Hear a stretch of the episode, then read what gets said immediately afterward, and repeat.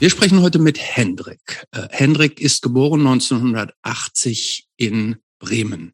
Hendrik hat in den Jahren 2005 und 2008 hat er sich als Filmemacher versucht und hat zwei Spielfilme gedreht, nämlich Deadly Numb. Das ist der erste norddeutsche, äh, norddeutsche der erste, erste, der erste norddeutsche Vietnam-Film, über den wir auch schon, glaube ich, mit Hauke gesprochen haben, und auch den Film City Kill, Rechnung in Blei. In beiden Filmen spielten massenhaft Protagonisten der deutschen Hardcore-Szene mit, die in Bands wie Just Went Black, High Score, Turnover, Surf Nazis Must Die Arge und, und, und, und, und mitgewirkt haben. Außerdem hat Hendrik 2010 zwei Buchscenes unter dem Namen Harvest zu den Themen Jugend und Tod herausgegeben. 2019, 2020 gab es eine Band namens Love Hate Love, in der er gesungen hat. Außerdem hat Hendrik fast zehn Jahre lang sehr eng mit Jobst zusammengearbeitet. Und es gab sogar mal den Versuch, eine Band zu starten, zwischen den beiden gemeinsam und auch mit meinem Bruder Matthias, die es aber nie aus dem Proberaum geschafft hat. Hendrik wohnt aktuell in Berlin und ist seit 2021 Betreib Mitbetreiber mit Leo Ritz eines alternativen Bestattungsunternehmens unter dem schönen Namen Unimond. Ja, und äh, ich habe es äh, Hendrik schon gesagt und Christoph war noch nicht so richtig. Er hat eben kurz im Vorgespräch kurz gehört. Ich habe so ein bisschen gehadert, äh, Hendrik einzuladen, weil das, äh, weil wir, weil wir, es, es gibt, ist glaube ich niemand bisher Gast, Gästin gewesen, mit dem ich so eng war, bin. Also wir haben zehn Jahre, ich möchte fast sagen, eine eheähnliche Beziehung, eine eheähnliche Arbeitsbeziehung geführt, haben wahnsinnig viel äh, gearbeitet und gelitten und gequatscht und äh, waren äh, seelenverwandte Leidensgenossen bei Peter. Und Henrik ist auch jemand, mit dem, einer der wenigen Leute, mit dem ich regelmäßig länger telefoniere. Also immer noch ein Mensch, der sehr wichtig in meinem Leben ist. Und irgendwie hatte, hatte das für mich, passte das für mich nicht so richtig in diesen, ich lerne neu, lerne Leute nochmal neu kennen Podcast, weil ich habe das Gefühl, ich weiß wahnsinnig viel über Hendrik. Deswegen hoffe ich, dass Christoph so ein bisschen mit übernimmt, aber ich freue mich natürlich trotzdem total, ähm, insbesondere, weil ich glaube, also weil ich immer wieder es spannend finde, ähm, über Hendriks jetzigen Beruf, Hendrik ist ja äh, selbstständiger Unternehmer, äh, was zu hören, äh, nämlich ein Bestattungsunternehmen. Das ist ein spannendes Thema und äh, Tod spielte äh, in Hendriks Leben sowieso eine ziemlich große Rolle. Das heißt, wir werden da auch, glaube ich, heute viel über Tod sprechen, ähm, was nicht nur amüsant sein wird wahrscheinlich, aber ich glaube trotzdem, äh, dass das eine ganz interessante Folge wird. Und ich habe Bock, nochmal ähm, in einem anderen Setting mit Hendrik zu quatschen, als wir es sonst tun. Aber es ist, ich, ich habe da irgendwie ein bisschen Respekt vor. Ich weiß nicht wieso. Hallo Hendrik. Ganz schön langes Intro. Hallo. ja, so sind wir manchmal. Und es gibt Vorfragen seit ein paar Episoden, ja, dass die äh, Stammhörerinnen wissen das. Die so erste. Lange, ich kann mich schon gar nicht mehr dran erinnern, wann wir damit angefangen haben. Das ist schon länger her, ne? Ja. Also die erste Vorfrage ähm, stelle ich heute. Und die ist, was ist aus deiner Sicht der größte Mythos zum Thema Tod?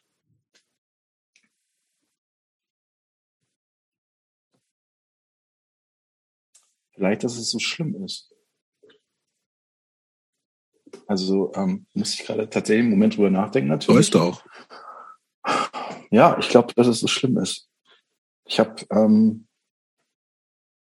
ich kann es verstehen. Also jetzt nach einem guten Jahr in diesem Job ähm, kann ich es, glaube ich, sehr gut nachvollziehen, dass Leute Schiss haben zu sterben und vor allen Dingen Schiss haben, schmerzhaft zu sterben.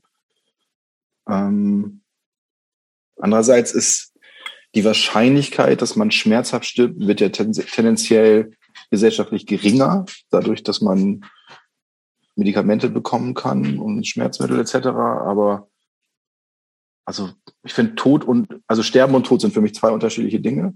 Ich bin ja auch Sterbebegleiter im Hospiz jetzt, noch gar nicht so lange, aber genau, ich glaube, vom Tod Angst haben ist für mich als bekennenden ich bin auch nicht so gebildet. Wie heißt das denn? Also wenn man Atheist ist, dann glaubt man ja bewusst, sagt man, da ist nichts. Ne? Wie sagt man? Agnostiker. Ah ja, okay, danke. Also Wie die Band. sagt, Wie deine Lieblingsband. kein Kommentar. Geil. Ähm, ja, wahrscheinlich bin ich dann. Agnostiker. Also es ist für mich einfach überhaupt nicht relevant, ob da was kommt oder nicht. Aber ich glaube, vom Todschiss haben muss per se erstmal niemand. Und ich glaube, der wird schlimmer gemacht, als er. Der wird heißer gekocht, als er ist. ich Dass glaube, er gegessen wird. Ja, guck mal, das kann ich zum Beispiel auch richtig gut Sprichwörter falsch sagen. Das habe ich schon Ich immer. glaube, ich, glaube, ich habe es eben auch falsch gemacht. Okay. Ja, aber ich glaube, der Tod ist nicht so schlimm, wie man denkt. Aber ähm, das hat natürlich, dass der Tod schlimm ist für die Leute, äh, die nicht sterben. Ich glaube, das ist wesentlich relevanter. Die Frage war jetzt ja auch nicht nur auf die betroffene Person bezogen. Stimmt. Da hast du recht. Ähm, ja, der größte Mythos. Ich finde es, also ich finde, muss, muss tatsächlich sagen, ich bin erstaunt über deine Antwort. Gut, du bist Experte, aber ähm, das Passt dir nicht, oder? passend ist das falsche Wort. Ähm, ich wundere mich über, weil ich das äh, so schwierig finde. Denn ähm, selbst wenn Was ist denn das für dich der größte Mythos? ja, warte, ja, aber Moment. Mythos weiß ich jetzt ja nicht, aber äh, selbst wenn wir jetzt sagen, Sterben ist nicht mehr so schlimm. Das kann ich nach, also im, was, was die Schmerzen und sowas anbelangt. Aber Sterben bedeutet ja auch nicht nur, dass bei mir in meinem Körper das Licht ausgeht, sondern das bedeutet ja auch, dass ich an Dingen nicht mehr teilnehme, die mir möglicherweise sehr wichtig sind. Ich lasse ja Leute zurück. Also ich lasse ja ein Leben zurück. Ich verliere ja etwas. Und ich verliere nicht nur etwas. Es ist jetzt ja nicht so, als wenn mir ein Auto kaputt geht, sondern ich verliere ja alles. Alles, was ich kenne. Und dann hinzugehen und sagen, oh, ist jetzt nicht so schlimm, das finde ich, da muss man schon relativ, äh, es ist schon, habe ich jetzt als eine gewagte Aussage von dir wahrgenommen. Weil ich finde, gut, wenn jemand, ähm, wenn jemand spontan bei einem Autounfall bumm tot ist, gibt's gibt's nicht die Reflexion. Aber wenn Menschen beispielsweise, wie viele Menschen sterben langsam oder es ist ein Prozess, das heißt, die Menschen setzen sich ja damit auseinander, dass es viele Dinge zum letzten Mal gibt, dass es viele Dinge, die man nie mehr wird, wird machen können. Das ist, das ist der, der größte Verlust, den man haben kann. Und dann zu sagen, ach, Mythos, dass, dass der Tod schlimm ist, finde ich eine, finde ich jetzt eine, also finde ich eine interessante Aussage von dir. Ist, ist für mich aber, also was du gerade beschrieben hast, zählt für mich noch so ein bisschen mehr in Richtung Sterben rein und weniger in Tod. Also wenn ich tot bin, vermisse ich all das, was mein Leben aus. Also Leben ist ja geil, wenn es gut läuft sozusagen. Und klar, das möchte man möglichst lange machen. Jedenfalls die allermeisten. Ähm, wenn du erstmal tot bist, vermisst du das alles nicht mehr, sondern die Leute vermissen dich, die dich mochten. Ähm, Aber Tod ist ja nicht nur, Tod ist ja, das ist ja, das ist ja alles mit dem, der, der Weg dahin und dann dieses, die, der Übergang dahin, das ist jetzt ja nicht nur, wir, wir reden jetzt ja nicht nur von dem Zustand, von dem wir nicht wissen, was, was, äh, was er genau Ach so, ist. davon habe ich geredet. Genau. Und äh, Sterben ist für mich noch ein, ein separates Thema. Deswegen habe ich ja auch mit Leo zusammen auch meine Ausbildung zur Sterbebegleiterin gemacht. Und da ist es halt ganz unterschiedlich. Ich glaube, Sterben ist so individuell, wie jeder Mensch individuell ist. Also es gibt im Hospiz wahnsinnig viel lustige Momente. Äh, manchmal denkt man, man sitzt in so einer Sitcom-Folge, wenn man im Tageshospiz mit den Leuten am Tisch sitzt und Mittag isst. Ähm, aber sowas switcht natürlich auch und dann weinen plötzlich Leute oder kriegen Nervenzusammenbruch oder werden sehr frustriert und ähm, anstrengend im Umgang, weil sie halt hadern mit ihrer Situation. Also das kann ich komplett nachvollziehen. Äh, Also ja, das ist vielleicht dann einfach eine Definitionssache gewesen, aber Tod ist für mich erstmal der Zustand des nicht mehr Lebens. Der ganze Sterbeprozess ist für den, für den Mensch an sich natürlich sehr schwierig und da habe ich in meinem Leben auch genug mit gehadert und tue es natürlich auch immer noch. Es geht leider nicht weg als Bestatter, habe ich gemerkt. Keine Routine. Ähm, du hast es eben die zweite Vorfrage schon fast beantwortet. Ähm, aber ich würde da trotzdem nochmal nachhaken. Deiner Meinung nach ist mit dem Tod alles aus und vorbei oder ist danach noch irgendwas? Also ich weiß es nicht, natürlich, wie es niemand weiß. Ähm, ich halte es für extrem unwahrscheinlich. Und ich finde es aber auch, also hättest du mich vor 20 Jahren gefragt, wäre es, glaube ich, das Thema in meinem Leben gewesen, mit dem ich am meisten gehadert habe, obwohl ich nie religiös war. Aber ich glaube, mit diesem Zustand, dass Dinge dann Dinge sind und dann Dinge nicht mehr sind. Das war, glaube ich, ein ganz, ganz großes, ganz, ganz großer Drops, den ich lutschen musste in meinem Leben, als mein, als mein, äh, da war ich 20, 21, 2001. 21 hat mein Vater sich das Leben genommen. Er hat sich vor den Zug geworfen hinter unserem Haus, äh, hatte MS und darauf aufbauend dann Depressionen. Und damals war meine Beziehung zum Tod eine gänzlich andere. Heute ähm, sehe ich das ein bisschen anders. Also ich, ich sehe das, ich sehe das Ende in Sachen, die beginnen, gleich vorab mit. Aber ich habe da ein Stück weit so auch meinen Frieden mitgemacht. Ich weiß nicht, das war für mich persönlich extrem langer Weg. Und ich bin, wie gesagt, super unesoterisch, super nicht religiös, ähm, aber irgendwie, also das ist so, das war schon immer so. Nichts auf dieser Welt würde funktionieren, wenn nicht in allem dieser Kreislauf drin stecken würde und woanders. Und ich glaube, darauf kommt es auch vor allen Dingen an. Und das ist, glaube ich, auch das, was ich so als politischen Aspekt in meinem jetzigen Beruf immer wieder sehe. Wir haben halt eine echt richtig, richtig beschissene Trauersterbekultur. Und das ist ja nicht in allen Ländern so. Und da kann man jetzt natürlich so die üblichen Beispiele raussuchen, wie, hey, in Südostasien graben die Menschen nach regelmäßigen Zeiträumen ihre Verstorbenen wieder aus und ziehen mit den Feiern durch die Straßen oder dieses bekannte Ding aus Mexiko, Day of the Dead. Ich glaube, solche Sachen nennt man als Beispiel, aber man denkt oft nicht so richtig drüber nach, was eigentlich dahinter steckt. Und wenn man sich vorstellt, dass das einfach ja tatsächlich natürlich auch mehr als so ein Exotenstatus, ein anderes Land, andere Sittending ist, sondern sich man wirklich hineinversetzt, was das bedeutet, dann kann man, glaube ich, erahnen, was, was für ein anderes Bild Menschen von diesem Tod haben in diesen Ländern. Und das ist natürlich ganz viel religiös belegt auch, aber auch nicht alles, sondern das ist auch ganz viel einfach so mit Liebe belegt. Und wenn man sagt zum Beispiel, hey, also wir, wir sind auch nicht angewidert von von uns, meinem mumifizierten Onkel, weil das ist halt mein Onkel. Also da steckt ja so viel Liebe drin in dieser Aussage. Ähm, das finde ich schon beachtlich. Und ich glaube, das ist so für mich so das relevanteste Thema. Wie ist dieser gesellschaftliche Umgang damit mhm. hier? Da muss ich ganz kurz einhaken, weil das finde ich ja schon eine, auch eine interessante Sichtweise. Denn das würde ich tatsächlich, auch tatsächlich, persönlich würde ich das jetzt nicht so sehen, weil wenn ich dann die mumifizierte Leiche oder praktisch die, die körperliche Hülle wieder hervorhole, da würde ich sagen, das ist, das ist, das ist nicht mehr mein Onkel. Das war mal die Hülle von meinem Onkel, aber ist nicht mehr mein Onkel, weil der Mensch ist ja so viel mehr als sein Körper und erst recht nicht der verweste Körper. Ja, aber da wird halt extrem viel damit verbunden. Ne? Da geht's halt, das ist ja nichts davon. Aber, ja nicht, aber nicht mit dem, aber, aber nichts mit dem verwesten Körper, der ja irgendwann auch nur noch sehr wenig ähm, davon ähm, damit überein hat. Ja, also ich würde es auch nicht machen, hm. um es abzukürzen. Also ja. mir ist es ja auch fremd. Ich Hast du es auch noch nicht gemacht? Noch nicht.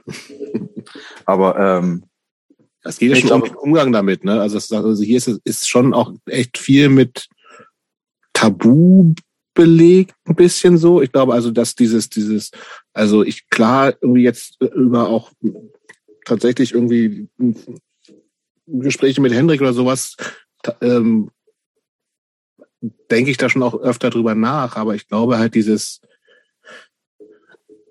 A gehört es natürlich immer dazu, ne? Also es gibt kein Leben ohne Tod. Das ist einfach so, das wissen wir eigentlich auch alle, aber trotzdem ist es ja so wenig Beschäftigung damit, also also und äh, Tod und Sterben packe ich jetzt mal zusammen so, ne? Und da gehört ja eigentlich auch total viel zu, sich Gedanken zu machen, irgendwie, wie, wie kann ich denn aus diesem, will ich denn aus diesem Leben ausscheiden? Was, um was will ich mich kümmern oder nicht kümmern, etc. pp.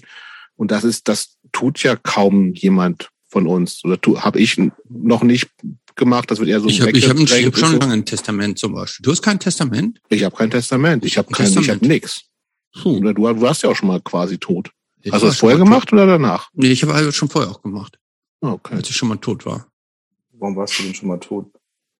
Warum ich schon mal tot war? Also ich, also sagen wir mal, ich war so kurz davor, okay. weil ich, ähm, weil ich einen äh, sehr schweren Gefäßbruch im Pankreas hatte und dann, also ich hatte so eine, ich glaube, ich hatte so eine dreiprozentige Überlegenschance und war lange im Koma und ähm, ich bilde mir auch ein, ich war schon an einem anderen Ort, von dem du glaubst, dass es den nicht gibt.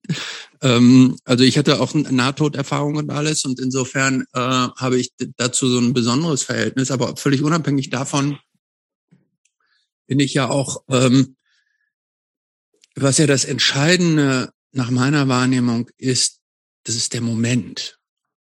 Also meine Oma ist jetzt 100 Jahre alt. Wenn die morgen sterben würde, würde ich sagen, ja, komm, come on, irgendwann ist, ist es auch gut. Jetzt vor kurzem, ich habe auch davon erzählt, ist mein Kumpel äh, Nils gestorben mit 50. Das ist abgefuckt. Ne? Der sollte noch nicht sterben. Und deshalb ist der Moment, glaube ich, auch in der Wahrnehmung. Weil, wie gesagt, du hast es eben angesprochen, wenn jemand stirbt oder tot ist, ist der eine Aspekt ist, was es ja für die Person selber bedeutet. Und wir dürfen ja auch nicht so tun, als wären Menschen isoliert auf der Welt, sondern er ist dann ja auch aus einem sozialen Gefüge rausgenommen, wo Menschen diese Person, die dann tot ist, vermissen. Wir können ja nicht so tun, als gäbe es die nicht. Und das ist ja auch, das sind ja zwei, zwei Seiten einer Münze. Ne? Der eine, der stirbt und der andere, den er fehlt oder sie fehlt. Und insofern finde ich, Natürlich kann man irgendwie so abstrakt sagen, natürlich gehört das Sterben zum Leben und zum, zum allem, was diese Welt so ausmacht. Aber trotzdem hat man ja zumindest so subjektiven, gefühlten, so ein, so ein gefühltes Timing, ab, so ab wann was so einigermaßen okay ist, wenn jemand stirbt. Genauso wie wenn Kinder sterben. Oder ich habe einen Freund verloren, der mit, hat mit 26 an Krebs gestorben. Nee, das war fürchterlich. Und über was dir, dir, Henrik, da passiert ist, da sprechen wir gleich noch drüber mit deinem Vater. Aber ich finde, der Moment und die Art und Weise des Sterbens ist schon, na, als ich der, im, im, äh, auf dem Gymnasium war, da sind Leute ähm, beim Motorradunfall umgekommen. Schrecklich war das. So, das war ganz schrecklich. Für, vermutlich für, für die Person selber halt nicht, aber praktisch so Freunde zu verlieren, Angehörige zu verlieren, ähm, das ist ja, das ist ja ein, ein Verlust. Ne? Und insofern ähm, ist das ja auch nichts, was, was man so und ohne das zu tabu, tabuisieren, so, aber das ist ja so, wenn ich sage, mir fehlt die Person, weil ich den mochte, weil ich die Momente mit dem schätze, hilft mir das ja nicht zu sagen, das ist so der Kreis der Welt. Ne? Ohne Tod kein Leben. Das sind ja, das sind, das sind ja besondere Einschnitte. Und insofern finde ich, dass, ähm, dass das Timing da, also oder auch also der Moment und das Alter des Sterbens und die Art und Weise schon auch eine besondere Rolle spielt. Ja, total. Habe ich das, habe ich was anderes behauptet? Ich überlege gerade, ob ich das, habe ich das anders gesagt? Ja. Das jetzt, ja, habe ich, ja. glaube ich nicht. Doch. Ich habe gesagt, wenn man, äh, ich habe gesagt, das Sterben ist ähm, Sterben ist ein Thema, was separat zum Tod sein als Zustand für mich ist. Und ich habe gesagt, das Sterben ist vor allen Dingen schlimm für die Hinterbliebenen und für die Freunde. Und das ist ja auch das, was du gerade bestätigt hast. Ja, das stimmt. Nee, vielleicht hat Jobs es auch anders gesagt. Aber wir müssen uns da jetzt auch nicht dran festnagen. Wir sprechen über das Thema, würde ich, ich würde es vielleicht noch ein bisschen vertagen auf später.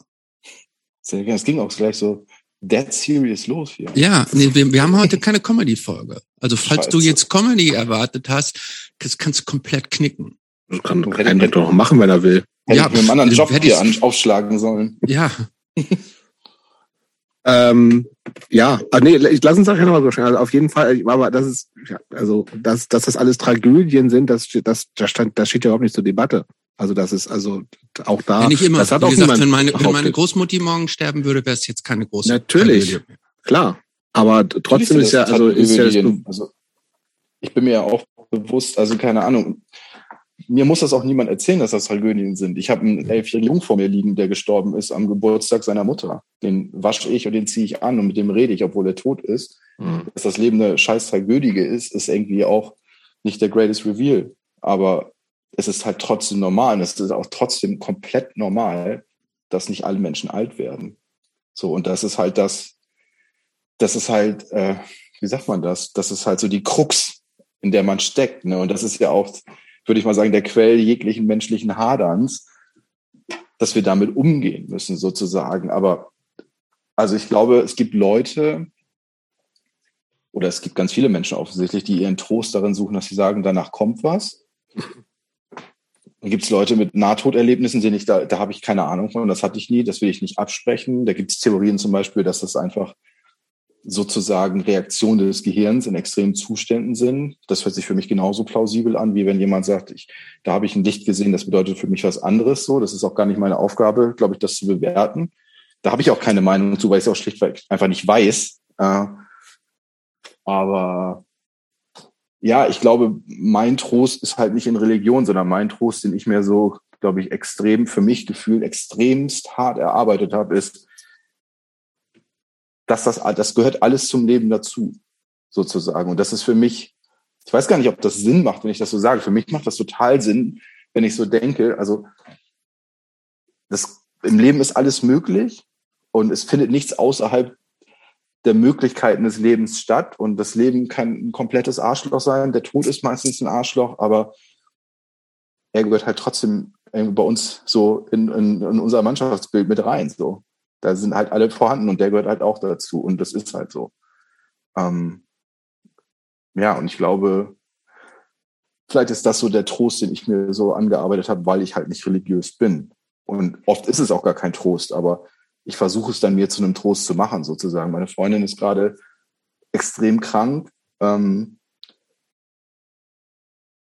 natürlich gibt es solche Themen, wo ich denke, wenn die jetzt sterben würde, dann, dann wäre mein Leben gefühlt vorbei. Das wäre nicht vorbei, aber erstmal gefühlt wäre ich komplett am Arsch. So als ein Bekannter von Jobs und mir vor einigen Jahren früh an Krebs gestorben ist, das war auch unfassbar dramatisch. Da haben Leute geweint, die kannten den nicht mal, weil es einfach alles so dramatisch war. Und ich bin halt in meinem Job nicht jeden Tag, aber schon sehr, sehr regelmäßig mit absolut schrecklichen, also emotional schrecklichen, manchmal auch visuell schrecklichen, aber das ist tatsächlich nicht das Schrecklichste für mich, sondern emotional schrecklichen Situationen konfrontiert. Und da, es gibt auch Situationen, wo ich sage, hey, äh, hier gibt es auch hier gibt's keinen Trost. Die sind untröstlich, diese Situation. Wenn eine Mutter an ihrem Geburtstag ihr Kind wecken will, was kurz ein paar Jahre, was glaube ich, weiß ich nicht, elf Jahre alt war und dieses Kind liegt tot in seinem Jugendzimmerbett, weil irgendwie ein Äderchen in seinem Kopf geplatzt ist, ohne jegliche Vorwarnung. Wie, wie soll man da noch Trost finden, sozusagen? Das ist ja auch so die, die Schwierigkeit in meinem Job, oder in dem Job von Leo und mir, wie wir ihn machen, dass wir da trotzdem einen Umgang finden müssen mit diesen Leuten und irgendwie versuchen müssen, diese Leute zu begleiten, soweit sie das möchten und soweit sie das überhaupt können und versuchen, die wieder ins Handeln zu bringen und die idealerweise danach in Hände zu übergeben, die weiter nach denen ausschauen, sozusagen. Und ähm, ich mache das, das vielleicht. Also eine Situation ist zum Beispiel für mich unvorstellbar, dass man, dass ich das wieder einrenken kann bei der Mutter. Also nee, würde ich jetzt spontan sagen, das sind Einschnitte. Natürlich sind also das Einschnitte, aber trotzdem ist das ja, also das, also ich habe Hendricks Antwort von Anfang, aber ich, ich bin ja, weiß auch so ein bisschen, ne? Also dieses, diese Antwort, das ist normal, ne? Das war für mich überhaupt nicht, und das kam, glaube ich, vielleicht ein bisschen an, aber das war überhaupt nicht so trivialisierend so. Das heißt ja nicht, dass es irgendwie gut ist oder so, sondern es ist, also das kann passieren, Punkt. So. Und das ist, das heißt nicht, dass es irgendwie äh, wertneutral ist, sondern das, das ist genau so eine ultradramatischen Sachen, Ultratragödien. Also ich habe auch schon einiges, wie gesagt, dann auch von Henry gehört, du sagst, es kann also unfassbar grauen, grauenhaft emotionale Sachen und sagst, also natürlich irgendwie dann triggert das mehr noch, wenn es Kinder betrifft, wenn man selber welche hat und sowas alles, ne? Aber äh, das, das ist ja trotzdem, passiert das ja. Und deswegen hat es eine Normalität. So, und trotzdem geht ja auch das, also geht das Leben für die anderen ja irgendwie weiter. Natürlich überhaupt nicht so wie vorher und das kannst du auch nicht irgendwie das nicht ungeschehen machen oder so, ne? Aber es ist trotzdem, also so hatte ich das verstanden mit der Normalität. Also, so habe ich es auch verstanden und vermutlich ist es so auch richtig. Trotzdem, also jetzt lass uns später nochmal drüber sprechen. Jetzt vielleicht der, der nochmal das letzte Mal eingehakt, weil ich es gerade jetzt frisch habe. Warum ich mich daran reibe, ist so, was bringt diese Aussage, dass es normal ist? Ich kann, denn damit kann ich ja alles Kriege sind auch normal, kann ja auch sagen. Hm? Ist auch dann so. Ist, dann ist irgendwie alles normal. Und damit, wenn ich sage, dann dadurch wird's dann irgendwie ja auch gleichgültig. Deshalb, was, nee, bringt, was, was bringt mir diese Aussage? Ich kann ja auch hingehen, wenn ich jetzt hingehen würde und sagen, ja, Kriege sind normal, es ist normal, dass sich Leute gegenseitig bestehlen, es ist normal, es ist alles normal, weil die, die Welt ist offensichtlich so, es gibt dieses alles. Aber trotzdem muss ich sagen, was, was bringt mir diese Erkenntnis, dass das normal ist? Also was, was, was, was, wo, also wo, was will ich damit aussagen? Also ich glaube, das ist, also Kriege sind zum Beispiel für mich jetzt was komplett anderes, weil die Menschen gemacht sind und da, da entscheiden sich, da entscheidet sich Menschengruppe A, Menschengruppe B irgendwie Schaden zuzufügen. Wenn man sagt, Krankheiten, Unfälle, ist auch normal, weil es passiert halt so. Genau. Es, es, es machen Fehler. Der Unfall kannst du auch sagen. Es machen äh, äh, Leute im Straßenverkehr sind unaufmerksam. Man kann nicht immer aufmerksam sein. Manchmal fährt man automatisch, manchmal ein bisschen zu schwer, äh, zu schnell. Und bumm, hat man einen Autounfall gemacht und ein Kind totgefahren. Ist normal.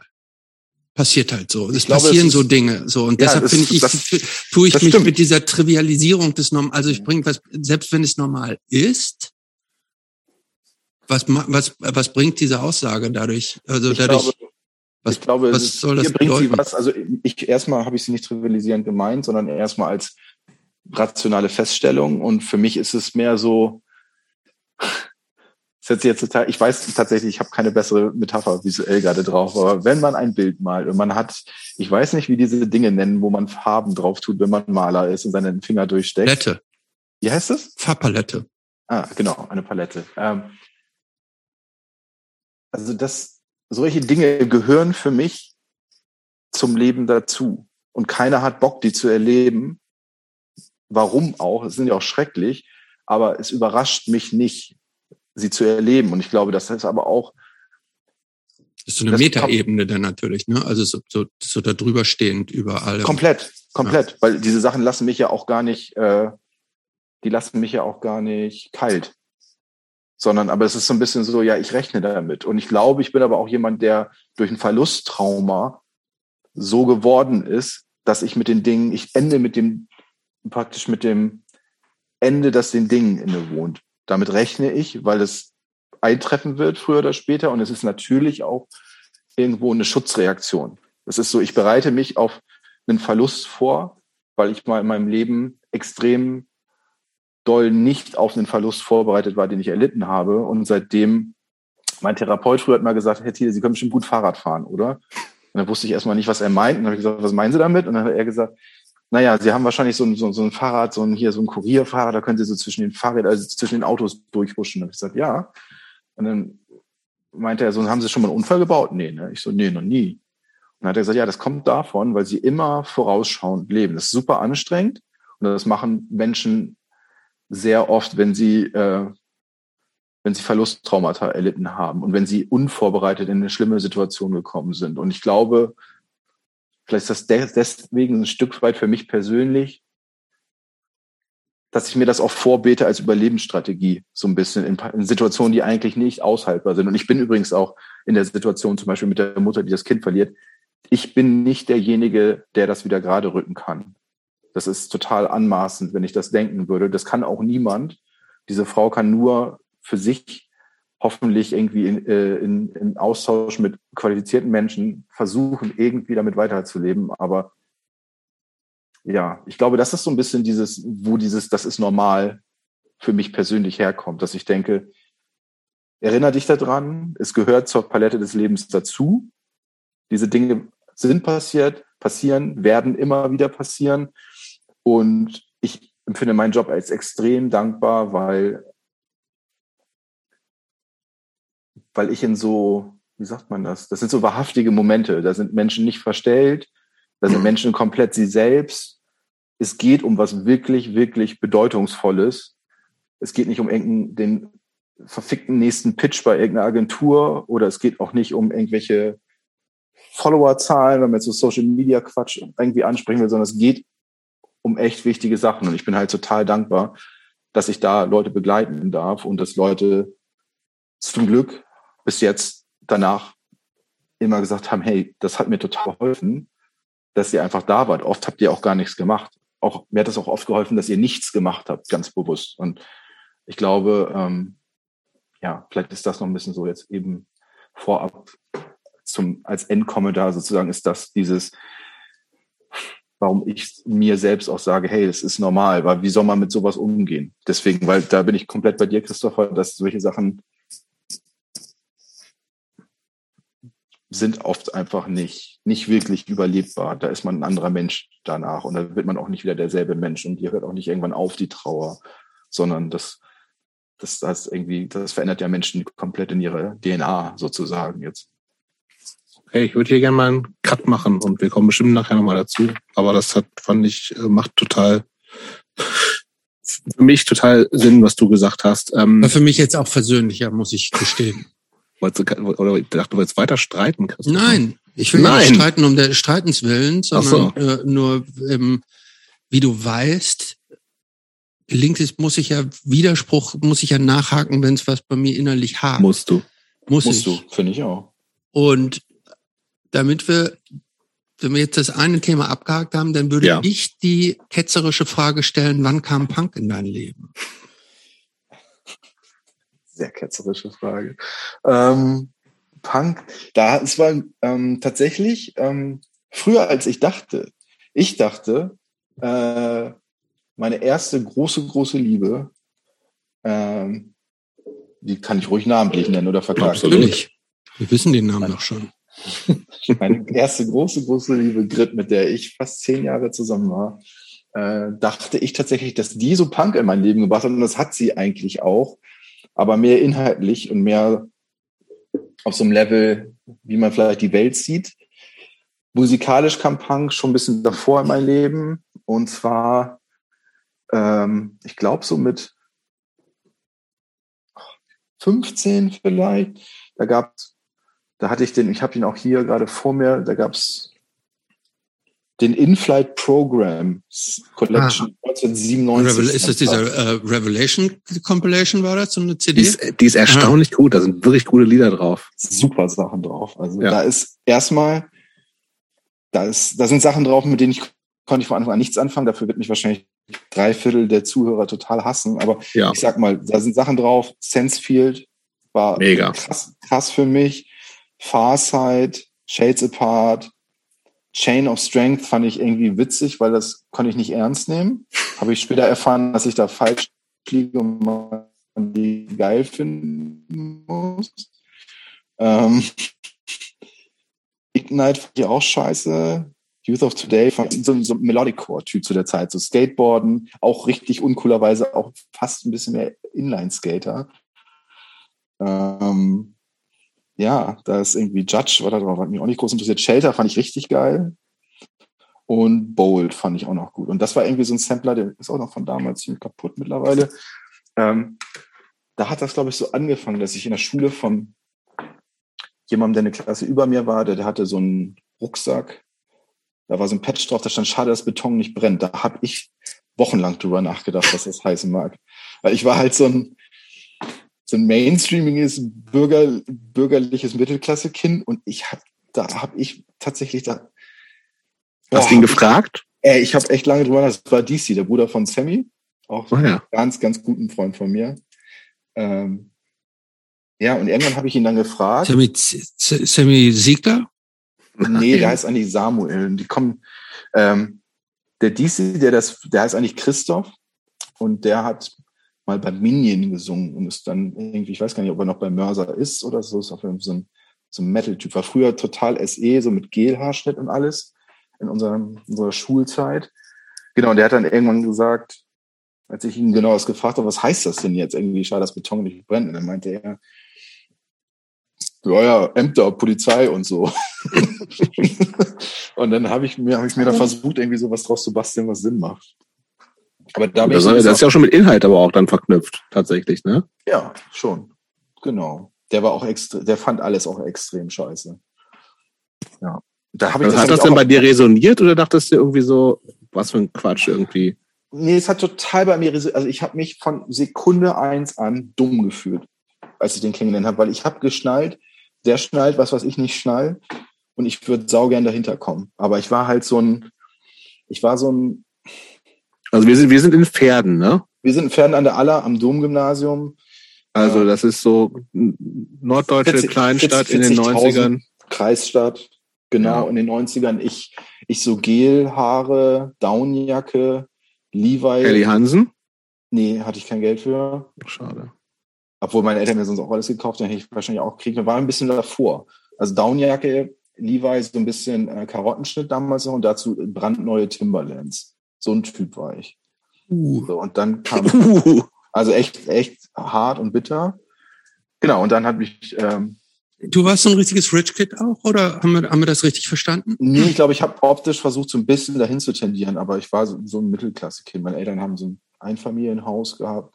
Mein Papa hat bei der Bank gearbeitet, meine Mutter hat in so einem Kunstverlag äh, Sachen gemacht. Also wir sind jeden, jedes Jahr ein, zwei Mal in Urlaub gefahren. Also es war schon, also ich würde sagen, schon so ein bisschen, bisschen höher als normale mit, ich würde sagen, wenn es drei Stufen von Mittelklasse gibt, würde ich schon sagen zwischen zwei und drei. Mhm. Und Einzelkind bist du. Und Einzelkind muss man dazu sagen, genau. genau.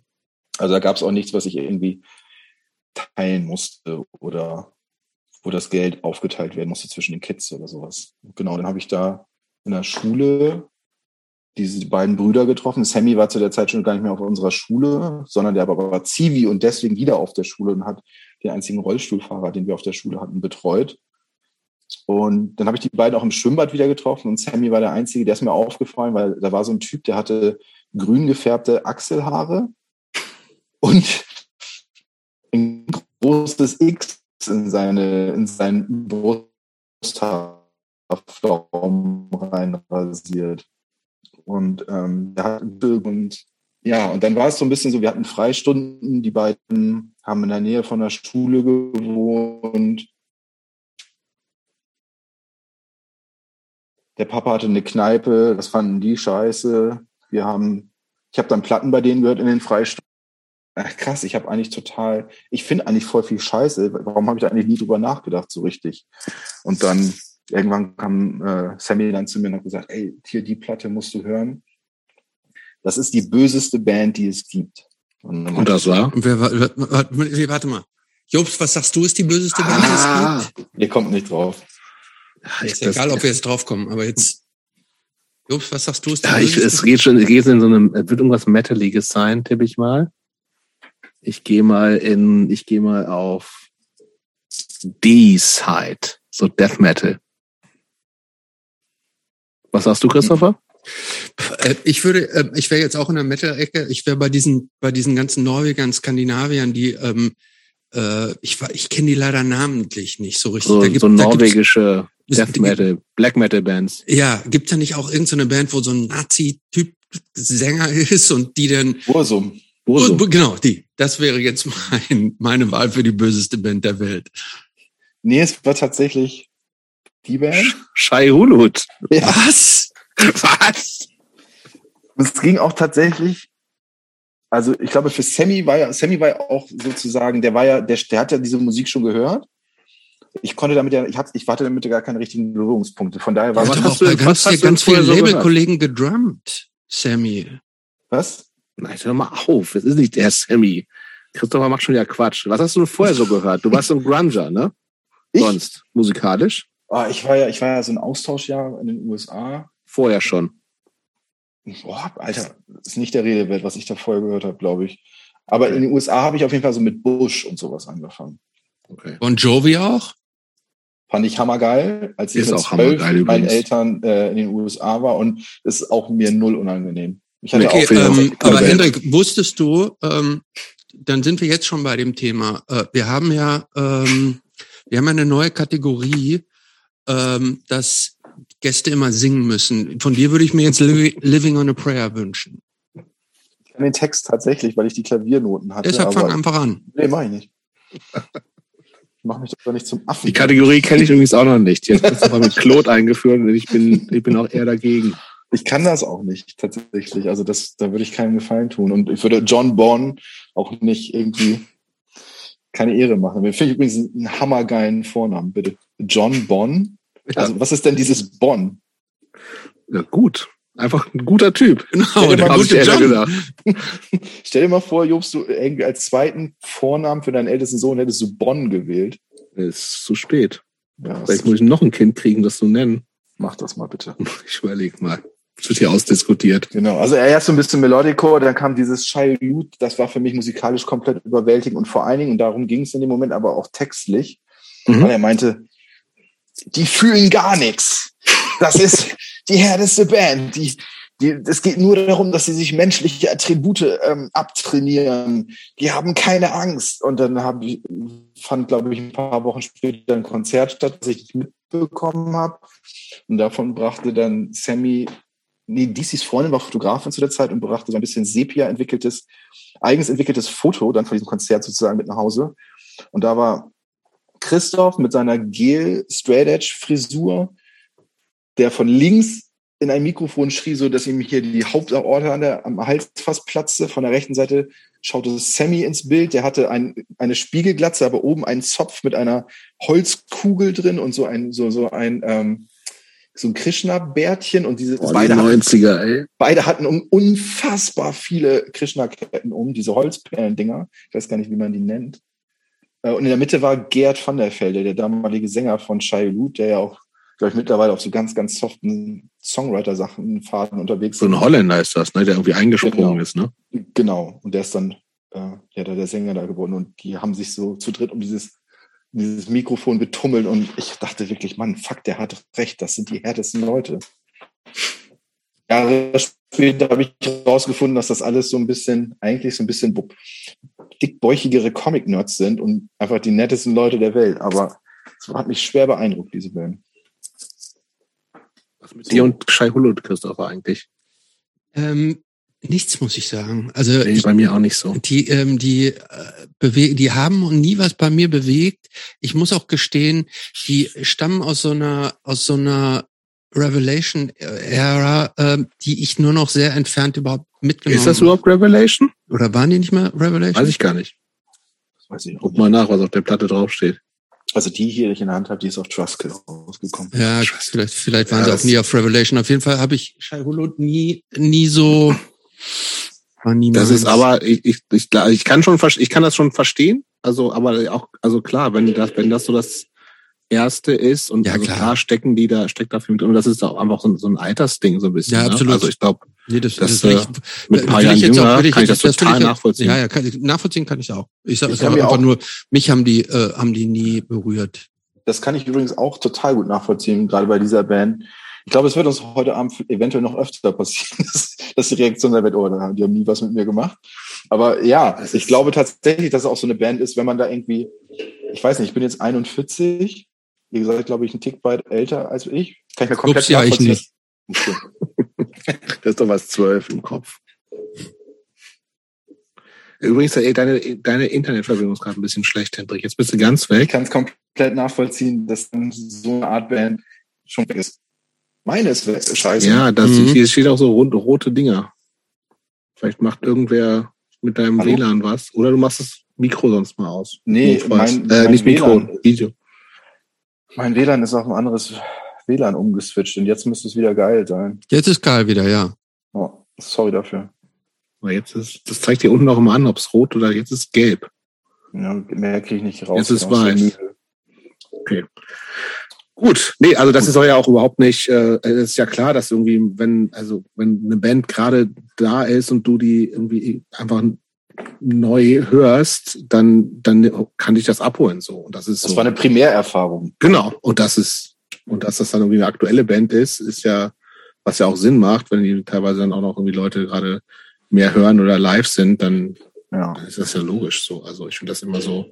Weil ich habe immer ein bisschen Schiss, dass es hier so rüberkommt, äh, ähm, weil du ja auch einer der Typen bist, der gesagt hat, ey, ich habe jetzt aber gar nicht so großes musikalisches Wissen. Denke ich mir so, ja, ey, da geht's hier auch überhaupt nicht drum. So, ne? Also das ist, also aus meiner Sicht geht's überhaupt nicht darum, irgendwie ich weiß irgendwie dann aus den 90ern mir auch manchmal gefühlt zu viel von irgendwelchen Platten, wer, wo, wie, was. Aber es ist ja eigentlich völlig scheißegal, sondern es geht darum, das rauszufinden, was für die Leute ähm, warum wichtig war. Nicht mal was, sondern eher so warum. Und, und also mit diesem, die fühlen gar nichts, das finde ich schon, das fand ich schon geil. ähm, ich muss sagen, also live kam Punk sozusagen tatsächlich in mein Leben, als ich das erste Mal also ich habe mal Satanic Surfer in Mutes Pferden oder sowas gesehen, aber das war dann mehr so, ah geil, die Mucke, die wir zum Skaten hören, ist jetzt auch mal hier. Jetzt hängen irgendwie so ein paar Schweden hier rum und spielen mal kurz.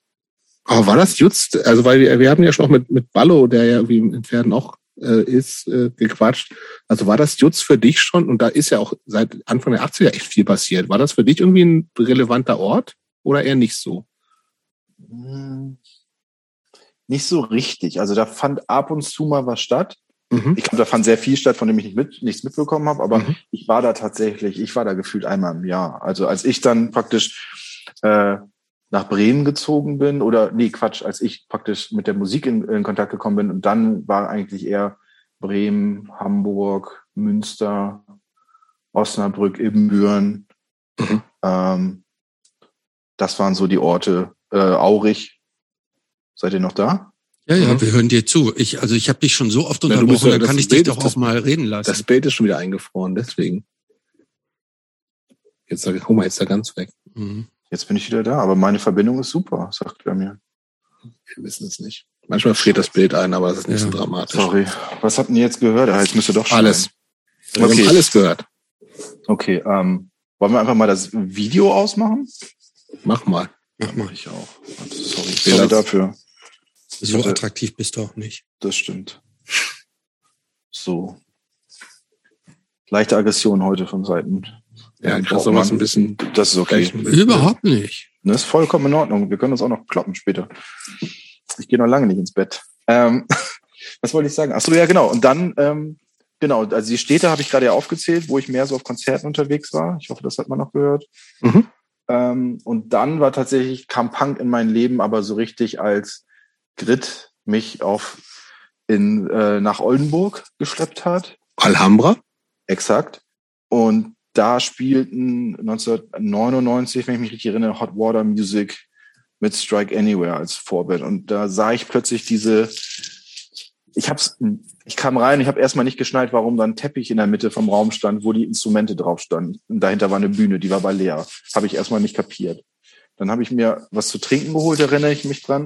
Und da stand neben mir extrem schlecht riechende Typen. Die haben ähm, sehr viel Alkohol getrunken, aber die haben so, so, so harte Shots gezogen. Das war nicht so Bier. Und dann haben Strike Anywhere gespielt, die fand ich ganz cool, die waren ja auch so ein bisschen melodisch und dann haben Auch eine gute Band übrigens, finde ich eigentlich. Irgendwie gehen die ein bisschen unter. Ja, die sind auch, ich finde, die haben auch irgendwie, die gelten so ein bisschen zu Unrecht als uncool. Ich ja, weiß ich auch nicht wieso. Ich finde, die haben echt einige Hits eigentlich. Ja. Naja, und dann äh, spielten Hot Water Music und da war ich einfach total geflasht. Da standen so äh, glatzenrasierte Typen mit Vollbärten.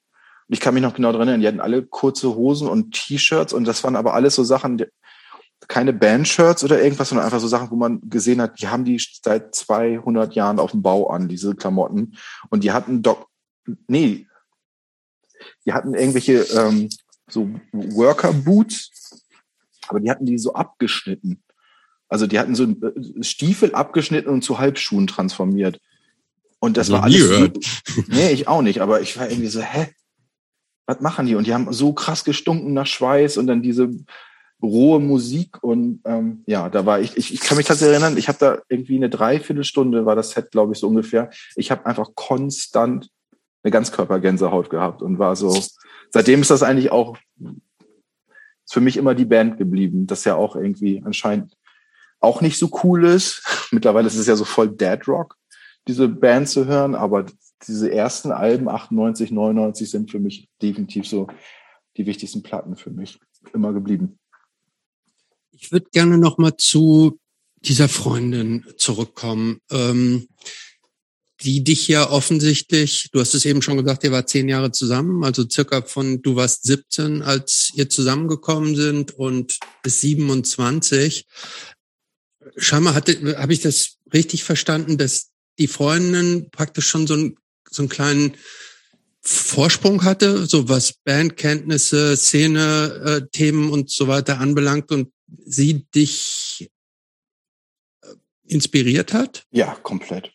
Komplett. Ähm, man muss dazu sagen, Grit kam ähm, aus so auch, ich habe ja äh, praktisch in einem vorliegenden, vorgelagerten Dorf von dieser Kreisstadt Pferden gewohnt und Grit hat in so einem anderen Dorf, sozusagen auf der anderen Seite von dieser Stadt gewohnt.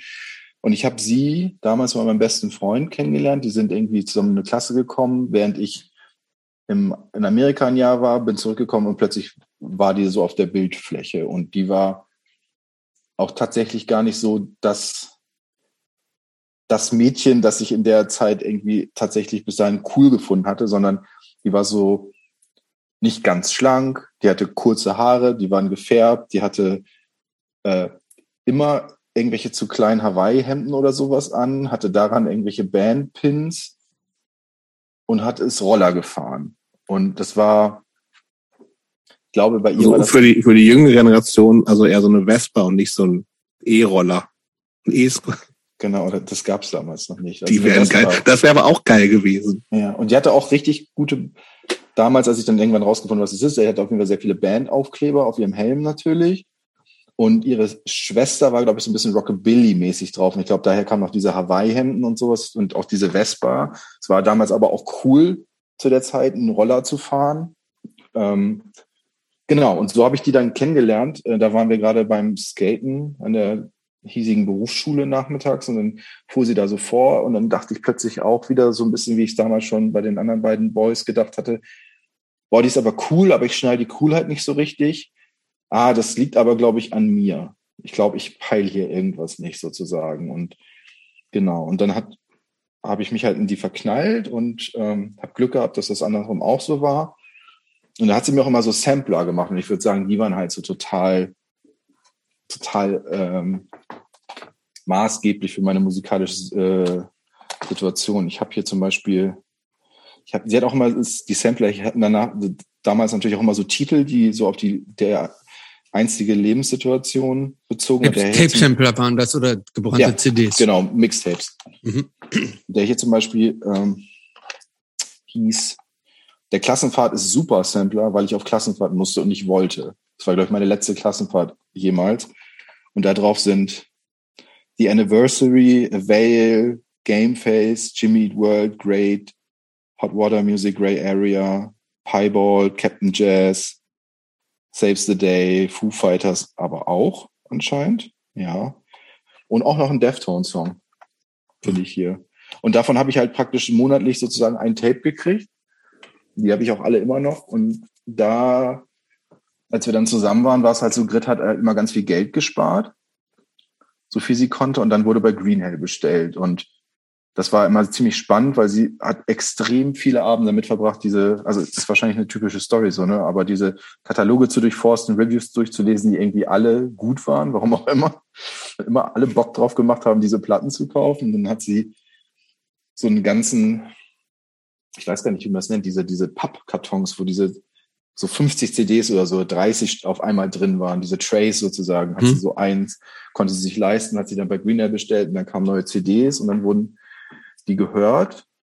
Und dann wurden die aber auch tatsächlich durchgehört. Und dann wurden die aber nochmal durchgehört mit, mit Text. Und ich glaube, Gret hat, glaube ich, pro Woche maximal eine CD aufgemacht. Und also die hat die richtig, richtig doll gehört und bis sie das konnte auch so und habe dann erst die neue, die nächste CD ausgepackt sozusagen. Ähm, der, sie hat sich da so richtig mit beschäftigt und ja, das fand ich, also ich, das ist auch immer noch so, diese ganzen, diese ganzen, ich sag mal, diese ganzen Early 2000 Emo-Core-Sachen, das ist eigentlich so Musik, an der heute auch noch total mein Herz hängt. Also tatsächlich Hardcore-Geschichten, eher so Hot Water Music, aber ansonsten, ich höre halt irgendwie auch noch so Deep Elm hat damals viel rausgebracht, Doghouse hat viele Platten rausgebracht, die ich Mhm. gut fand. So Bands wie Karate fand ich damals super.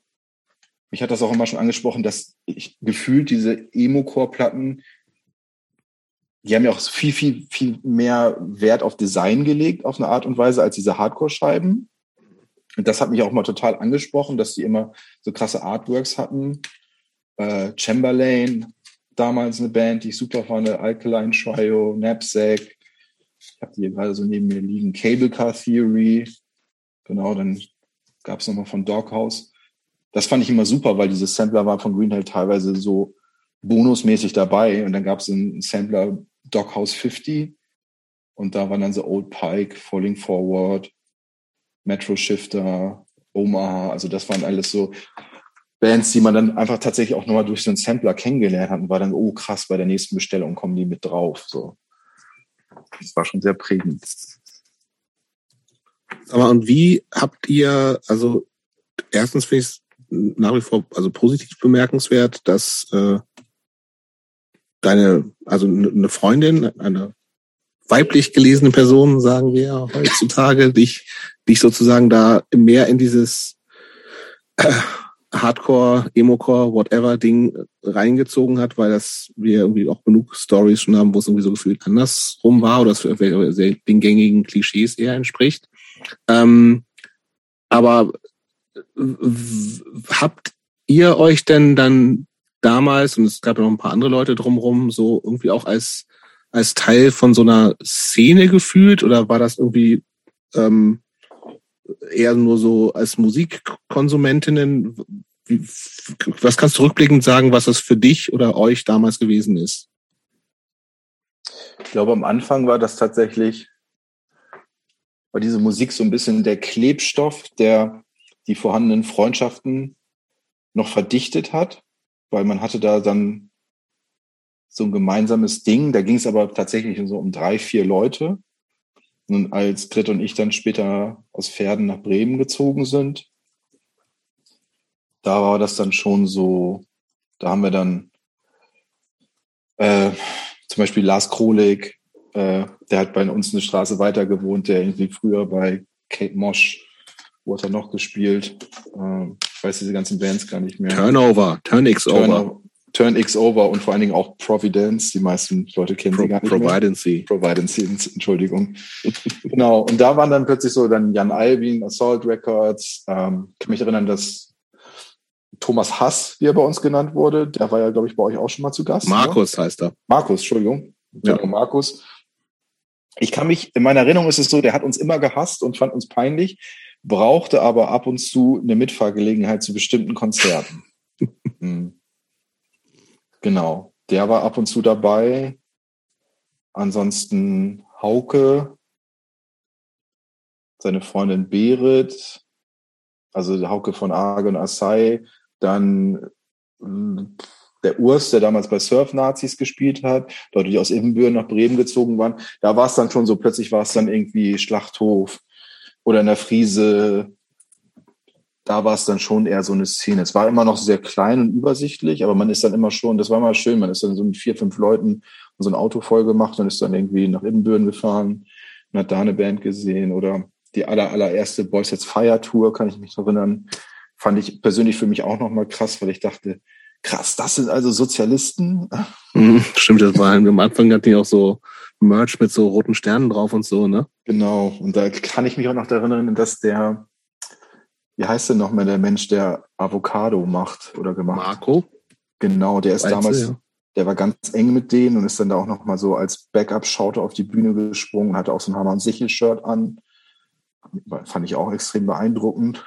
Ähm, genau, das waren so Obi Aber das heißt, aber gab es denn für, dabei. für dich und euch noch so andere so Szene? Also habt ihr noch mehr gemacht? Was ist so mit Konzertorganisationen?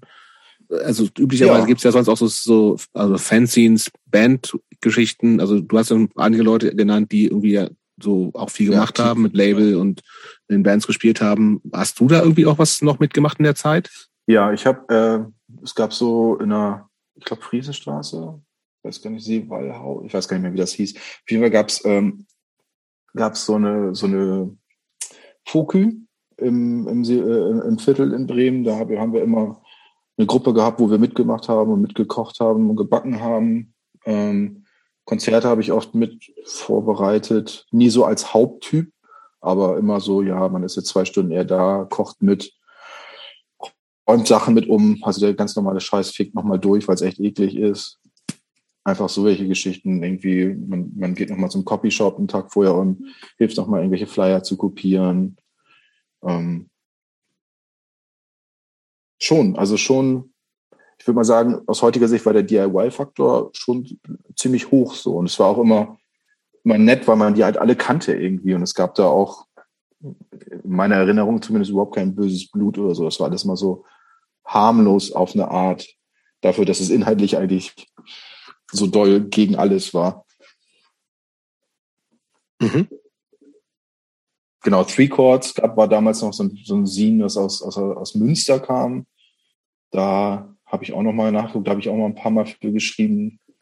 Aber da habe ich das auch tatsächlich so ein bisschen benutzt, um so an die Bands ranzukommen, die ich eh toll fand. Also ich habe dann ein Interview mit Shai Hulud gemacht. Ich habe irgendwie mit Strike Anywhere auf einem Konzert ein Interview gemacht. Dann habe ich ein Interview mit Most Precious Blood gemacht. Ich weiß gar nicht warum. Ich weiß auch gar nicht, wie es dazu gekommen ist. Ähm, ja, aber genau hier und da nochmal. Das kann ich mir noch daran erinnern. Diese, diese Scene-Geschichten fand ich auch immer, fand ich gut. Ich bin einmal, habe ich ähm, die Band vom Kumpel, vom Sven, der damals Just When Black gemacht hat, die habe ich einmal begleitet auf einer Kurztour nach Polen. Das fand ich auch eine gute Geschichte. Da haben wir damals noch Auschwitz besucht, fällt mir gerade ein. Ja, aber ähm, ich habe eigentlich sehr gute Erinnerungen. Ich dachte auch damals immer schon, hey, das ist eigentlich eine coole Jugendszene. Wenn man sich alle anderen anguckt, ist echt ganz schön scheiße und mau. Das ist eigentlich schon das Beste, wo man landen kann, sozusagen. Und war auch immer irgendwie auf eine Art dankbar, dass ich da so einen Zugang zu bekommen habe durch Grit, weil ich glaube, ansonsten wäre das einfach eine Katastrophe mit mir geworden, sagen wir mal ehrlich. Ja, ähm, was hat die Grit denn an dir gefunden? Das müsstest du sie jetzt auch mal fragen. Da habe ich tatsächlich schon, während ich gequatscht habe, gerade auch drüber nachgedacht. Ähm, die, die Timberlands vielleicht. Nee, das nee, glaube ich nämlich nicht. Nee. Also ich glaube, die hat gemerkt, dass da so ein bisschen Potenzial in mir steckt, sozusagen. Also, dass ich da vielleicht noch so ein ganz genormter Typ bin auf ganz viele Arten und Weisen, aber vielleicht auch ein, weiß nicht, ganz gute, ganz guter Charakter in mir steckt oder so. Ich weiß es nicht. Aber es hat ja auch echt, wir sind ja auch zusammen erwachsen geworden und es ist ja auch so eine Beziehung vom Teenageralter bis Ende 20. Das ist schon echt, das ist echt beeindruckend. Also von 17 bis 27 ist ja echt so eine wahnsinnig prägende ja. Zeit, wo man echt auch viel durchmacht, sich einfach auch in vielen, ja, sich formt, irgendwie viel eigentlich auch ausprobiert, ne, so, und das, was eigentlich total viel Potenzial hat, irgendwie das, wie es ja üblich, also oft ist, dass Beziehungen da nicht so lange halten, weil man eben sich ganz schön ändert noch oder durch, durch so Phasen durchgeht, so. Und ich finde es schon erstaunlich, irgendwie in, in der Zeit tatsächlich es zu schaffen, so lange zusammen zu bleiben.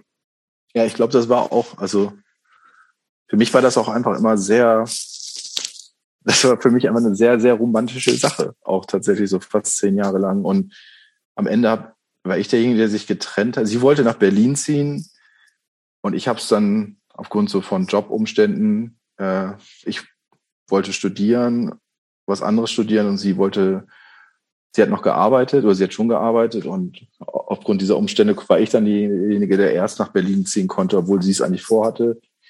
Und ich war auch, glaube ich, kein leichter Freund, aber warum denn nicht? Meinst du jetzt vom Gewicht her oder von der Persönlichkeit? Nee, ich meine vom Gewicht her nur. Ja, übrigens, ich soll dich übrigens von Hauke schön grüßen. Ah, Dankeschön.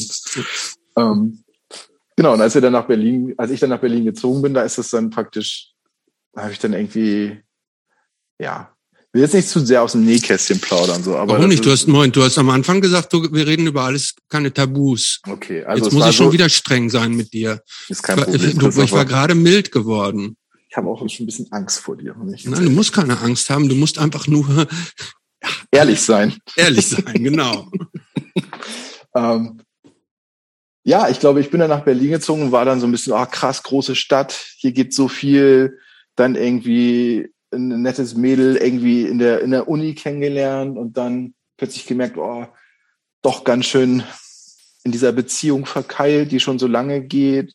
Glaube ich, dann kam nochmal so ganz doll diese Torschusspanik von wegen, ich verpasse was oder ich habe was verpasst. Und vielleicht auch aus bescheuerten Gründen aus heutiger Sicht dann irgendwie Schluss gemacht und viel weggeworfen, was sie total getroffen hat. Und mich auch tatsächlich, obwohl ich derjenige war, der es gemacht hat. Ähm, hatten dann ein paar Jahre keinen Kontakt. Und das ist ja alles schon ganz schön lange her. Das war ja 2006. Ja, aber nach allem, was du sagst und was ich jetzt als Hobbypsychologe zwischen den Zeilen lese, also da, da ist doch noch was zwischen euch, oder? Ähm, also sie hat irgendwann einen Sohn bekommen, der nicht so richtig so ein, der Papa war nicht auf der Bildfläche, sage ich mal. Und der ist mittlerweile elf und den kenne ich seit der, seitdem er fünf Minuten auf dieser Welt ist, kenne ich den und der ist auch fast jede Woche bei mir. Grit und ich sehen uns momentan weniger. Wir haben aber auch, wir sind immer noch gut miteinander. Die wohnt auch gar nicht so weit weg von mir, aber ihr Sohn mit dem, ja, ich weiß auch nicht, das war immer so, ich weiß nicht, über die Jahre ist es, glaube ich, mehr so Jobs, du kennst sowas ja auch vielleicht, weiß ich nicht. Dieses, man hat eine Beziehung. Wir reden jetzt nicht über Jobs, wir reden nur von dir. Entschuldigung. Entschuldigung. Das ist auch wirklich, du bist, du bist wie so ein CIA ja. Pro Dude hier. Ich fühle mich so wie in, ja. so, so in, der in heiße so Stuhl ist, ist, ist, ist der genau. Untertitel von unserem Podcast. Ähm, ich dachte, nee, ich dachte du bist der Markus Lanz des Podcasts. Das war ich mal. Ich, ich, Ach so, jetzt bist du der, wer hat der Halsstuhl Ulrich? Weiß ich, hieß der nicht? Weiß ich, egal. Naja, auf jeden Fall, ähm, der Kleine, der ist immer, der gar nicht mehr so klein ist, mit dem hänge ich immer noch ganz regelmäßig ab und äh, liebt ihn total. Und ja, es ist irgendwie so ein bisschen so wie Family geworden über die Zeit und bin ich auch sehr froh drüber, dass der Kontakt. Also ich weiß natürlich nicht, wie das bei dir genau bei dir und Grit ist, aber generell, ich kann Warum weißt du das eigentlich nicht?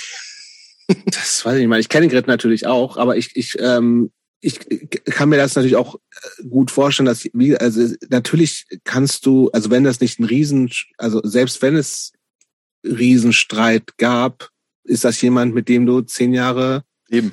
intensive Jahre und super prägende Jahre verbracht hast so. Und ich glaube, dass das und wenn es dann hinkriegst irgendwie eben natürlich äh, äh, ist dann auch nicht immer alles einfach und alles easy oder muss es nicht sein, ähm, aber es hinkriegst äh, das irgendwie über den, den Schmerz, den, in, der in so einer Beziehung, äh, in Beziehungsende drin ist, hinwegzukommen, dann ist, glaube ich, die Wahrscheinlichkeit, dass beiden Leuten das extrem bewusst ist, wie wichtig dieser Mensch im Leben gewesen ist und wie viel der weiß und wie viel äh, Nähe dann halt auch da war und irgendwie noch da ist, das, wenn, das geht halt nicht weg so. Und das finde ich total nachvollziehbar. Also gerade irgendwie so, also und das ist was anderes, wenn, als wenn deine, also es war ja auch so deine erste Freundin, ne?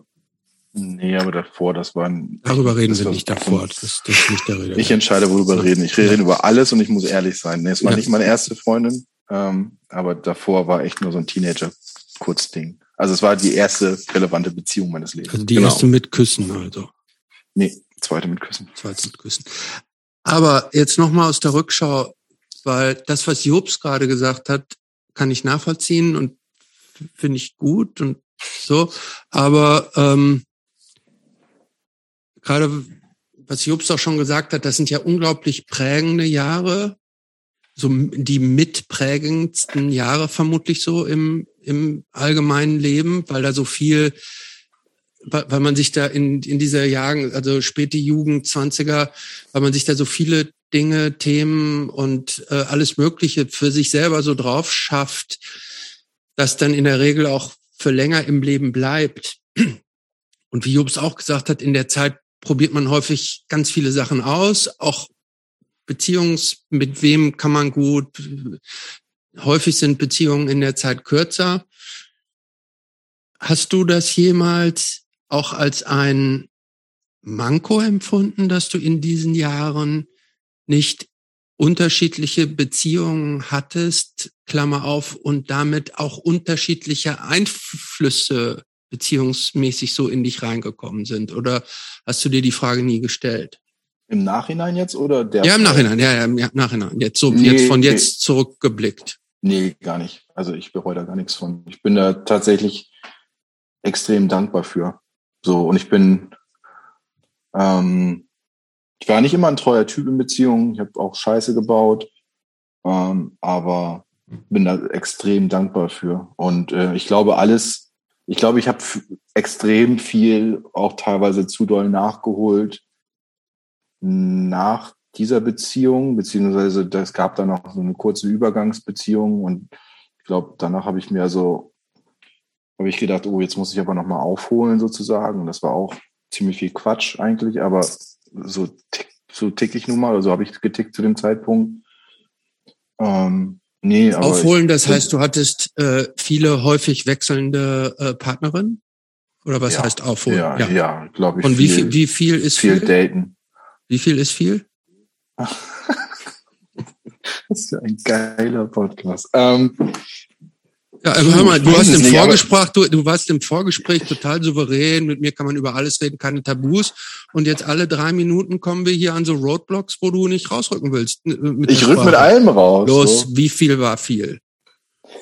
Ja, also, ja, ja, so. Ich weiß es nicht. Keine Ahnung, es werden über 60, 70 gewesen sein. Dating-Erfahrungen, sage ich jetzt mal. Holy fucking shit. 60, 70 hast du gesagt? Ja, klar. Ja, gut. Wollen wir denn von, von wir, wir bewerten hier ja nichts. Da unter, unter 60 bis 70 Dating-Erfahrungen fällt jetzt erstmal alles so, ne? Ja, na klar. Ja, genau. Ja, da musste vielleicht, war da auch, musste da auch viel auf der Überholspur für das eigene Selbstbewusstsein nochmal, irgendwie musste da nochmal Gas gegeben werden. Aber ja. Genau, und dann, dann, ähm, ich weiß gar nicht, in welchem Jahr sind wir denn jetzt eigentlich? Wir gehen auch gar nicht so linear. Wir gehen nicht nach linear. Nee, wir gehen, wir sind, wir, gehen, wir auch springen ja auch gleich nochmal hart zurück. Krass. Ja. Dann springt mal. Ja, lass mal jetzt springen. Okay.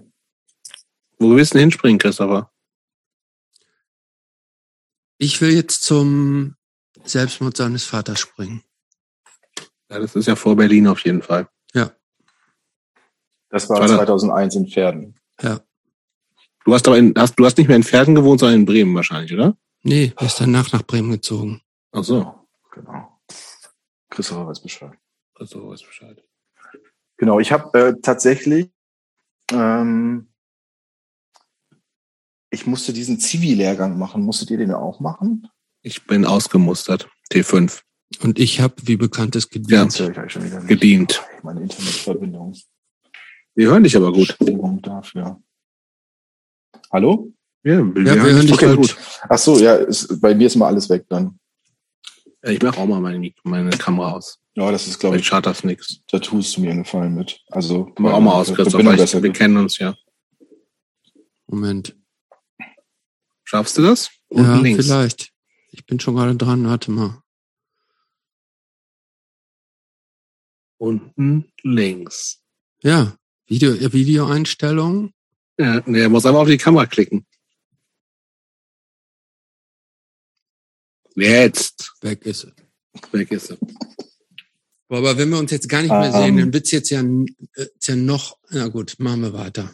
Was wird's noch? Was Ja, willst komm. du noch? Frecher? Nee, nee, nee. Ja, nix, ich sehe Jetzt. ist, das ist jetzt ja komplett so wie im So. Dunkeln. Bei den Waltons, so wie die Waltons ins Bett gehen und sagen, Mach ist das mal, dann irgendwie mal. du John, äh, äh, Jobst Don. Ich habe Bonn. ich hab jetzt auch mal. Licht ausgemacht bei mir. Mal gucken, wie das ist. Das ist wie dieses Restaurant, wo man im Dunkeln essen kann. Wart ihr da schon mal drin? Nee, auf keinen Fall. Ich war da schon drin. Ja, ist das geil? Ja, ich find's geil. Das Ich find's richtig- ich find's richtig gut. Weißt du überhaupt, was du gegessen hast? Ja, die, die haben übrigens auch ein, also definitiv auch vegetarische Gerichte. Aber wir schweifen jetzt ab, ja da sprechen wir später Okay. nochmal drüber. Okay, ähm, genau. Ich musste damals, als mein Vater sich das Leben genommen hat, musste ich auf so einen Zivildienstlehrgang, wo man irgendwie, ich glaube, sowas wie Staatskunde lernen musste. Drei Wochen lang musste, wurde man in so ein, in so ein, irgendwo hingekarrt. Und ich bin damals mit dem Auto Richtung Hamburg gefahren. und habe den Abend vorher noch drei Stunden mit meinem Vater in der Küche gesessen und habe ihn versucht davon zu überzeugen, dass die Welt nicht so schlimm ist, wie er das im Gefühl hatte und dass er sich jederzeit bei mir melden soll.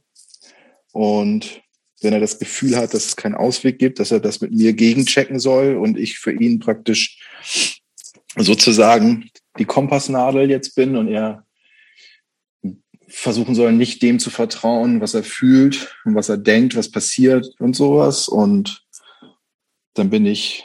Aber das heißt ganz kurz, ähm, ja, dein, du wusstest, ob der psychischen Situation deines Vaters, war das irgendwie die diagnostizierte Depression oder war es einfach nur, der ist oft schlecht drauf und also wie, nee, wie kann man sich das vorstellen? Also das war so, dass ich schon von meinem äh, USA-Austauschaufenthalt früher nach Hause zurückgekehrt bin, weil es meinem Vater psychisch extrem schlecht ging.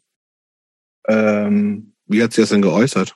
Er musste es so, also er ist in, in, in Frühruhestand gegangen mit einer Abfindung.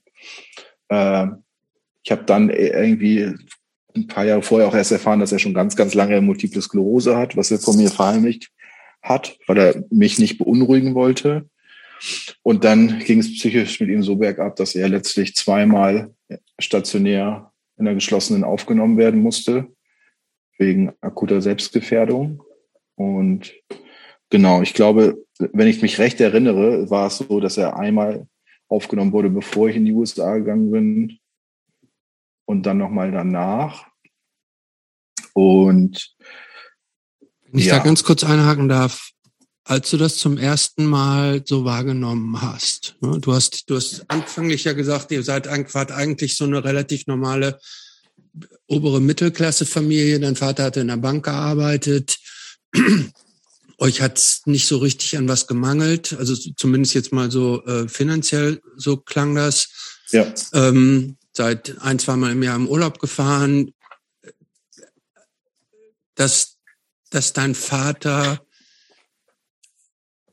so in, in so eine Bahn reingekommen ist. Was hat das mit dir gemacht, als du das so zum ersten Mal auch reflektiert wahrgenommen hast? Also als du gemerkt hast, der hat nicht nur schlechte Laune, sondern der, der hat irgendwas, was tiefer geht und was, was schwerwiegender ist. Was hat, was, hat das, was hat das bei dir ausgelöst? Sorge erstmal. Also ich muss dazu sagen, mein Vater war ähm, mein Vater hieß Fred und Fred war eher kleinerer Mann, eher schmächtiger Mann. Er war, er hatte einen größeren Bruder, eine kleinere Schwester, also war ein Sandwich-Kind, womit er, glaube ich, auch oft gestruggelt hatte. Seine Eltern, sprich meine Oma und Opa, haben direkt neben uns gewohnt, beziehungsweise meine Eltern haben direkt neben seinen Eltern ein Haus gebaut damals. Ähm, und ich habe meinen Vater nie als den starken maskulinen Typ erlebt, so mit Bärenpranken und wie manche Väter sind und gefühlt zehn Stockwerke hoch, sowas. So, ich habe meinen Vater immer so als kleinen, schwächeren, körperlich auch mir sehr schnell unterlegenen Menschen empfunden und kennengelernt. Und als dann diese psychische Krankheit dazu kam,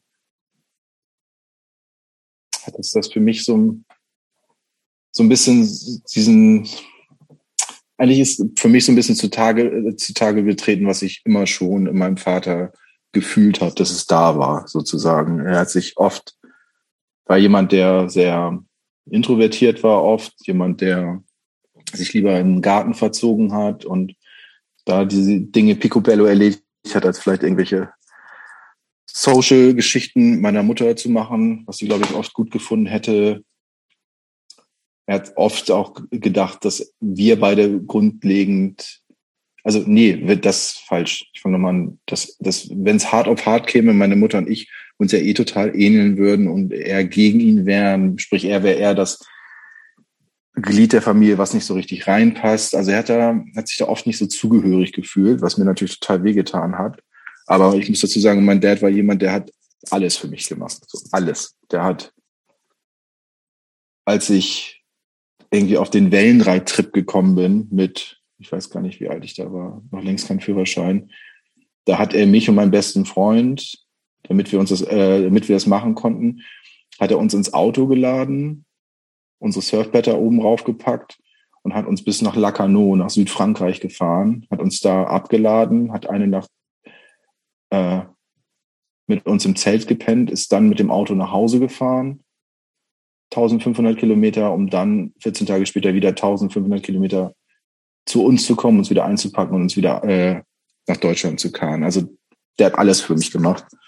Und das war natürlich total bitter für mich. Ähm, und traurig und auch angsterfüllend, so zu erleben, wie jemand psychisch so abbaut und irgendwie immer, immer weniger und weniger am Leben hängt und da auch gutes Zureden, sage ich jetzt mal, so, auch wenn das naiv klingt und da sein und es alles nicht hilft. Also das war schon für mich eine extreme, eine extreme Ohnmachtserfahrung, woraus, glaube ich, später auch oft so ein, so ein Helfer-Ding bei mir dann entstanden ist, was ich mir auch mal erstmal über die Jahre wieder ein bisschen abtrainieren musste. Und an diesem Tag, ihr hattet am Abend vorher noch zusammengesessen und du, du hast da offensichtlich ja was gespürt, dass, dass dein Vater wieder nicht in, in, in einem guten Zustand war, weil du gesagt hast, hier lass mich deine Kompassnadel sein. Und dann bist du am nächsten Tag aber wieder zu deinem, wenn ich das richtig verstanden habe, wieder zu diesem Kurs gefahren. Und wann hast du das dann erfahren? Also ich bin sozusagen den, am nächsten Morgen erst das erste Mal zu diesem Kurs aufgebrochen. Ich glaube, es war irgendwo in der Nähe von Lüneburg oder so. Bin da hingefahren in meinem Auto. Äh, habe da eigentlich einen Nachmittag rumgehangen, weil das noch nicht anfing. Und am nächsten Morgen, als es anfingen sollte, hat meine Mutter mich so gefühlt um sieben auf meinem, auf meinem Handy angerufen und hat gesagt, ich glaube, Papa ist tot, der hat sich das Leben genommen auf der Bahn. Kannst du sofort nach Hause kommen? Und ich gesagt, ja, alles klar. Und dann kann ich mich noch erinnern, dass ich, ich habe aufgelegt. Ich hatte meine Sachen noch gar nicht so ganz ausgepackt. Ich hatte so ein Doppelzimmer mit jemandem, der an dem ersten Tag aber noch nicht da war. Das heißt, meine Klamotten lagen noch auf diesem Bett neben mir und ich habe die, einfach die Sachen wieder reingepackt.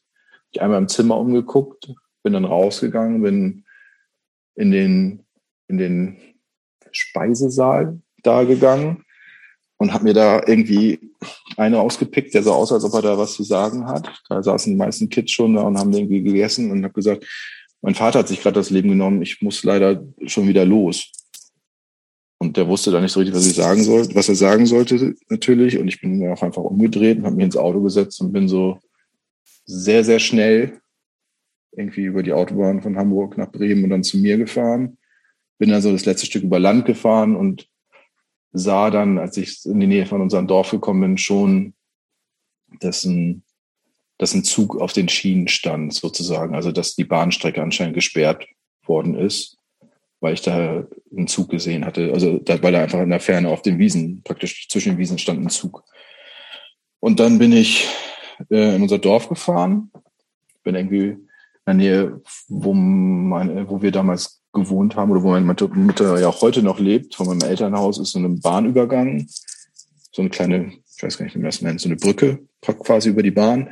Bin darüber gefahren, habe nach links in Richtung unseres Grundstücks geguckt und habe gerade noch gesehen, wie da ein Leichenwagen steht und ein Polizeiwagen und so zwei, die beiden Fahrer von dem Leichenwagen so einen Zinksarg hinten reinschieben und die Kofferraumklappe zuhauen. So, ich habe das aber nur so beim Vorbei fahren gesehen, bin nach Hause gefahren und habe die Tür war, aufgeschlossen. Hattest du dir da schon gedacht, dass das dein Vater da war? Ja, das war, also ich wusste das schon, dass es eindeutig, es war eindeutig schon, als ich den Zug gesehen habe, dass meine Mutter mhm. recht hatte mit dem, was sie gesagt hat und bin dann nach Hause, habe meine Mutter in den Arm genommen, kann mich noch erinnern, dass ich irgendwie, glaube ich, gefühlt 30 Mal zu ihr gesagt habe, wir schaffen das, wir schaffen das, wir schaffen das. Und bin dann, ich weiß gar nicht warum mehr, aber irgendwie hat es mich mich hat es dann total aus diesem, aus unserem Wohnzimmer praktisch raus auf die Terrasse und Richtung Bahn. Das war alles mit Bäumen zugewachsen, aber da führte so ein kleiner Weg drumherum, weil dahinter auch unser Kompost und sowas war. Den hat mein Vater nicht mal gepflastert. Und ich bin da so lang gegangen. Und da stand dann so eine Leiter, die war, das weiß ich noch, über, über den Zaun. So weil mein Vater so ordentlich war. Also mein Vater hat definitiv so ein bisschen OCD-Probleme. So von wegen, er legt zwei Gabeln parallel hin und das habe ich auch extrem geerbt von ihm. Also ich bin ein super, super überordentlicher Mensch eigentlich schon meistens.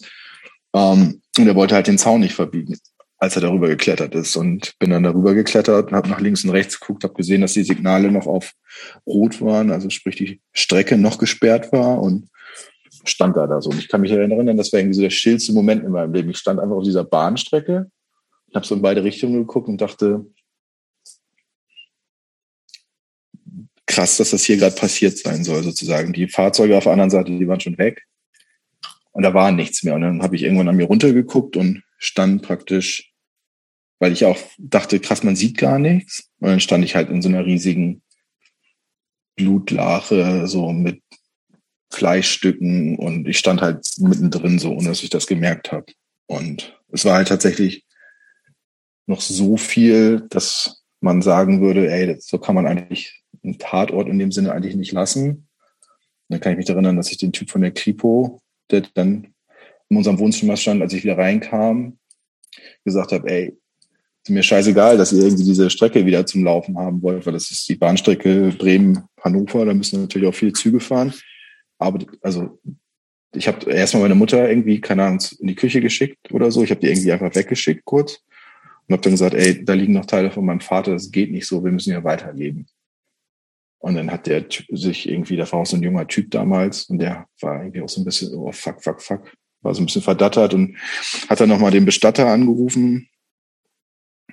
Ähm, die kamen dann zu zweit und dann habe ich praktisch nochmal so zehn Kannen Wasser, also zehn äh, Gießkannen Wasser irgendwie übers Grundstück nach hinten getragen, habe ähm, hab denen das angegeben und die haben dann praktisch die, die Schienen in Anführungsstrichen sauber gemacht und sind dann noch mit einer Tüte lang gegangen und ja, das war der, so der Suizid meines Vaters und die darauffolgenden Tage habe ich natürlich dann auch so ja, lass mal vielleicht bei dem, bei dem Tag bleiben, weil ich, ich ja. das ist schon jetzt auch, im, ich meine, es ist 21 Jahre her und ich, wie gesagt, wir, wir kennen uns ja gut und ich weiß, dass es irgendwie ja auch immer, also, also auch für alle, die ich nicht kenne, ich glaube, für Menschen leicht nachvollziehbar, dass das so eine, einfach so auch so ein extrem einschneidendes Erlebnis war. Aber klar, äh, redest du jetzt relativ sachlich darüber, so was, was passiert ist, was gemacht ist. Ähm, ich würde gerne mal so ein bisschen, also wie, was sind denn da, was waren denn da für Gefühle da? Also ich meine, das ist einfach ultra krass, irgendwie in den Überresten des Vaters zu stehen. Fühlt, hast du da, kannst du dich daran erinnern, was gefühlt zu haben? Oder ist dann eher in so ein, irgendwie so ein, warst du in so einem Ich muss funktionieren Modus, ich kümmere mich es, um meine es, Mutter? Es, es, klang gerade sehr kontrolliert. Ja. Mhm. Ja, ich glaube, es liegt daran, dass ich die Geschichte halt auch schon mehreren Menschen natürlich erzählt habe über die Jahre und dass ich halt auch diverse Therapien gemacht habe. Ich glaube, was an Gefühlen da war, das war halt so eine ganz, ganz große Stille. Mhm. Das war so eine Stille und so ein ganz leichtes, so ein inneres, wie sagt man das, so ein, so ein inneres, vielleicht ganz, ganz, ganz tief unterdrücke, so ein, so ein Panikschlackern. Dass man das Gefühl hat, wenn ich dem jetzt nachgebe, dann fängt mein ganzer Körper an zu schlackern vor Angst oder vor Grauen. Und das war irgendwo ganz tief unter mir, aber im Prinzip war in erster Linie eine ganz, ganz große Stille da. Und es war das heißt nicht heulen oder sowas oder völlig keine Trauer sein? Genau. Nee, gar nichts. Aber das ist ja auch, auch so aus, jetzt aus heutiger Sicht macht das halt einfach total Sinn. Ne? Ich bin halt komplett traumatisiert gewesen und im Schockzustand. Und da ja, also Menschen, die auf so eine Art und Weise jemanden verlieren, die, die fangen auch nicht sofort an zu trauern. Trauer beginnt ja setzt ja irgendwann danach irgendwo dann ein. Aber nee, ich war einfach, ich war einfach komplett. Wie so ein Schockzustand, Tra Trauma. Komplett, komplett einfach. Deswegen meinte ich ja auch so, es war so eine ganz große Leere, aber auch so eine ganz große Stille. Ich, ich weiß auch noch, ich stand auf diesen Schienen und habe dann so rübergeguckt und habe also gemerkt, was, in was ich da stehe sozusagen. Aber ich bin dann auch nicht so, oh fuck, so bin noch zurückgesprungen oder so, sondern ich bin auch tatsächlich dann, ich stand ja eh schon drin sozusagen. Mhm. Und ich bin auch einfach stehen geblieben. Und dann, ich kann mich erinnern, ich habe dann einfach so rübergeguckt und auf der anderen Seite ist so ein großes Feld, so vor dem schönen Baum in der Mitte. Und dann habe ich einfach die ganze Zeit irgendwie den Wind beobachtet, wie er durch diese Zweige gefahren ist. Also ich war auf, komplett neben der Spur einfach so natürlich, ne? Habe ich da auch so ein, so ein Gefühl, Gefühl von, jetzt ist es also doch passiert? So ja. wie wenn etwas eintritt, an das man früher schon mal gedacht hat und immer gehofft hat, das tritt nicht ein und so, jetzt ist es doch passiert, solche Gefühle? Ja, total. Das war ja immer so die größte Angst sozusagen. Ich kann mich erinnern, als ich ein kleines Kind war, stand ich oft oben an der Treppe und habe meine Eltern, wenn die sich mal gestritten haben, äh, da hatte ich immer ganz doll Angst, dass sie sich trennen. Dachte ich mal, jetzt ist alles vorbei. So, so eine Angst kannte ich so aus Kindertagen, wo die sich jetzt gar nicht so oft gestritten haben. Aber mir hat das immer, mit mir hat das immer sehr viel gemacht. Und als ich da dann stand, das war auch tatsächlich, also das ist interessant, dass du das so fragst, weil es war wirklich so, es hat sich so angefühlt wie, so fühlt sich das Schlimmste an, was im Leben passieren kann. Das war so ein bisschen so, ah, okay, das ist der Punkt, so, so ist das so ist das, wenn sowas passiert. Das war irgendwie auch schon so, so, so, so ein Stück weit vielleicht auch so Ungläubigkeit, dass man tatsächlich in diese Situation gekommen ist jetzt.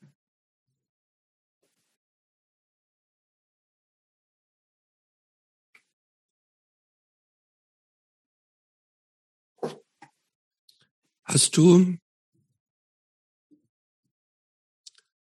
hast du Momente gehabt, wo du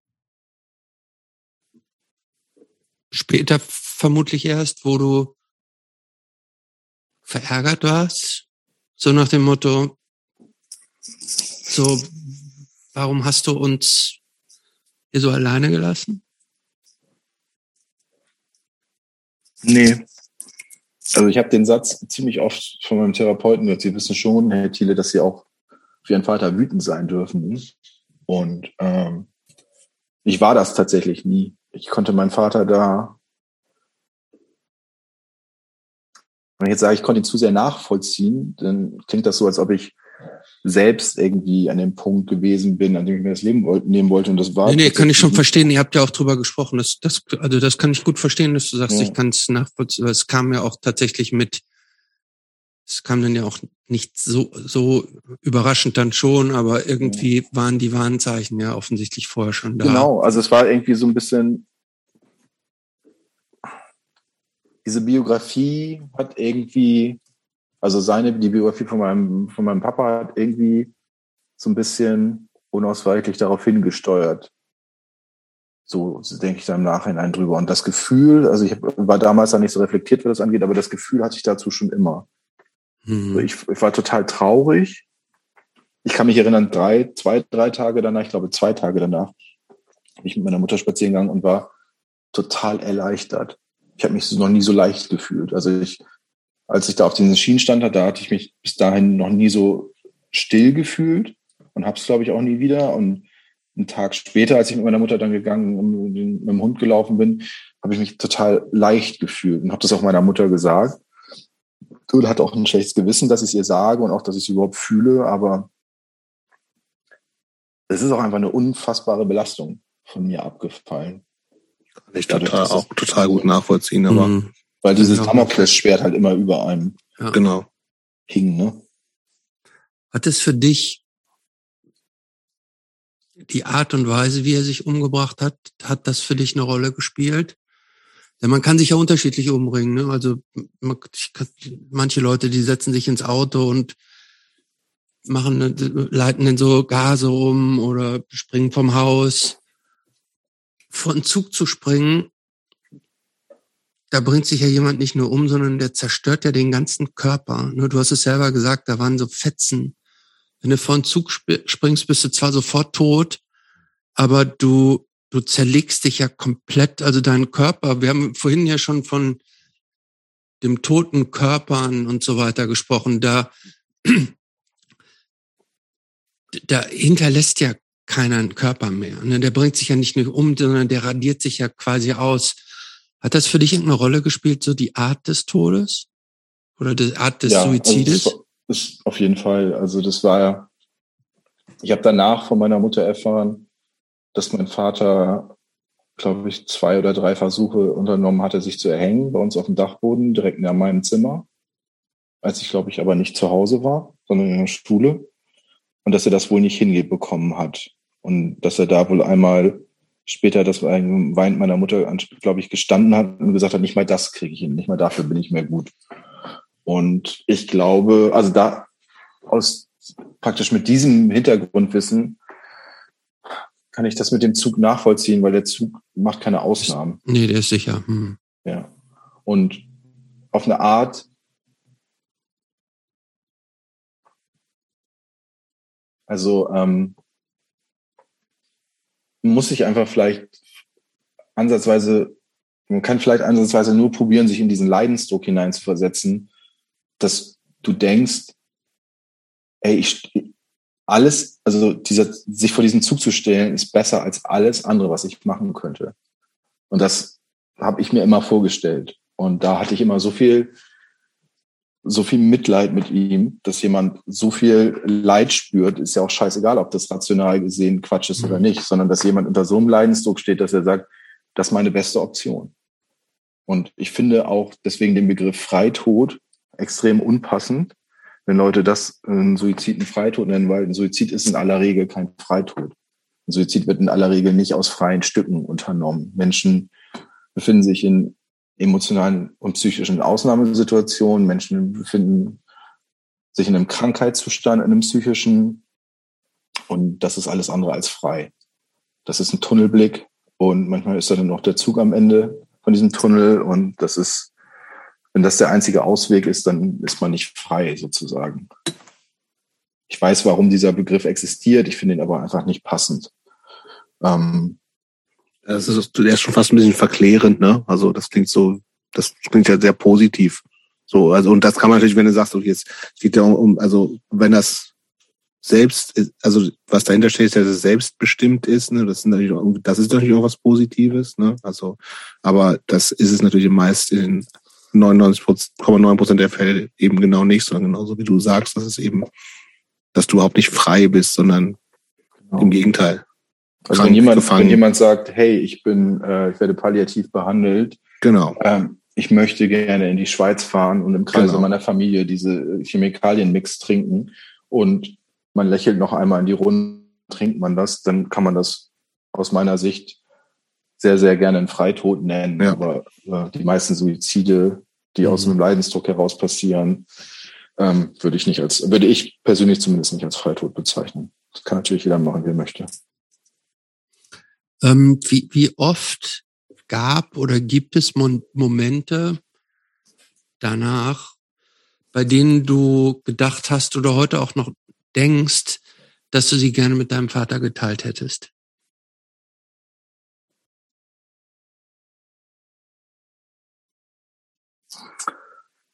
Ähm, das ist eine gute Frage. Ich habe es gab tatsächlich, wo ich weiß gar nicht mehr genau immer, was für Momente es waren, aber es gab einige Momente in meinem Leben, wo ich dachte, so praktisch im inneren Dialog mit ihm, wo genau. ich dachte, das weißt du alles gar nicht mehr von mir. Sozusagen, als, als Grit und ich irgendwie in diese eigene, in diese Wohnung gezogen sind oder ich irgendwie damals, keine Ahnung, diese Filme gemacht habe, so aus Scheiß und die plötzlich irgendwie so auf einem gewissen Level total positiv angenommen wurden oder ich mal dieses Scene gemacht habe oder ich plötzlich irgendwie diesen Job mit Jobs zusammen war. Es gab immer mal wieder so Momente im Leben, die jetzt für mich jetzt so keine, keine Facebook-Milestones waren, aber schon Dinge, wo ich dachte, das weißt du alles gar nicht. Und äh, das sind schon Momente, die haben mich dann, die haben mich schon traurig gemacht. Und oft haben sie mir aber auch gezeigt, wie viel Zeit vergangen ist. Also als da mein damaliger Hund irgendwann gestorben ist, der Hund, den ich praktisch nach meinem ersten Hund hatte, den ich von meinen Eltern bekommen hatte, sondern als der Hund gestorben ist, den ich Grit und ich praktisch zusammen hatten, als der gestorben ist, war ich so, fuck, fuck, fuck, Iggy ist gestorben, Iggy ist gestorben. Und dann ist mir da aufgefallen, den kannte mein Vater nie.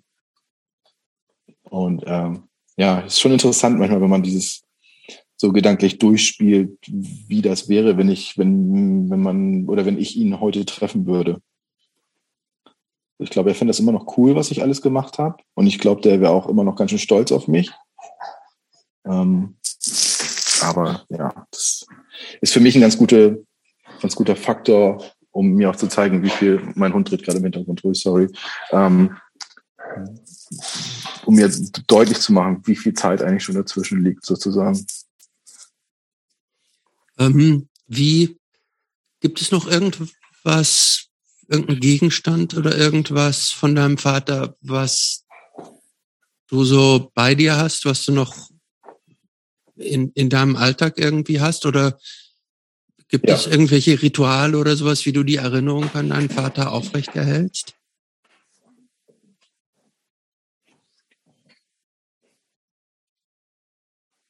Ähm, es gibt nicht so Rituale, aber es gibt so, also wenn ich jetzt so hier vor mich gucke, am Fenster steht zum Beispiel so ein Stein, der ist so ganz glatt verarbeitet und geschliffen.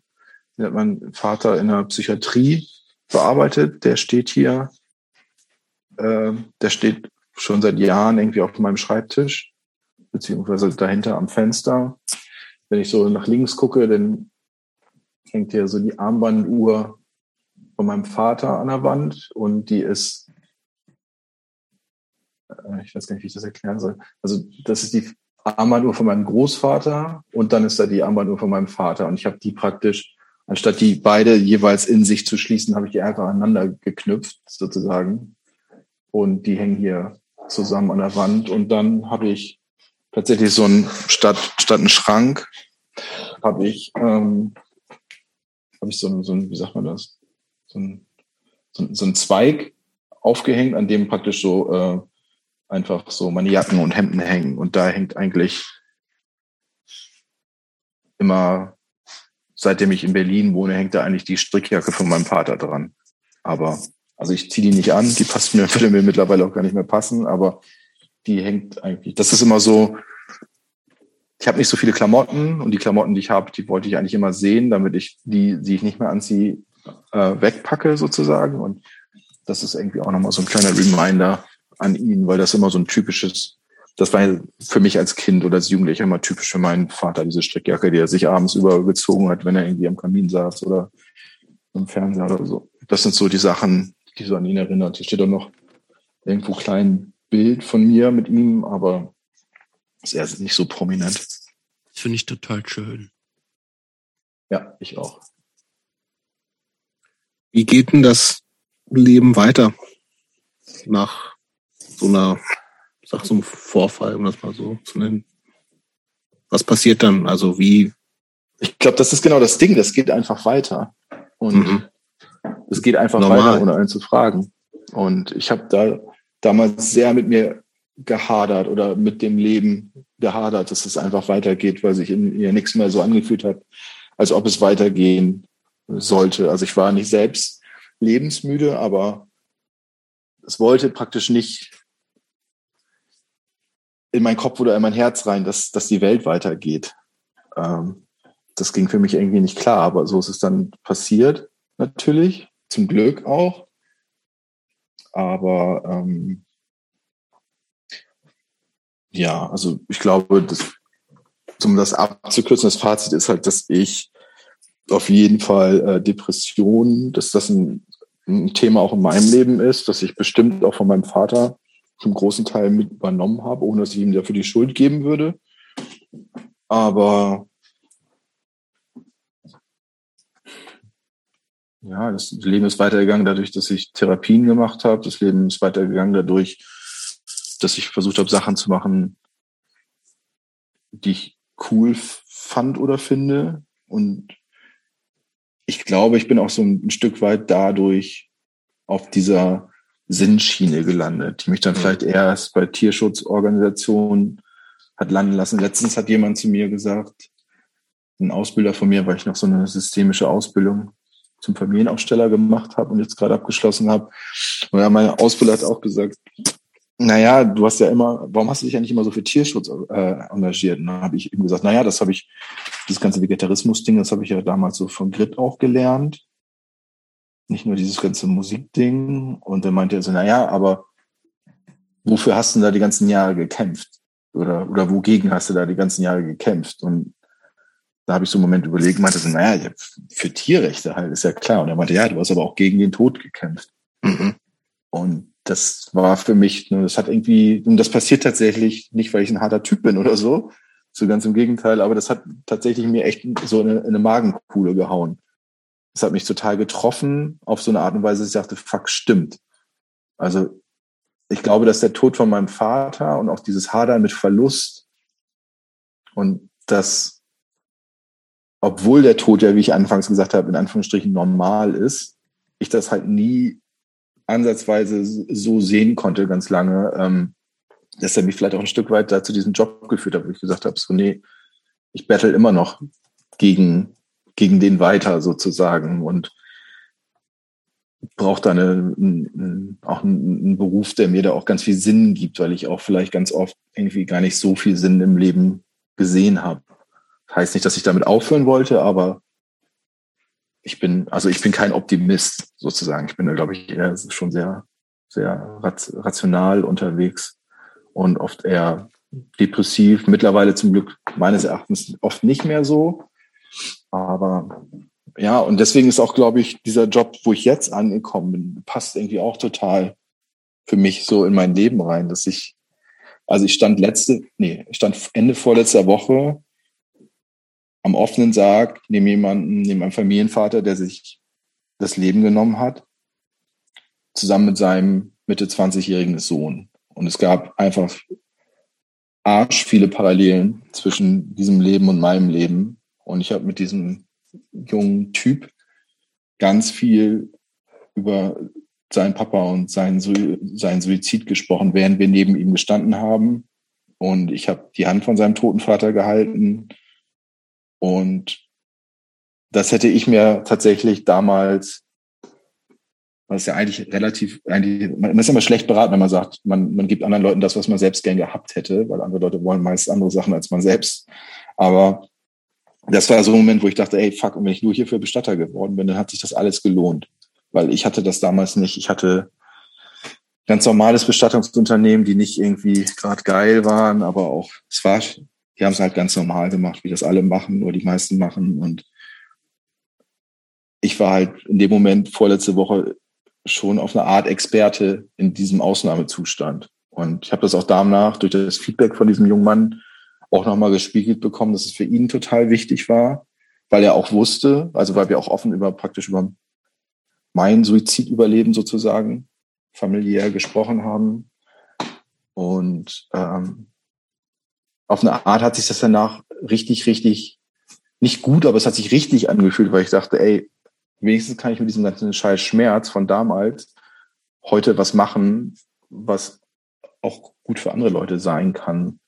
Und ähm, das, das, das, ja, auf die Art und Weise ist das vielleicht auch gut, dass ich sowas erleben musste oder vielleicht scheiße, dass ich sowas erleben musste, aber gut, dass ich das draus gemacht habe, was ich jetzt draus gemacht habe, sozusagen. Und da bin ich dann auch, denke, versuche ich dann auch einfach dankbar für zu sein, dass ich dann heute in so Situationen komme, wo ich vielleicht Leuten dann nicht irgendwas abnehmen kann, aber die zumindest irgendwie, die da begleiten kann in so, in so, einem, in so einem Kack. Mhm. Ähm, das macht total Sinn. Aber bevor wir über das sprechen, was du jetzt heute so machst, würde ich jetzt gerne mal eine kleine, einen kleinen Cut zu dem Thema hier machen. Ähm, ich glaube, das war sehr eindrucksvoll, was du erzählt hast und vielen Dank für deine offene Art, auch wenn quasi ja von mir erzwungen. Ähm, so nicht selbstverständlich, dass Leute so ähm, so offen und so detailliert über so schwere äh, Erlebnisse in ihrem eigenen Leben sprechen. Aber, aber lass uns mal so ein bisschen weitergehen. Du bist danach dann oder mit Grit seid ihr zusammen nach Bremen umgezogen. Ähm, und in der Zeit, du hast sehr viele von Bremen zu der Zeit ja so ein kleines Punk-Hardcore-Mecker, kann man fast sagen. Ähm, wir hatten es eben schon gesagt, äh, oder am Eingangs haben wir gesagt, äh, du bist dann auch irgendwann auf die verrückte Idee gekommen und hast zwei Filme gedreht, nämlich dieses Deadly Numb, norddeutsche, erste und einzige norddeutsche Vietnam-Film und dieser Film Kill City, Rechnung in Blei. Erzähl uns mal was zu, wie es zu diesen Filmen kam.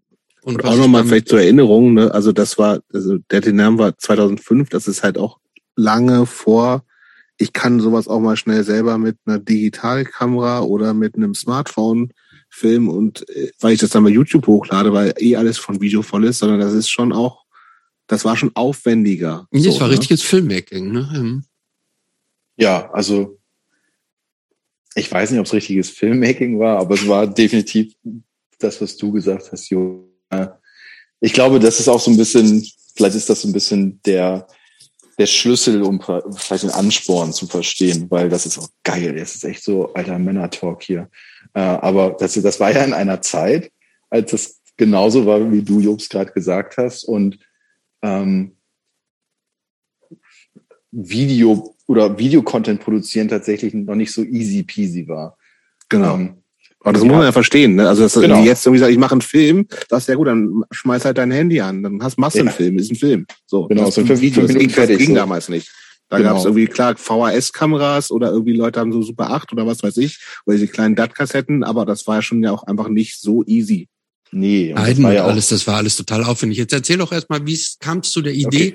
und zu diesem, zu diesem Medium überhaupt, Film. Ähm, also es war so, dass ähm, wir in Bremen äh, bei Hauke von Arge Assai und so, Hauke Hirsinger, seiner Freundin Berit, da gab es immer Filmabende, weil die waren immer schon komplette Filmfreaks und Hauke war auch immer der Typ mit dem äh, mit dem neuesten Fernseher oder dem geilsten neuen Beamer äh, und der schnellsten Internetverbindung und den besten Torrents und dem allen guten Film äh, ohne, ohne Synchro, also sprich alles in OV auf Englisch. Und da wurde sich immer ein, zwei Mal die Woche getroffen und dann äh, wurde gekocht. Da gab es meistens so irgendwelche vegane Pampe äh, und so ganz. Hat er da schon wieder Auto gefahren oder war er da immer noch Verweigerer? Äh, nee, das war die Zeit, wo er, da hatte er schon seinen VW-Bus, den er auch immer noch hatte. Ja. Aber hat immer noch sehr viel über das Nicht-Autofahren gesprochen.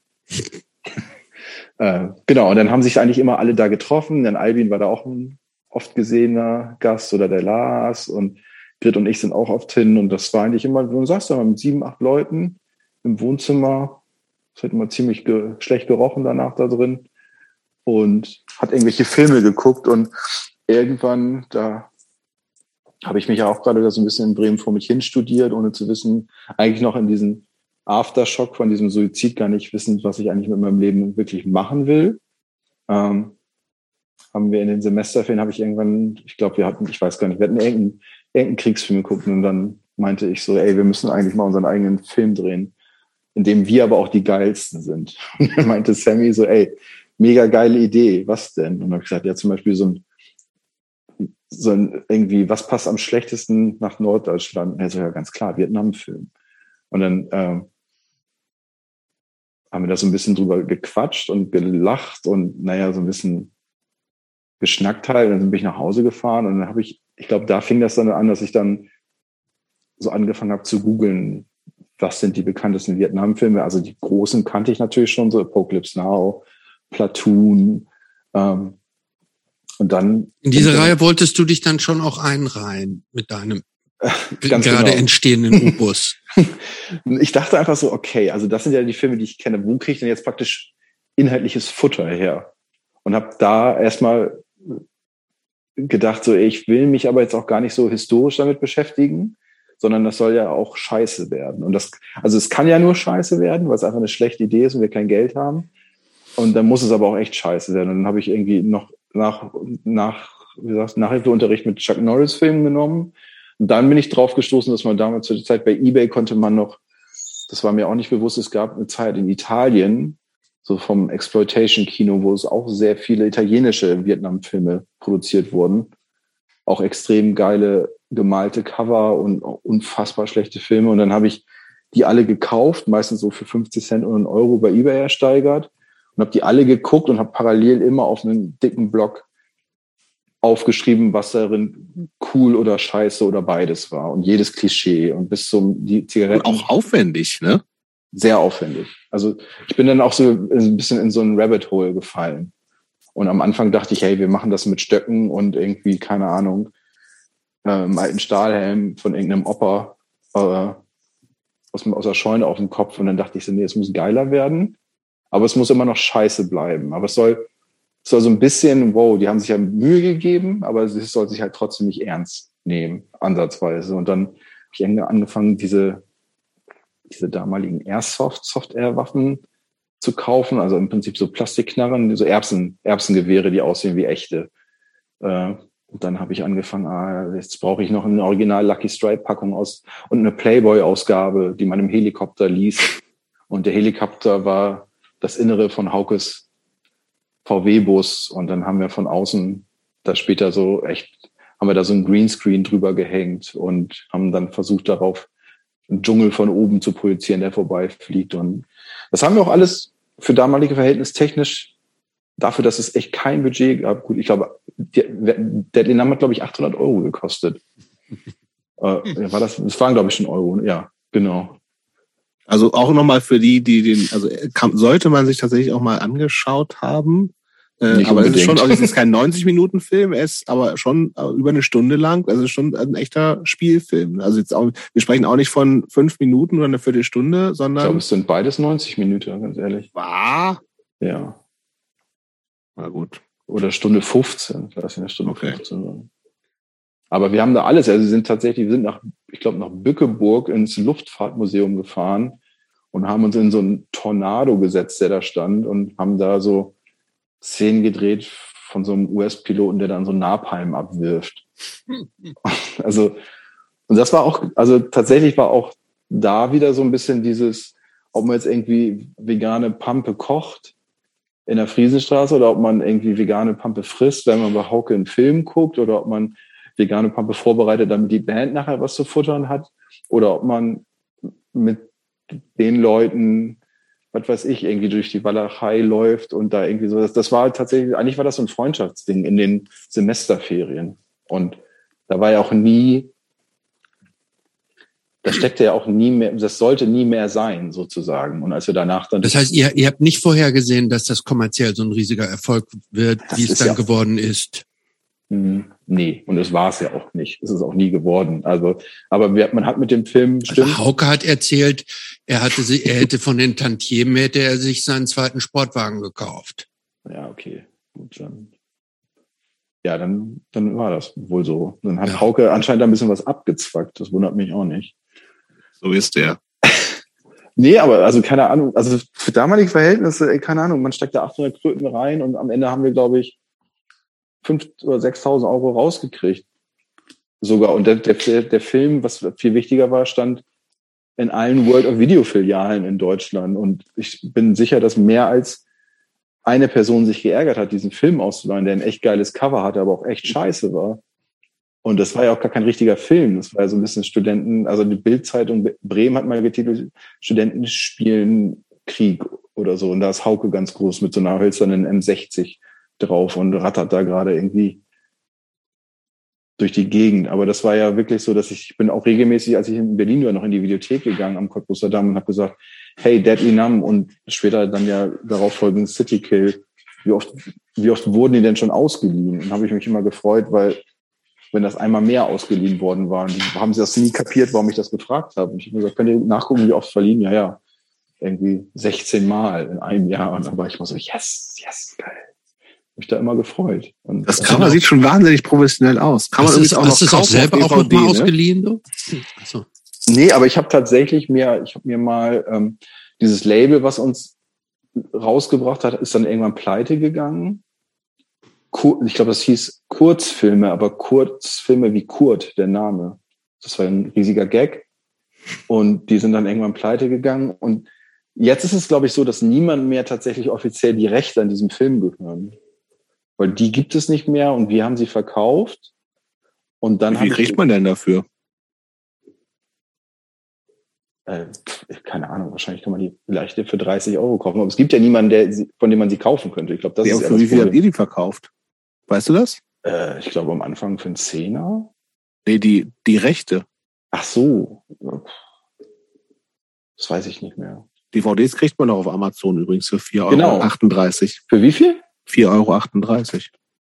Also ich habe mal auf Ebay, ich tatsächlich vor zwei Jahren einen Deal gemacht und habe ich nochmal 20 Stück für 1,50 Euro gekauft.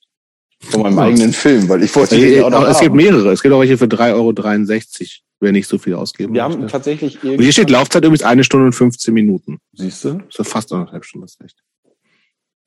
Jetzt wolltest du mich gerade berichtigen und dann hast du im Satz gemerkt, dass ich recht habe. Ja, und das ist eine, genau die Mischung aus anderthalb Stunden und einer Stunde übrigens, aber egal. Aber da wirst du gar nicht, bei dem einen, bei der einen Eintragung auf Amazon wirst du nicht mal genannt. Bei der anderen schon, das ist Skandal. Aber Ja, das, das hat er mit sich, da hat er seinen eigenen Namen nicht genannt aus reiner Bescheidenheit. Ganz genau. So so ein Typ bin ich.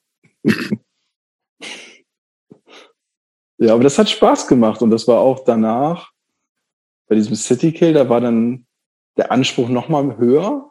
Der hat aber auch 2000 Euro gekostet, muss man dazu sagen.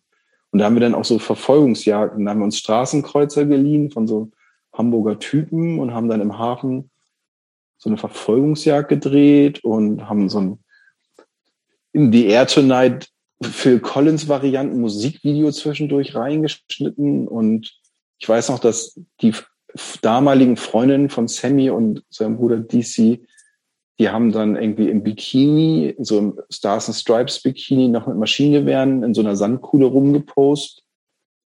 Ähm, wir haben echt versucht, alles aufzufahren und haben danach dann aber auch erfahren, dass die sich morgens um zehn zusammen schon mit der Flasche Whisky Mut angetrunken haben für die Bikini-Aufnahmen. Und das, das war dann, da haben wir dann noch überlegt, ob das jetzt überhaupt noch Straight Edge ist, die da reinzuschneiden. Haben es aber gemacht. Hast du einen der beiden Filme eigentlich mal gesehen, Christopher? Ja, ist nicht so Solltest du schlimm. noch, finde ich. Leider nicht, ja. Christoph, äh, Jobst, du hast sie auch nicht gesehen, oder? Ich habe der den Namen gesehen, ich habe City Kill habe ich nicht ganz gesehen. Aber City Kill gibt es einen wahnsinnig guten Soundtrack, muss man nochmal sagen. Und auch das Video ist gut. Ach ja, stimmt, von Amos. Von Amos. Imperator. Typ aus of Pop. München, ne? The Imperator of Pop, genau. Ja, stimmt. Da hatten wir, da hatten wir auch total Glück, was, was die Musik von diesem Film anging, weil die wurde auch extra dafür komponiert. Ja. Und wir haben beide Filme auch nochmal extra komplett synchronisiert, was auch nochmal zum Trash-Faktor, aber auch zur Verständlichkeit positiv beigetragen hat. Das war schon, das hat einfach, das hat mir richtig Spaß gemacht, weil das so ein Freundschaftsding war, so ein Klickending und ähm, ja. Aber warum ging es denn da nicht weiter? Also die meisten Leute, die so anfangen und die so mit so viel Enthusiasmus und so viel Ambitionen solche Filme mit kleinen Mitteln aus dem Boden stampfen, die meisten machen dann irgendwie weiter, weil sie einmal Blut geleckt haben und sagen so, das, das macht mir so viel Spaß. Jetzt geht's weiter. Warum geht's denn, ging's denn nie weiter mit Filme machen bei dir? Ich glaube, es ging nicht weiter, weil als ich nach Berlin gegangen bin, ich mich nicht getraut habe, mich in Babelsberg, da Potsdam äh, auf Regie zu bewerben. Das war eigentlich so, das war so ein bisschen der heilige Gral, dass ich das machen wollte. Aber ich kam halt aus so einem, ich kam halt aus dem, aus diesem aus diesem bürgerlichen Milieu dann auch noch und war dann irgendwie schon, ich glaube, ich weiß gar nicht, 26, 27 und hatte einfach schon total Torschusspanik, was so, ähm, was den Lebenslauf anging und dachte so, So was Vernünftiges machen quasi. ja, und dachte so, scheiße, ey, ich muss mal irgendwas, ich, ich werd nix mehr, kacke. Und habe dann irgendwie tatsächlich dann so bitter, wie es im Nachhinein noch ist, habe dann 25.000 Euro, was meine Eltern sich bitter irgendwie erspart haben oder seit meiner Geburt immer wieder zurückgelegt haben, habe ich dann irgendwie in so ein, in so ein privates, und da hört man es auch so, in so eine Privatuni gesteckt, wo es ein Design slash Motion Graphics slash Filmproduktionsstudium gab. Also eigentlich hätten damals schon alle Lampen angehen müssen, dass das einfach nur Schrott sein kann. Und das war es auch, aber das Geld war dann weg. Aber ich hatte wenigstens einen Bachelor in der Tasche. Und dann kam ja die Zeit, wo ich dich, Jobs, zum Glück kennengelernt habe. Ach so, während des Studiums habe ich noch kurze Zeit bei StudiVZ gearbeitet. Stimmt. Schön Hm. verdrängt. Ja, ich auch. Okay, aber äh, jetzt diese, diese nächste Stage würde ich schon noch mal gerne ein bisschen besser verstehen. Du hast also dieses teure Studium abgeschlossen. Aber das ist ja so ein Quatschding. Also ich glaube, diese privaten Hochschulen. Ja gut, aber das ist schon, da kauft man sich ja doch, quasi also irgendwas Abschluss, muss er da. Naja, ich habe da, ich habe da halt so Designgrundlagen. Klar, ich habe da so Designgrundlagen gelernt und ich habe da auch gelernt, wie man irgendwelche Filmexposés schreibt, wo ich das eigentlich jetzt vorher auch schon konnte. Äh, ich durfte, ich sollte da Imagefilme drehen und habe da als einziger in der Klasse irgendwie, keine Ahnung, damals die BVG rangekriegt und durfte das dann nicht machen, weil die anderen nicht so gute Leute rangeholt hatten oder nicht so gute Firmen. Das war alles schon ziemlicher Quatsch. Aber am Ende konnte ich halt so ein bisschen After Effects und so ein bisschen Motion Graphic Programme, aber auch wirklich mehr schlecht als recht. Und habe dann ähm, mit Jobs ja mal kurz im Proberaum gestellt. Genau, ich habe dann Sepp Stronzig von Highscore. In beiden Filmen übrigens mitspielt. Natürlich, ganz klar. Ähm, gefragt, ob er denn Leute kennen würde in, in Berlin überhaupt. Auch so was Musik angeht. Und er meinte so, ja, hier mein, mein Bandkollege Jobs. Dadurch bin ich an dich geraten. Dann haben wir ein paar Mal im Proberaum gestanden, haben gemerkt, das wird nix. Und du hast zu der Zeit warst ja schon bei Peter. Und dann mhm. kam mir durch dich der Kontakt von wegen hier, wir brauchen ja auch, wir haben ja so ein Peter TV Ding am Laufen. Das ist natürlich nicht im TV, sondern im Internet. Aber wir machen da so Video und mein Kollege könnte da vielleicht noch mal irgendwie jemanden gebrauchen. Und so habe ich mich dann irgendwie äh, mit, mit dem Cosi getroffen und habe ihm so ein bisschen angeflunkert, dass ich das besser kann mit diesem Motion Design, als ich es konnte. Und er hat es, glaube ich, geschnallt auch direkt, aber dachte sich, ach mein Gott, komm, der ist ganz nett. Und so das war, war ja auch so eher so eine Art Praktikum oder sowas, ne? Also, ja, oder? stimmt. Praktikum war das am Anfang, genau. Und dann bin ich halt praktisch da, darüber dann da reingerutscht. Und weil ich Tierrechte halt super cool fand, war ich dann auch zufrieden sozusagen mit dem Outcome von dem Studium, weil ich dachte, mein Gott, dann hat das, wenigstens habe ich dadurch einen Job gekriegt irgendwie über Vitamin B und vielleicht hat es auch gar nicht mit dem Studium per se zu tun, aber ist auch jetzt scheißegal. Hauptsache es geht weiter und ich sitze nicht auf der Straße und sammle Pfand sozusagen, weil ich hatte schon von meinem Papa tatsächlich eine große Zukunftsangst eingeimpft bekommen, die er selbst hatte so und wo ich mich da auch ganz lange nicht von frei machen konnte. Und deswegen auch dieser fehlende Mut, dann nochmal das Risiko anzugehen oder in Kauf zu nehmen und dann Regie, mich auf Regie zu bewerben. Im Nachhinein haben mir Leute natürlich gesagt, ey, keine Ahnung, mit 92 Minuten, die absichtlich Trash sind oder auch nicht, hättest du auf jeden Fall da irgendwie zwei, drei Runden irgendwie durchgehalten. Keine Ahnung. Alle Fälle, ja klar. So, ja. Aber ich konnte dann ja tatsächlich, das war das Gute, so perspektivisch habe ich ja dann bei Peter und dann bei dieser Jugendkampagne Peter 2, da konnte ich ja auch ganz viel so kreativ ausleben. Eigentlich im Prinzip haben wir das ja mit Inhalten gefüllt, Jobs und ich, und dann konnte ich da ja auch so Imagefilme drehen und irgendwelche Formate irgendwie ausdenken und mir Merch ausdenken und wie soll die Website Aber durftest aussehen. du dir das wirklich ausdenken oder hat Jobst Befehle erteilt und du hast es dann ausgeführt? Jobst ist ja so ein unfassbar anti-autoritärer Typ. Ja, unfassbar dominant. Da kann man einfach. Ja, bei mir so. Ich Deshalb frage, wollte ich jetzt wirklich ja. nochmal nachfragen. Du hast das jetzt gerade wie so ein Gemeinschaftsprojekt geschildert. Eigentlich war es. Wir, wir wollten musste, bei der Wahrheit bleiben, ne? Musste Hendrik umsetzen. Und ich bin halt der Typ, der immer alles bestimmen will. Ja. So mein Ding. Ja, ist das schon so ein kleiner Animal Rights Hitler. Ja. Genau, deswegen, ach, das ist alles schon okay, wie sich das im Nachhinein das hätte ich zum Beispiel auch nicht gedacht. Vor 20 Jahren, das wäre ein Ding der Unmöglichkeit gewesen, dass ich, wenn jemand mir gesagt hat, du wirst irgendwann mal so Sätze sagen wie, ey, ist schon okay, wie sich das alles entwickelt hat. Deswegen glaube ich auch ab jetzt, wenn das total Relevanz hat, wenn Erwachsene zu Jugendlichen sagen, ey, lass dir das nicht tätowieren, du bereust das irgendwann. Das stimmt. Das Leben kann sich so doll ändern, das hätte ich nie für, für möglich gehalten, wie, wie doll sich mein Leben ändern könnte. Und jetzt habe ich auch noch schlechte Tattoos. Ist auch nicht so schlimm. Nicht so, ist auch scheiße. Ist alles okay, wie es gelaufen ist, ich sag's ja. Aber ich finde tatsächlich, also dieses, ähm, das, du hast es vorhin gesagt, ne, wenn wir schon mal in dieser Peter-Sache sind, ne, und wie gesagt, also da haben wir ja wirklich wahnsinnig eng und wahnsinnig viel und äh, zusammen gemacht. Also und, und in der Zeit ist, also das hat natürlich auch nicht nur was mit uns zu tun. Hat ja aber auch dann, die Organisation ist, war viel größer geworden. Es hat sich, da war ständig viel in Bewegung und äh, das ganze Thema Tierrechte ist natürlich auch jetzt viel mehr präsent bei Leuten, als es das vor 15, 20 Jahren ähm, gewesen ist. Veganismus sowieso, was ja auch alles ganz, ganz cool ist. Ähm, aber ich glaube ja auch, dass dieses ähm, äh, vorhin hast du gesagt hast, äh, dass, dass jemand zu dir gesagt hat, naja, das ist natürlich auch irgendwie gegen den Tod zu kämpfen oder was zu tun, ne?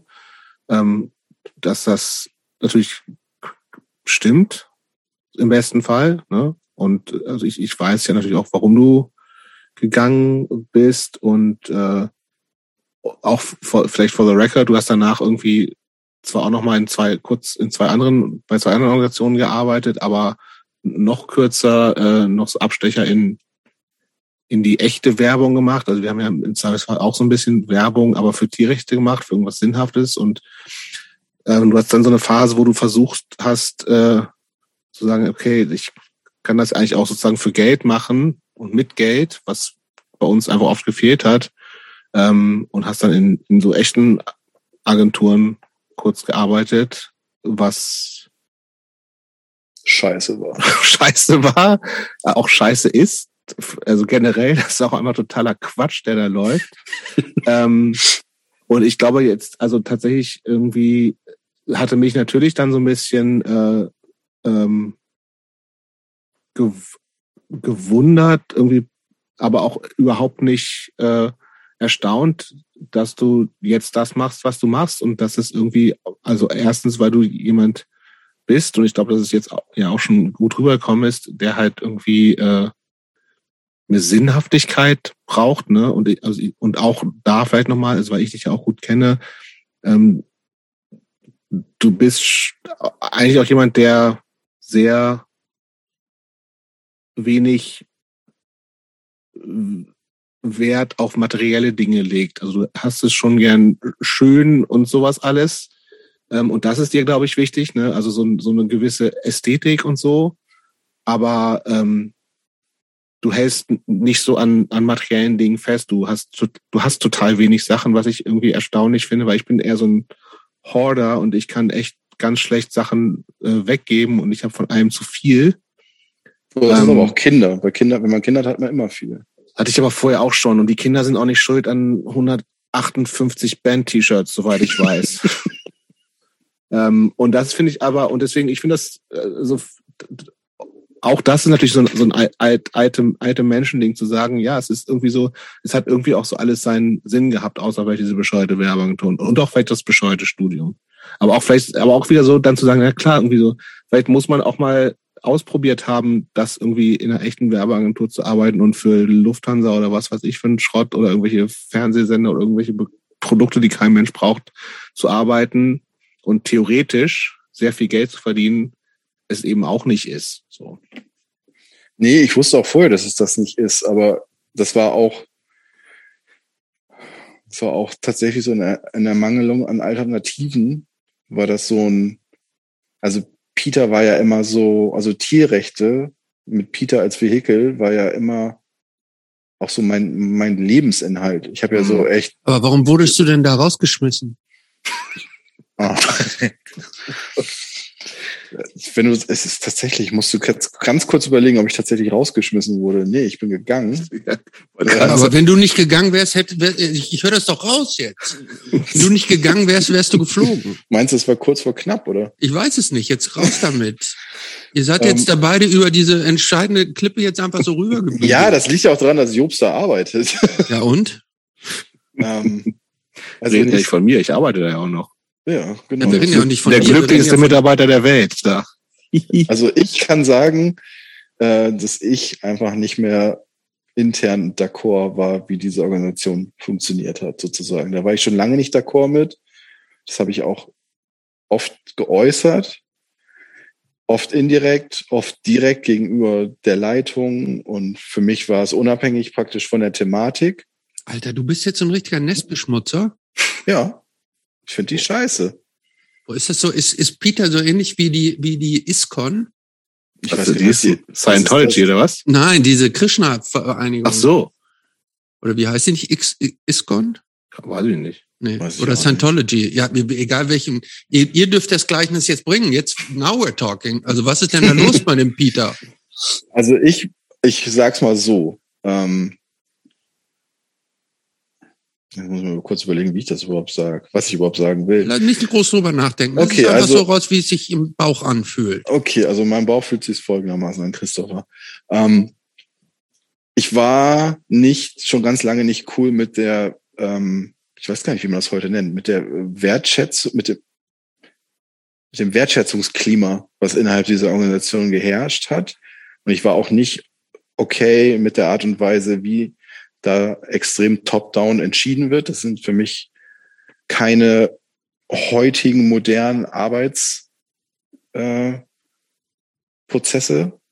und bin da ganz oft intern aneinander gehakt ich, mit dem Vorstand von Peter und habe da auch offen meine Meinung gesagt, aber und das ist ja auch okay. Ich bin ja sozusagen, ich war ja nie der Chef, sondern die Chefs da äh, sehen halt Sachen anders und möchten, dass Peter bestimmte inhaltliche Kampagnen macht und möchten, dass das intern auf bestimmte Arten und Weisen läuft. Und das können die, ist ja deren gutes Recht sozusagen, weil die sind an der Position, wo es entschieden wird und ich nicht. Aber ich war dann irgendwann an dem Punkt, wo ich gesagt habe, so hey, für mich passt das nicht mehr. Ich habe hier irgendwie einen Hörsturz und stehe vorm Burnout und ich reg mich nur noch auf und nicht mal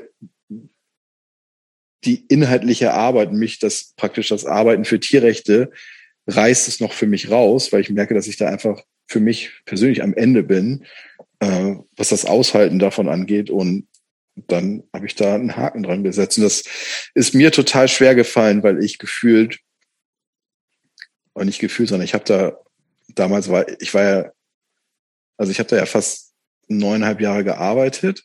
Und das war ja einfach eine lange Zeit. Das war der längste Job. Das war mein erster Job, den ich nach dem Studium hatte. Den habe ich saulang durchgezogen. Und da habe ich alles reingebuttert, was ich hatte. Und habe da auch, ich sag mal, im, habe da auch für mich gefühlt viel aufgebaut zusammen mit den Leuten, mit denen ich da zusammenarbeiten durfte. Ja. Und das hat schon total wehgetan, das hinter mir zu lassen. Einfach, weil ich wusste, ich, ich bin da praktisch an der De mit dem Kopf an die Decke gestoßen und die Decke will da bleiben, wo die Decke jetzt ist. Und es besteht kein Interesse, irgendwie das Haus auszubauen oder mehr Fenster reinzubauen oder es energieeffizienter zu machen, sondern das war's sozusagen. Finde ich damit ab, dass es so bleibt oder stirbt. Und das war dann halt einfach für mich eine Entscheidung, wo ich gesagt habe, so, nee, das geht so nicht weiter. Und ich wusste auch damals schon, dass viele von den Dingen, die ich mitgeholfen habe aufzubauen, irgendwie wie so ein Kartenhaus mehr oder weniger in sich zusammenfallen werden, wenn ich dann nicht mehr bin. Und das ist auch passiert. Aber das war für mich auch irgendwie ein, ein Prozess, mich davon loszumachen das, und auch zu sagen, hey, ich bin auch nicht mein Job, sozusagen. Und wenn, und dann hatte das halt seine Zeit und dann ist das jetzt so, ich kann es nicht ändern. Und ich war auch nicht der Einzige, der zu, zu der Zeit, es sind Leute vor mir gegangen, die auch wichtig waren für meine Arbeit. Und ähm, ja, deswegen ist es, also es ist nichts, was ich bereue. Und ich habe auch nie seitdem, es gab nie einen Moment, wo ich mich, wo ich mich umgedreht habe und gesagt habe, scheiße, hätte ich das mal nicht gemacht, sondern ich bin eigentlich tatsächlich da sehr ähm, unnostalgisch aus der Nummer rausgekommen, zum Glück. Also ich werde nostalgisch, wenn ich an die, an die schönen Momente denke, aber die sind meistens an die Kollegen geknüpft, mit denen ich sie hatte. Äh, und an die Fallen dir da noch irgendwelche Projekte. Namen ein von Kollegen, mit denen es nett war? Nee, Nee, kein ne? einziger. So, für eine völlig sinnlose Frage, Christopher. Ja, ja. ich, hab- vielleicht ist es euch schon aufgefallen, ich habe heute schon etliche lose Fragen gestellt. Deshalb- Was für eine Überraschung. Ja, aber es war schon, also ich muss schon sagen, die Zeit mit Jobs so, das war, das war schon absurd einfach in der heutigen Zeit, neuneinhalb Jahre mit jemandem an einem Schreibtisch sitzen. Das ist ja fast, das, da haben wir ja eigentlich, saßen ja fast in einer Zeitkapsel, ne? Oder es kommt mir Naja, das und so vor, die tatsächlich so, also dadurch, dass wir da beide auch Vollzeit gearbeitet haben, so, also das Hendrik war fast zehn Jahre lang der Mensch, ich mit dem ich am meisten Zeit in meinem Leben verbracht habe, ist so. Also Ja, Kapitalismus sei Dank. Kapitalismus sei Dank. Tierrechte seien Dank. Hm. Gut. Ähm, kommen wir mal zu Junimond, Ja, Christopher, oder willst du noch Ja, nee, irgendwelche nee, nee, das wäre ganz jetzt anderen genau, Fragen stellen? Nein, nee, nee, das wäre jetzt genau mein nächster Schritt gewesen. Genau, also das heißt, äh, um so mal im, im Lebenslauf durch, da gab es dann so ein bisschen, obwohl, nee, lass uns vielleicht ganz kurz vorher noch. Äh, du hast ja früher schon mal kurz in so einer, also wir haben so ein bisschen schon gehört, dass wir wir haben zwar versucht, eine Band zu machen, was nicht funktioniert hat. Es gab irgendwann mal in den, in deiner Bremer Zeit so ein, so ein, so ein Bandprojekt, wo du auch, weil du sonst musikalisch nichts kannst, äh, versucht hast zu singen. Ihr habt irgendwie ein pa- paar Songs gehabt. Das war so Metalcore-Gedöns, ne? Gab es eigentlich einen Namen? ja. Und zwar, Also die Band hieß Unless You Die. Klingt weiß wie gar so nicht- eine Metalcore-Band. Ja, halt, ne? finde ich auch. Und vor allen Dingen möchte ich noch mal kurz erzählen, wie das Cover aussah. Ich habe Wie, was, wie so ein Cover, was gab's denn da? Ein Demo? äh, es gibt ein Demo, das habe ich hier noch im Tisch liegen. Das ist das einzige, was existiert. Wenn diese, wenn diese CD zerkratzt wird, war's das. Du weißt, dass man CDs kopieren kann, oder?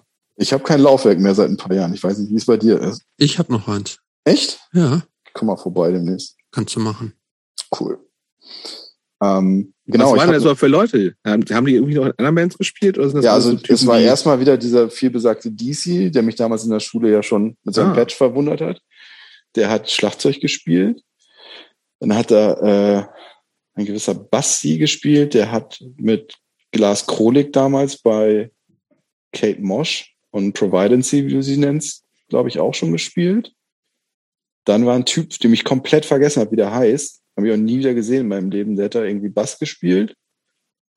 Und ich habe da, wie man damals im Metal-Mosche-Genre sagte, Throat gemacht. geschautet. Und genau, und ich habe auch damals das Cover, da habe ich auch also viel zu lange dran gesessen. Ich habe mir tierisch Gedanken natürlich gemacht. Also ich muss tatsächlich sagen, für mich war das damals wichtig und ich habe, es waren auch so Songs, die so textlich so auch viel so über den Suizid von meinem Dad ging. Mhm. Und die Musik war auch echt ganz gut, muss man sagen. Für das Genre, das war, Gab's Konzerte? nee, gab's nicht. Ich weiß Das ist auch gar nicht Drama warum. eigentlich. Hey, wir haben, glaube ich, bestimmt ein Jahr lang gespielt und irgendwie, ich weiß auch gar nicht, wie wir diese Songs überhaupt aufgenommen, müssen im Proberaum aufgenommen worden sein. Die sind auch nach heutigem Anhören, ich habe die vor ein paar Wochen nochmal gehört, als ich diese Kiste aufgemacht habe.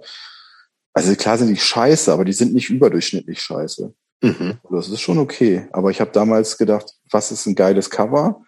Und dann habe ich mich, ähm, bin ich zur ähm, DIY-Style zu, einer, äh, zu einem Blumenladen gefahren und habe einen Strauß Rosen gekauft. Und dann habe ich äh, diese Rosen angesprüht. Angezündet. Nee, ich habe sie angesprüht mit Schwarz, Ja, fast klar. und hab die dann auf so ein großes weißes Papier, was ich ausgebreitet hatte, dann habt die da so, hab die da so drauf ausge, wie sagt man das, Hm, dass die da so rauf spritzen, dass da über so schwarze Spritzer und hab die eigentlich Mhm. einfach nur so raufgepfeffert und davon habe ich dann ähm, extrem künstlerische Fotos gemacht und das war dann sozusagen das Front- und Backcover und dann habe ich das U von dem Unless You Die Bandnamen noch ein bisschen überproportional groß gemacht und fertig war's, ne? Ja. Okay. Aber dann gab's ja noch eine Band hier in Berlin. Also un unsere nicht. Aber äh, Leider. Ja, irgendwie schon. Aber ich weiß, es hat irgendwie nicht so. Es, es, es gab. Hat, hat nicht da Matthias Scheurer noch Schlagzeug gespielt? Ja, exakt. Siehst du? Das, das, hat ich, das, aber das war so, so nur zwei oder dreimal Proben, dass wir das in, weder in meiner Folge noch mit ihm auch nur erwähnt haben, glaube ich. Das Oder ist haben wir, glaub Ich glaube. und, und wie gesagt, Christophers Bruder Matthias. und, Und Anna. noch, und Anna, die bei einer Band namens Ivan Drago gespielt hatte, die, die auch so, genau, aber die war plötzlich weg. Und irgendwie dann, weiß ich auch nicht. Ja, gut, aber Hat das, nicht durchgezündet. Jobs, dass, dass Le- Leute, mit denen du zusammengespielt hast, dann auf einmal weg sind. Was denn? Wer war denn noch weg? Es war doch irgend so ein Sänger, ist doch auch irgendwann Ach so, ja, einfach, dieser, nicht, einfach verschwunden. ja, aber vielleicht lag es auch an Matthias. Der war in beiden Bands. Ah. Ah. Na gut. Äh, und aber wie gesagt, es gibt, es gab, gibt es eigentlich Love, Hate, Love noch offiziell? Nee. offiziell jetzt aufgelöst? Naja, unser Drummer ist nach Bremen gezogen und unser Basser schreibt lieber Bücher wieder und spielt in so einer schlechten Metalband. Und ja, Manuel, den kennst du ja auch, unseren einen Gitarristen und Georg, ein super guter Freund von mir, auch Gitarrist. Äh, vielleicht passiert da noch mal was, aber wir haben auf jeden Fall eine Platte aufgenommen, für die sich wir uns tatsächlich den Arsch aufgerissen haben, was die Aufnahmen angeht. Und Manuel Bürgel, mein ehemaliger Peter-Kollege und jetzt Ex-Band-Kollege, hat da wirklich alles für getan, dass diese Platte, also ich glaube, dass auch diverse Menschen, die diese Art von Musik richtig scheiße finden, gesagt haben, so, boah, Alter, was ist das für eine Aufnahme? Das ist echt gut. So, haben, hat er sich echt richtig viel Mühe gegeben, das aufzunehmen. Und das haben wir auch heimlich oft bei Peter unten im dritten Stock in Berlin. Da haben wir dann so eine Sache aufgebaut aus irgendwelchen Molltongeschichten und haben da irgendwie gefühlt bei 30 Grad in diesem komischen Mollton-Pyramiden-Ding noch eingesungen und dann klitschnass rausgekommen. Aber es hat sich alles gelohnt. Und es ist eine Platte, auf die ich total, also stolz ist halt total der bescheuerte Ausdruck, aber ich bin sehr glücklich mit dieser, mit dieser Platte einfach. Das ist, glaube ich, Musik, die gefühlt, mein Kumpel Sven, der damals Jasmine Black gemacht hat, hat gesagt, hättet ihr diese Platte vor zwölf Jahren rausgebracht, hättet ihr mit allen touren können. Und vielleicht ist es so welche Musik, ja. Weiß ich nicht. Ich glaube, das ist so ein bisschen, ich weiß gar nicht. Jobs, würdest du das mit irgendwas, du hast sie ja mal schon mal gehört, glaube ich, ne? Ich habe sogar mal ein Konzert veranstaltet für euch. Das stimmt. An der Autobahn. Das stimmt. Wir haben, glaube ich, drei Shows, nee, vier Shows haben wir gespielt. Das war's. Und dann kam Corona. Dann kam und hat Corona. Uns, hat uns den ohnehin, das ohnehin dünne Genick gebrochen. Ja, also ich, ich kann es auch nicht so richtig, also ist wäre auch vor zwölf Jahren nicht meins gewesen, ne? Also, aber das also es ist schon, also war auf jeden Fall gut, gut, gut gemacht. Ich glaube, es ist so ein bisschen so Modern Life is War Zeug. Ja. Auch zu dieser Ära so. Moderner Hardcore, amazing, bisschen. Bisschen amazing, sagst du? Bisschen bis mit Pathos drin und ähm, Pathos finde ich super, fand ich immer schon. Ja, ich weiß. Äh, ja, aber tatsächlich so ein bisschen so äh, ist natürlich auch generell, also ich finde, so Bands machen mit, meine, da warst du ja auch schon Ende 30, ne? Ja, da wirst du einfach nicht mehr.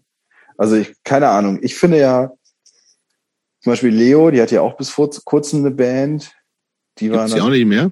Ich glaube nicht. Ich glaube, da ist der eine auch nach Hamburg gezogen. Und also ich sitze mit Leo jeden Tag, wie ich mit dir jeden Tag im Büro saß im Büro und habe mit ihr ein Bestattungshaus von dieser Band. Ist nie, nie, nie die Rede mehr. Mhm. Sie, sie trifft durchaus die Leute, die in dieser Band spielen, noch hier und da. Und sind auch, glaube ich, alles noch Freunde von mir. Aber ich glaube, das Ding ist durch. Aber was ich sagen wollte, Leos Band, die Wärme, zum Beispiel Musik, die mir persönlich nicht liegt, die aber total gut ist für das, was die machen. Die waren ja ultra angesagt von 0 auf 100 mhm. in Berlin. Die haben ja, hätten ja auch Passt auch besser in die Zeit in Berlin als ihr. Total. Ja. Genau. Aber das ist halt so, ich, ich, ich, ich, ich als äh, Nicht-Kenner solcher Musik würde ja sagen, das ist alles so Vintage-Punk. So 80er Berlin, Vintage Punk. Mir fällt auch immer, es gibt auch eine Deutsch Punk, Female Vocal Deutsch Der Zeit, die da immer mit verglichen wird. Die vergesse ich aber regelmäßig, wie die heißen. Ist ja auch egal. Auf jeden Fall haben wir keinen hippen Faktor nee. gehabt. Und außerdem war niemand aus dieser Band noch irgendwie Szene, äh, wie sagt man das? Szene assoziiert in irgendeiner Art und Weise. Also du hast netterweise uns irgendwie unsere erste Show da an der Autobahn spielen lassen, aber wir kannten auch sonst niemanden mehr, der richtig Konzerte macht. Und die, die wir angeschrieben haben, haben sich auch nicht gemeldet und auch legitimerweise ja auch, aber ich glaube, das ist ja auch immer so, weißt du, es gibt Bands, die sind echt scheiße, aber in denen spielen Leute, die kennen alle. Genau. Und alle kennen die. Und das ist ja auch das Geile an Hardcore, weil wenn man keinen mehr kennt, Dann hat man auch so ein bisschen, und dann kommt noch so eine doofe Pandemie um die Ecke, dann hat man halt irgendwie, guckt man halt in eine Röhre. War das jetzt schon wieder ein falsches Sprichwort eigentlich? Mhm. Nö. Okay. Gut, ich wollte es aber zumindest noch erwähnt haben, kann man sich noch anhören. Muss man. Die hat, glaube ich, ungefähr sechs monatliche Hörer auf Spotify. Man kann aber für einen Euro das Digital-Album auf Muss man aber gar nicht. Macht lieber nicht. Ich weiß gar nicht, wo das Geld hingeht. Nachher kriegt das noch Bögel oder so. Das möchten wir nicht. Nee. Der ist reich genug. Der ist reich genug. aber tatsächlich, also wenn noch jemand irgendwie aber es gibt, doch, es gibt doch Vinyl. Wo ist das es, denn? Es gibt, ja, das ist auch nochmal irgendwie eine Viersatzgeschichte wert. Nämlich äh, Jan Albin von Assault Records aus Bremen hat diese Platte zur Hälfte bezahlt, aber nie rausgebracht. Warum nicht? Ich weiß nicht. Jan reagiert. Ja, vielleicht, weil er sie nur halb bezahlt hat und nicht ganz. Vielleicht. Die, der muss auch seine Hälfte loswerden wollen. Ja, will er anscheinend nicht, weil es ist immer noch nicht auf. Also Jan ist eigentlich ein Typ, den kann man, den habe ich bis von zwei eineinhalb Jahren eigentlich regelmäßig nachts um drei auf Facebook angeschrieben und hat sofort eine Antwort bekommen, weil er zu der Zeit, glaube ich, irgendwie Platten oder Comics gepackt hat, eins von beiden. So ein super Typ für euren Podcast. Guter Typ auch, auf jeden ja, Fall. Sehr guter Typ. Und ähm, wer ist jetzt wortkarg geworden? Ich weiß nicht. Ich glaube, der hat irgendwie, da ist was im hm. Busch. Auf ja, jeden Fall. noch sein, sein Mailorder? Ja. ja. Und Label. Und Label. Genau, und der hat die Platte halt nie rausgebracht. Das heißt, bei mir liegt noch ein Batzen Vinyl, was echt schön ist, muss ich sagen. Collar-Vinyl, obwohl ich auf sowas überhaupt keinen Wert lege. Und ein gutes Cover, was, glaube ich, Szene-atypisch ist. Mhm. Und ja, gut. ich habe auch noch richtig coole Szene-atypische Longsleeves. Aber nee, Moment mal, ich bin gerade auf seiner Seite, da läuft es zumindest unter Releases. Kann man kaufen. Steht da drauf? Ja. Hm. Vielleicht ist er so sauer, dass du das nicht gefunden hast. The releases. Muss ich Keep Nothing. Originating from Berlin, Germany, Love Hate Love dropped the debut release on Assault Records with the LP Keep Nothing. The quintet's sound is hard to label, yet clearly remin reminiscent of early 2K's modern hardcore of bands such as Modern Life is War, mixed with aspects of grunge and progressive rock that feature raw verse, work, and dis spare fueled choruses. The album's artwork catches the eye due to the atypical minimalist design, which focuses on nothing but the essentials as both songs and lyrics speak for themselves.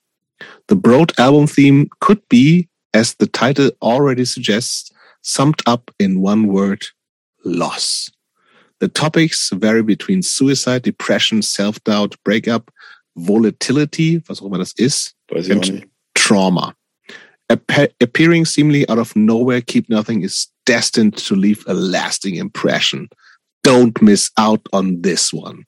Das steht bei Assault Records. So. Ich, sag mal, ich sag mal, lasting impression, I doubt it. I doubt it.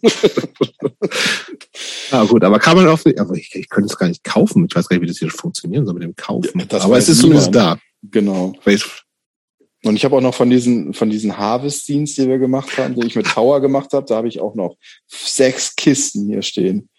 Das war echt ein total gutes Ding. Da würde ich, das, bevor wir noch zu Junimond kommen, ne, da würde ich, das würde ich ah. gerne kurz nochmal ansprechen. Du hast in, wann, wann war das? Zwei, also jetzt vor zehn Jahren ungefähr, 15? Nee, zehn. Ich habe tatsächlich, warte mal. Äh, also, die, das erste ist im April 2010 rausgekommen also vor zwölf Jahren. Und das genau, also es war so die, die, die Idee war, ich fasse das mal kurz zusammen. Bitte. Es ist kein, es ist kein klassisches Fanscene, sondern es ist tatsächlich in Buch, Bü, Buchform, also so ein bisschen vielleicht wie diese, wie heißen denn diese, äh, also jetzt kein, kein Hardcover-Buch, aber es ist ein, es Paperback? Ist ein, ja, aber ich wollte, es gibt, es gibt diese Reihe, diese aus dem, oh Gott, ich krieg's so viel Weiß ich gerade nicht. Also es, die Idee war, äh, immer zu einem Oberthema verschiedene Leute etwas machen zu lassen. Also so Sammelbände. Und es gab zwei, der eine zum Thema Youth und der andere zum Thema Death. Natürlich. Natürlich. Ähm, und äh, ihr habt einfach Leute, also du und unser aller gemeinsamer Freund Sebastian Tauer, äh, habt äh, diverse Leute, viele mit so Szenebezug aus Bands, äh, gefragt, ob sie nicht was zum Thema machen und die meisten haben was geschrieben, aber auch nicht nur. Und es sind wirklich so, also auch dann so zeitlose Dinge, also keine Scenes im Sinne von irgendwas was Aktuelles, sondern die äh, äh, kann man sich jetzt noch aus dem Bücherregal nehmen und gucken, was hat denn wer auch immer zum Thema zu sagen gehabt. Und eigentlich eine total super Idee, wie ich finde. Und auch sehr schön aussehend und äh, gute Leute gefragt. Also man sagt irgendwie, das, die finde ich auch erstmal interessant, wie auch immer. Aber das hat irgendwie ja nicht funktioniert, ne? Nee, das war irgendwie uns auch gar nicht, tatsächlich hatten wir das gar nicht jetzt irgendwie so auf dem Schirm, Sebastian nicht, ob das jetzt gut funktioniert. Uns war das nur wichtig, dass wir das machen. Aber das soll natürlich nicht davon ablenken, dass das sich nicht gut verkauft hat. Aber ich meine, das ist 2010 rausgekommen. Die erste Ausgabe hat 168 Seiten gehabt. Ähm, und wir haben das für einen Zehner verkauft. Und das war den Leuten noch zu teuer auf Shows. Ja, das ist Wahnsinn eigentlich. Ja, aber vielleicht, ja, ich finde es auch, auch zu, oder zu früh gewesen, weil ich meine, jetzt es gibt tausende von Büchern, die irgendwie alle sonst wie teuer sind, habe ich so das Gefühl. Ich habe manchmal also, auch, wenn ich wenn ich irgendwie einen selbstbewussten Tag habe, dann denke ich mir auch, das war ein bisschen seiner Zeit voraus, weil kurz kurz Zeit später hat er zum Beispiel auch hier Wes, ich weiß nicht, wie man ihn ausspricht, der Sänger von American Nightmare, Wes Isold, Wes Usold, ich glaube Isold, äh, der dann später auch Give Up the Ghost etc. gemacht hat, der hat dann über Deathwish Records ein Gedichtband rausgebracht. Mhm. Der ist natürlich weggegangen wie warme Semmeln. Aber ihr, ihr, ihr habt ja durchaus auch größere Band-Leute, von größeren Bands Leute drin gehabt, oder? Na, in der ersten Ausgabe hat Chuck Reagan naja. was geschrieben. Hat da sollte man doch schon automatisch ein paar hundert verkaufen, theoretisch, ein typ, Ein Typ von Unbroken. siehst du? Der Wes Isold selbst von American Nightmare. Der Sänger von Cave In. Shai Hulud, Sänger. Ryan Patterson von Coliseum. Das waren schon? Ja. Ja, aber hat trotzdem niemand interessiert. so ist das halt. Kennst aber du das, Christopher? Oder hörst du gerade zum allerersten Mal davon? Ich habe davon in, hier in der Vorbereitung gelesen, aber ich habe es nie gesehen. Ich schicke dir zwei, Christopher. Wie bitte? Zu, ich schicke dir zwei, ich habe noch zu viele davon. Ja, eins reicht mir, ich brauche nicht zwei. Das sind ja zwei Ausgaben. Ach so. Ja, dann. Eine zu Youth und eine zu Der. Die kannst du, aber die musst du mir nicht schicken, die kannst du dann mitbringen, wenn du deine CDs hier kopierst. ich wusste, dass du das sagst. Aber genau. wie das, also, aber theoretisch können sich Leute bei dir melden, wenn die das haben wollen, oder was? Ey, total gerne. Weil es macht ja keinen Sinn, wenn die da rumliegen. Nee, und ich finde es aber irgendwie, also ganz ehrlich, das ist, ich bin aber auch, das ist jetzt nicht so, weil ich da mit drin beteiligt war. Ich finde einfach, dass es einfach gut gealtert. So wie du gesagt ja. hast, das kann man sich aus dem Schrank nehmen und das ist immer noch interessant. Und das war ja auch so ein bisschen der Anspruch. Ich finde, du kannst das auch gut sagen, weil du ja auch, das ist ja nicht dein, also ihr habt das halt mehr oder weniger zusammengestellt. Also ich glaube, du hast, hast du hast in beiden was geschrieben, ne?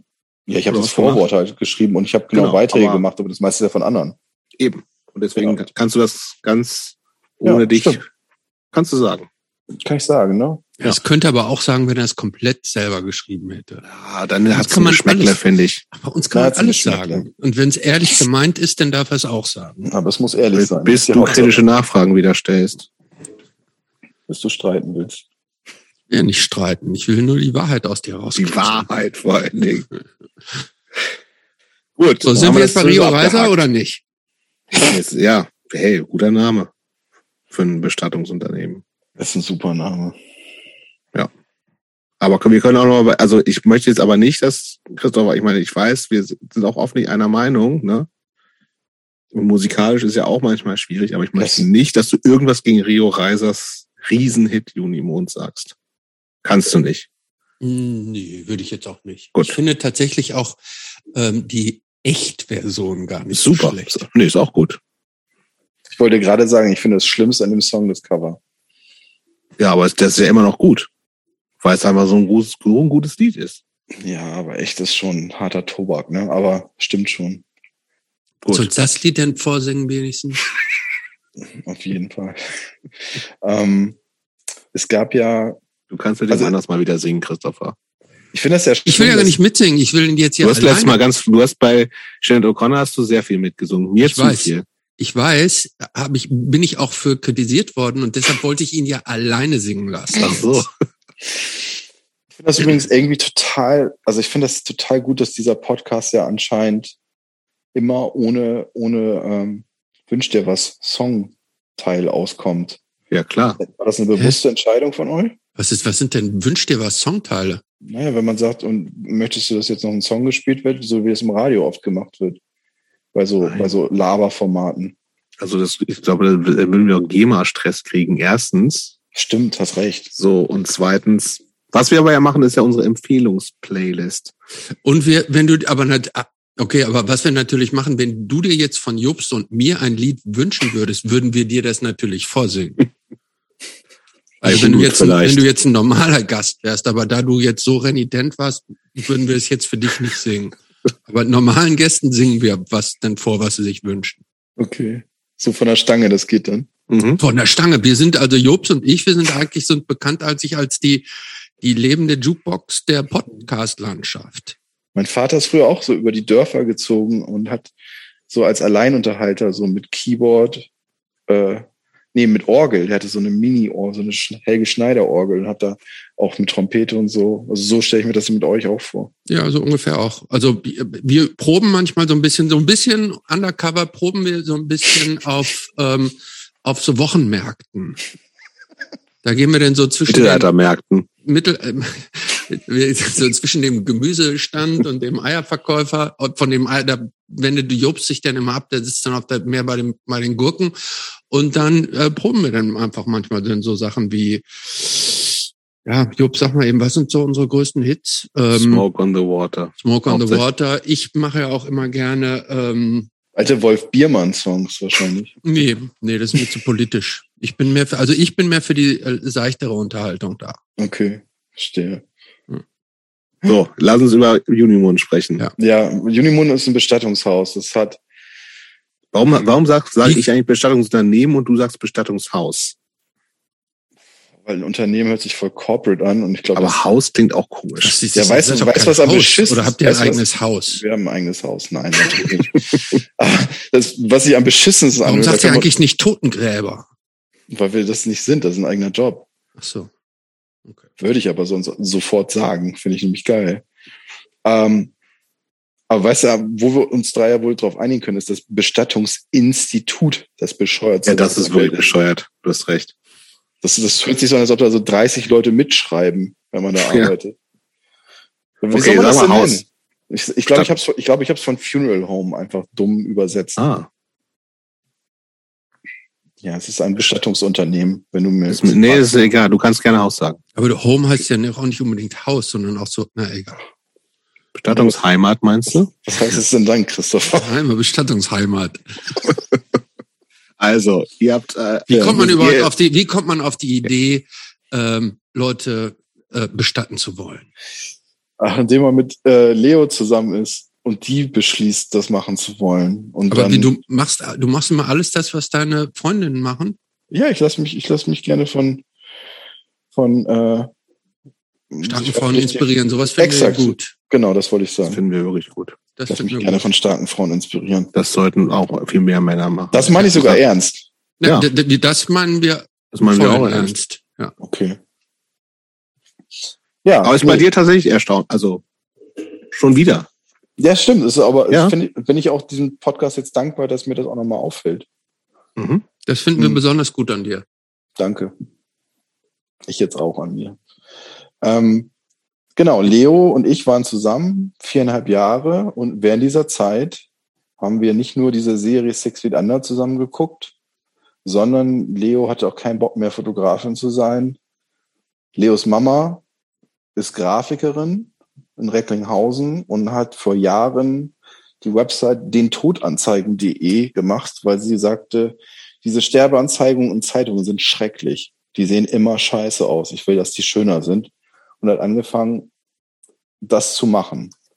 Und da hat Leo immer schon mal abends hier nochmal so Karten mitgemacht und die müssen dann ja auch gefalzt werden und ausgeschnitten werden. Und manchmal haben wir da abends so ein bisschen dran gesessen zusammen, haben das gemacht, haben Aufträge von hier aus verschickt, wenn ihre Mama viel zu tun hatte. Und dann, als Leo keinen Bock mehr auf ihren Job als Fotografin hatte, hat sie sich irgendwie in die Richtung umgeschaut und ist dann letztlich zur alternativen Bestatterin dadurch geworden. Und ich habe das dann so miterlebt. Wir waren dann irgendwann nicht mehr zusammen, aber ich habe es in den Anfangsphasen, ich glaube, wir waren mindestens noch irgendwie zwei Jahre oder so zusammen.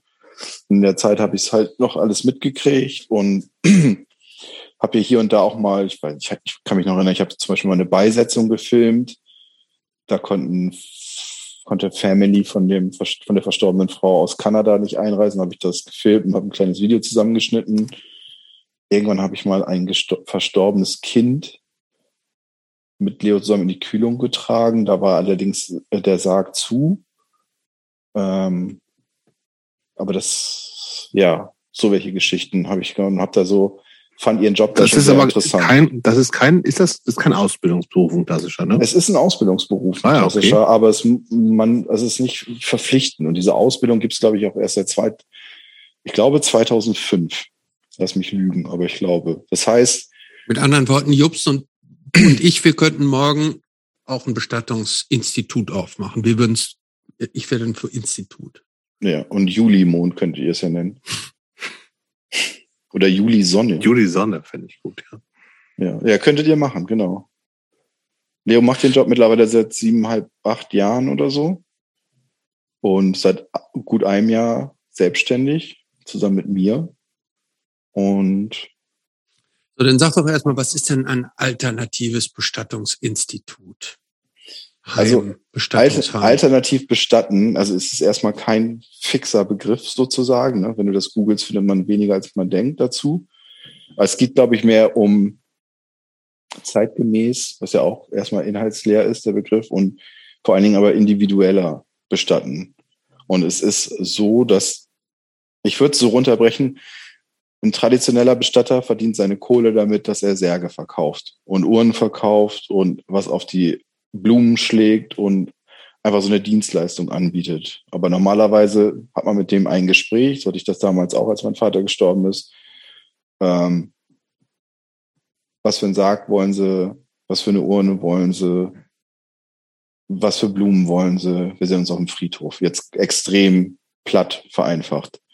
So. Und der Unterschied zu der Art und Weise, wie Leo schon lange arbeitet und wie wir jetzt arbeiten, ist, dass wir, wie soll man das sagen, dass wir eigentlich so eine Kette, dass wir so eine, dass, dass wir eine Begleitung machen. Sprich, ähm, wir verdienen unser Geld erstmal nicht mit der Veräußerung von Waren, sondern wir verdienen unser Geld mit unserer Begleitung. Das heißt, wir haben eine Begleitungspauschale und die ermöglicht uns das, dass wir viel mehr Zeit für Kommunikation mit den Zugehörigen oder Angehörigen wie auch immer man sie nennen möchte, Zugehörige, beinhaltet ja auch nochmal Wahlfamilie etc., äh, dass wir da viel mehr Zeit haben für diese Kommunikation. Und das ist für uns auch der Fokus, diese Kommunikation und die Begleitung.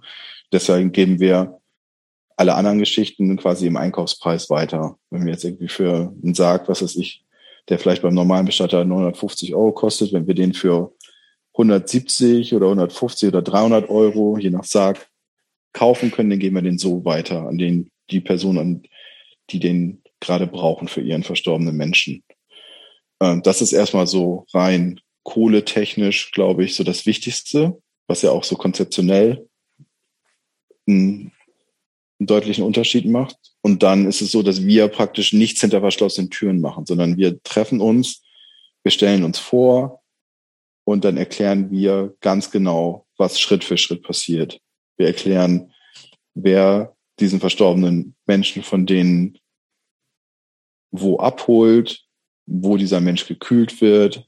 Leo und ich sagen, hey, wir sind die beiden, die diesen Personen waschen, teilweise irgendwie, also versorgen, wenn noch irgendwie vielleicht Wunden verbunden werden müssen, etc., anziehen. Ähm, und ihr könnt überall dabei sein. Das heißt, bei uns passieren regelmäßig Situationen, wie wir, wo wir mit den Zugehörigen, die Verstorbenen zusammen waschen und anziehen. Wir machen regelmäßig Abschiednahmen im offenen Sarg, so fast immer, was auch eigentlich gar nicht mehr normal ist in Deutschland und von den allermeisten Bestattern auch gar nicht angeboten wird. wir würden niemals Sätze sagen, wie behalten Sie so in Erinnerung, wie er war, sondern wir sind eigentlich immer dafür, dass der Verstorbene nochmal besucht wird und auch in bestimmten Extremsituationen gibt es immer noch Möglichkeiten für Abschiednahmen. Also es gibt immer noch Wege und wenn man sich nur an der Hand verabschiedet, ist das oft besser für den Trauerprozess für die Menschen, als wenn sie diese Person gar nicht mehr sehen. Ich kann aus eigener Erfahrung sagen, dass ich habe meinen Vater nach diesem Suizid nicht nochmal gesehen. Ähm, und das war für mich immer sehr, sehr schwierig, das zu verarbeiten deswegen, weil der plötzlich einfach weg war. Und dann stand da so eine Urne. Ähm, wir bieten an, dass man im Krematorium dabei sein kann. Äh, wir versuchen es möglich zu machen, dass die Urne auf dem Friedhof selbst getragen werden kann, dass oft auch manchmal sogar der Sarg selbst getragen werden kann. Wir schließen das Grab oft gemeinsam mit den Angehörigen, selbst wenn es ein, ein, eine Erdbeisetzung ist. Schließlich haben wir das Grab schon geschlossen, eigenhändig.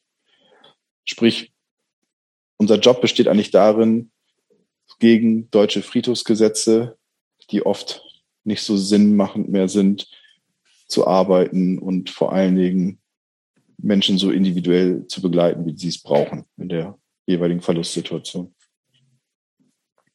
So, das war lang, sorry. Ist Christopher eingeschlafen dabei? Nee, ich habe dem, ich Also, hab dem, ich hab dem schätze zugehört. Nein, nein, nein, ich habe dem zugehört. Ähm, äh, mir, mir ist das, dieses die, äh, Konzept des alternativen Bestattens äh, ja durchaus bekannt, äh, weil mein guter Freund Erik Wrede das ja auch betreibt. Äh, ich habe die Frage jetzt nur deshalb gestellt, um es für die nochmal erklärt zu bekommen, die es halt noch nicht kennen. Ähm, ich finde an dem Konzept ja äh, sehr äh, interessant, das, was du eben sagtest, mit dem, dass ihr anregt, dass die Leute nochmal äh, praktisch nochmal physisch Abschied nehmen, so am offenen Sarg. Ähm, dass dir das in deiner Vatersituation fehlt, kann ich total nachvollziehen. Ich, ähm, ich selber muss sagen, ich finde das, ich finde das schwierig, weil ähm, ich habe ja vor kurzem, ich habe vorhin schon erzählt und auch in einer anderen Folge erzählt, ich habe ja vor kurzem einen sehr guten Freund tot in seiner Wohnung gefunden und ähm, für mich ist ein, ist ein toter Körper nicht mehr der Mensch. Und ich finde, der hat auch nichts, ist wahnsinnig, ich weiß nicht, ich glaube, der lag da jetzt anderthalb, zwei Tage, bevor ich ihn getroffen habe. Und das war der irgendwie nicht mehr. Und das war auch visuell, habe ich da kaum noch eine Verbindung irgendwie so zu gefunden, weil der Körper verändert sich dann ja schon auch schon relativ schnell. Und man merkt, dass es kein Mensch mehr, sondern das ist nur noch so ein, Überbleibsel. Und ähm, ich brauchte das nicht. Also wenn ich also, wenn ich den jetzt nicht nochmal gesehen hätte, weiß ich nicht, ob es mir persönlich nicht besser gegangen wäre. Deshalb, also finde ich das interessant, diesen Ansatz. Aber möglicherweise hat da auch jeder andere Bedürfnisse. Insofern finde ich, das, finde ich das auch total legitim, irgendwie das zumindest anzubieten. Genau, und das ist ja auch genau das, was wir in Anführungsstrichen nur machen. Ne? Wenn Mhm. du ein eindeutiges Bauchgefühl hast, werden wir die Letzten sein, die versuchen, dich umzustimmen. Mhm. So, weil ich glaube, ein eindeutiges Bauchgefühl ist gut, in welche Richtung auch immer. Aber Man weiß es Leute, aber ja auch nicht vorher, was das denn auslöst. Ne? Also ich finde, die wenigsten Menschen wissen ja, wie eine Leiche aussieht, weil man man sieht die ja nie oder zum Glück nur so selten, wenn man nicht in dem in dem Bereich arbeitet. ja, das stimmt. Das war bei mir ja auch so, bevor ich angefangen habe. Ähm, ich glaube, also wir hatten es tatsächlich noch nie, dass jemand gesagt hat, boah, hätte ich das mal lieber nicht gemacht. Es ist in der Regel Wie viele Leute, wie kannst du so, so ungefähr sagen, wie, wie viel, so prozentual, wie viele Leute, die euch buchen, das in Anspruch nehmen oder das, das machen wollen? Oder machen das die meisten, weil sie weil das so zu eurem zu Nee, eurem ah, ah, gar nicht. üblichen Paket so dazu Nee, gar nicht. Zu uns kommen ja auch Leute, die in so einer Situation aus Stress gucken, wer ist Google-technisch am nächsten hier. Und die sind dann überrascht, dass irgendwie das bei Unimund alles ganz anders aussieht, allein schon visuell, als in einem normalen, sage ich mal, Bestattungshaus. Also Wie, wie sieht's denn da aus bei euch? ähm, sehr hell, große Fenster, viel Licht. Ähm, es steht ein ganz heller Kiefernsarg, der bemalt wurde von zur Illustratorin. Da stehen so große Schilfähren in so ähm, Flaschen rum. Also alles so, also eigentlich viel so getrocknete Pflanzen. Also man kann, man geht da vorbei und könnte auch denken, das ist gerade irgendwie eine, eine Galerie, wo halt zufällig ein Sarg bemalt ist. Das ist Ja. sehr offen und hell und wie gesagt, also ich glaube, also das, die klassischen Bestattungshäuser, an denen man vorbeigeht, sind so irgendwie, also äh, eher, eher dunkel, so man guckt, guckt halt nicht rein, weil man irgendwie auch wahrscheinlich denkt, dass äh, Leute irgendwie da nicht gesehen werden wollen oder sollen. Und gefühlt sind das, was ich so aus Fernsehen Sendungen kenne, weil ich war auch tatsächlich auch in, in keinem Bestattungshausunternehmen. Hast dann halt einen Haufen Särge zur Ansicht oder sowas. Sowas gibt's halt bei Showroom. Nee. Showroom, genau. Sagst du mir den, was den und den oder den. Sowas gibt's Ich glaube, der. Mix ist immer aus morbidem Showroom und Versicherungsbüro. Genau. In, in Cheap. So, ja. Ja, ist halt, ist halt mehr so ein Speditionsflair, ne? Ja, ja, sowas, genau. Ja. Nee, bei uns ist, genau, bei uns, uns haben Leute schon, es klingt jetzt irgendwie so hochtrabend, aber ist auch einfach tatsächlich so, wie du gesagt hast. Leute haben nur gedacht, wir sind eine Kunstgalerie, Leute haben schon gedacht, wir sind ein Coworking Space. Ich glaube, jemand wollte bei uns schon mal einen Kaffee holen. so ist das halt. Also Also, du trinkst doch gar keinen Kaffee. ich trinke keinen Kaffee. Aber die wollten ja einen haben von mir. Also. Ähm, vielleicht so ein Chai Latte gibt's doch bei euch dann sicher, oder? Alter, ich hasse wenig mehr auf dieser Welt als Chai. Oder so einen schönen Räubusch-Tee oder wie die heißen? Also ich bin tatsächlich zum Teetrinker geworden, seitdem ich äh, den Job mache. Aber auch nur, weil ich immer so viel für andere Tee koche. Ähm, was wollte ich denn jetzt sagen? Ach so, genau. Äh, mit diesem Abschied ne- nehmen, was du gesagt hast, ne? Wenn Mhm. du da keinen Bock drauf hast, dann hast du da keinen Bock drauf, dann ist das gut. Hm. Also ich schätze, um die Frage von Jups zu beantworten, ich schätze 70 Prozent machen das.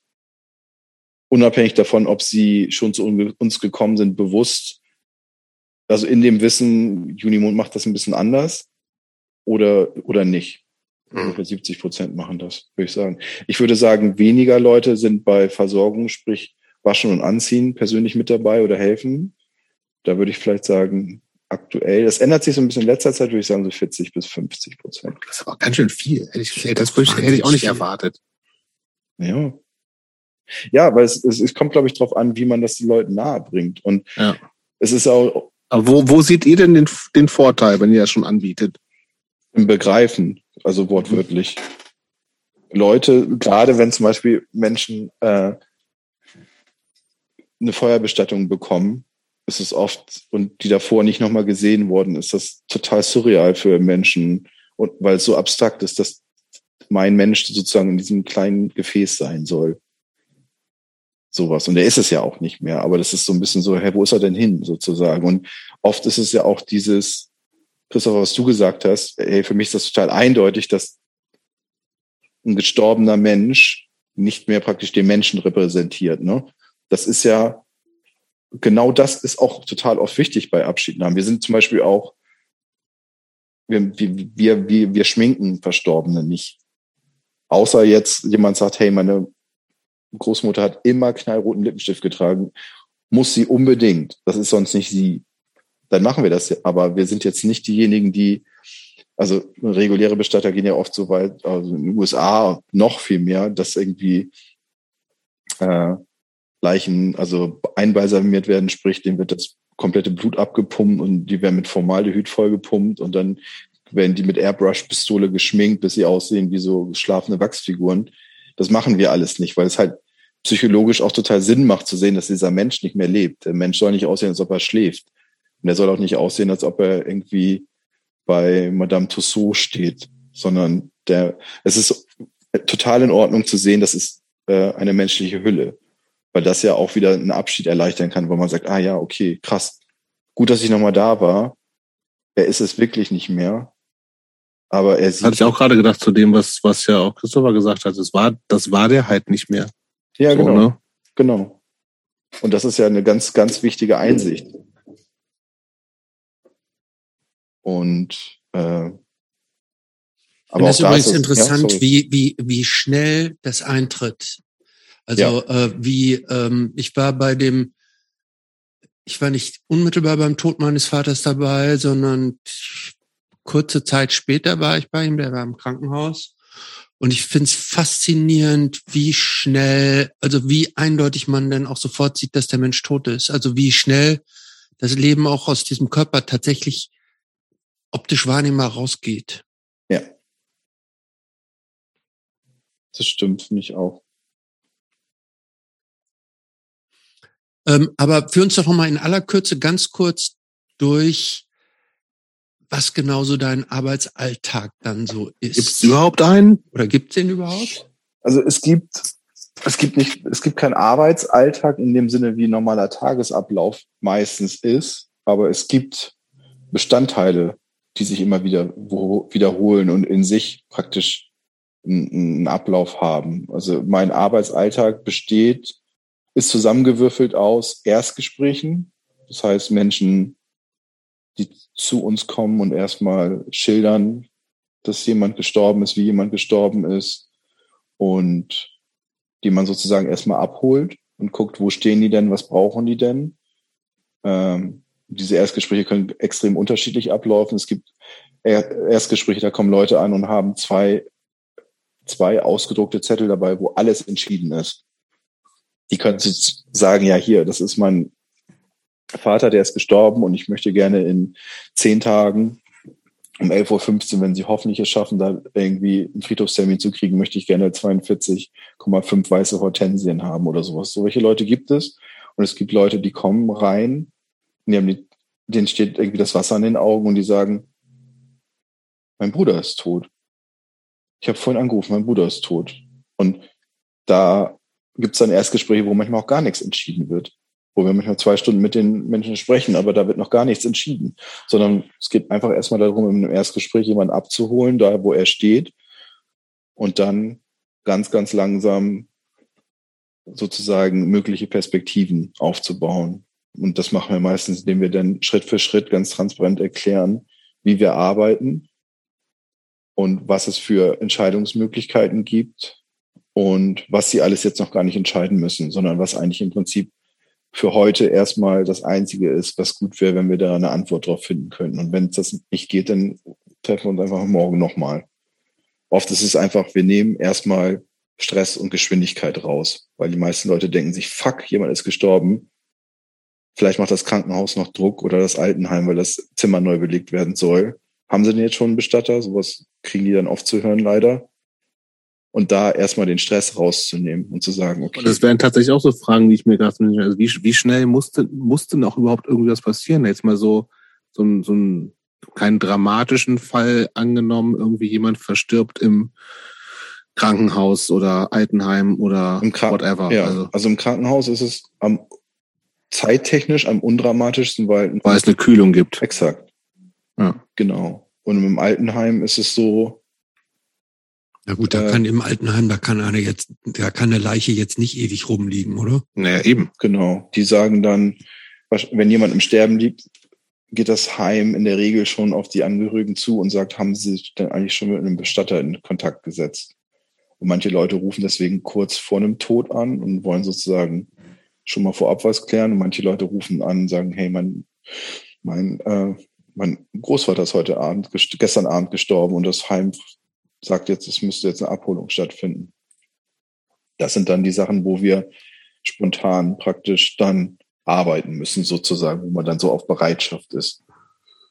Ähm, genau. Da kommt ihr, da habt ihr dann praktisch auch einen klassischen Leichenwagen, da kommt ihr dann, fahrt ihr dann hin, sammelt die Leichen ein und bringt die dann in irgendwo in eine Leichenhalle erstmal zur, zum Aufbewahren. Also bei uns ist es so, diesen Laden, den wir in Friedrichshain haben, da finden eigentlich nur das vorne der Raum, den man von der Straße aus sieht, äh, den Jobs ja auch beschrieben hat und ich, da finden einfach nur Gespräche statt. Hinten sind unsere Arbeitsplätze und nur eine kleine Küche und ein Badezimmer, das war's.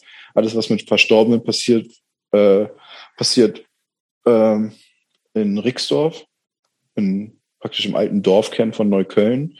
Da arbeiten wir mit einem alten Familienunternehmen, mit so einem Fuhrunternehmen zusammen. Die haben, keine Ahnung, früher hatten die irgendwie, glaube ich, sechs Pferde und die haben immer noch 15 Kutschen.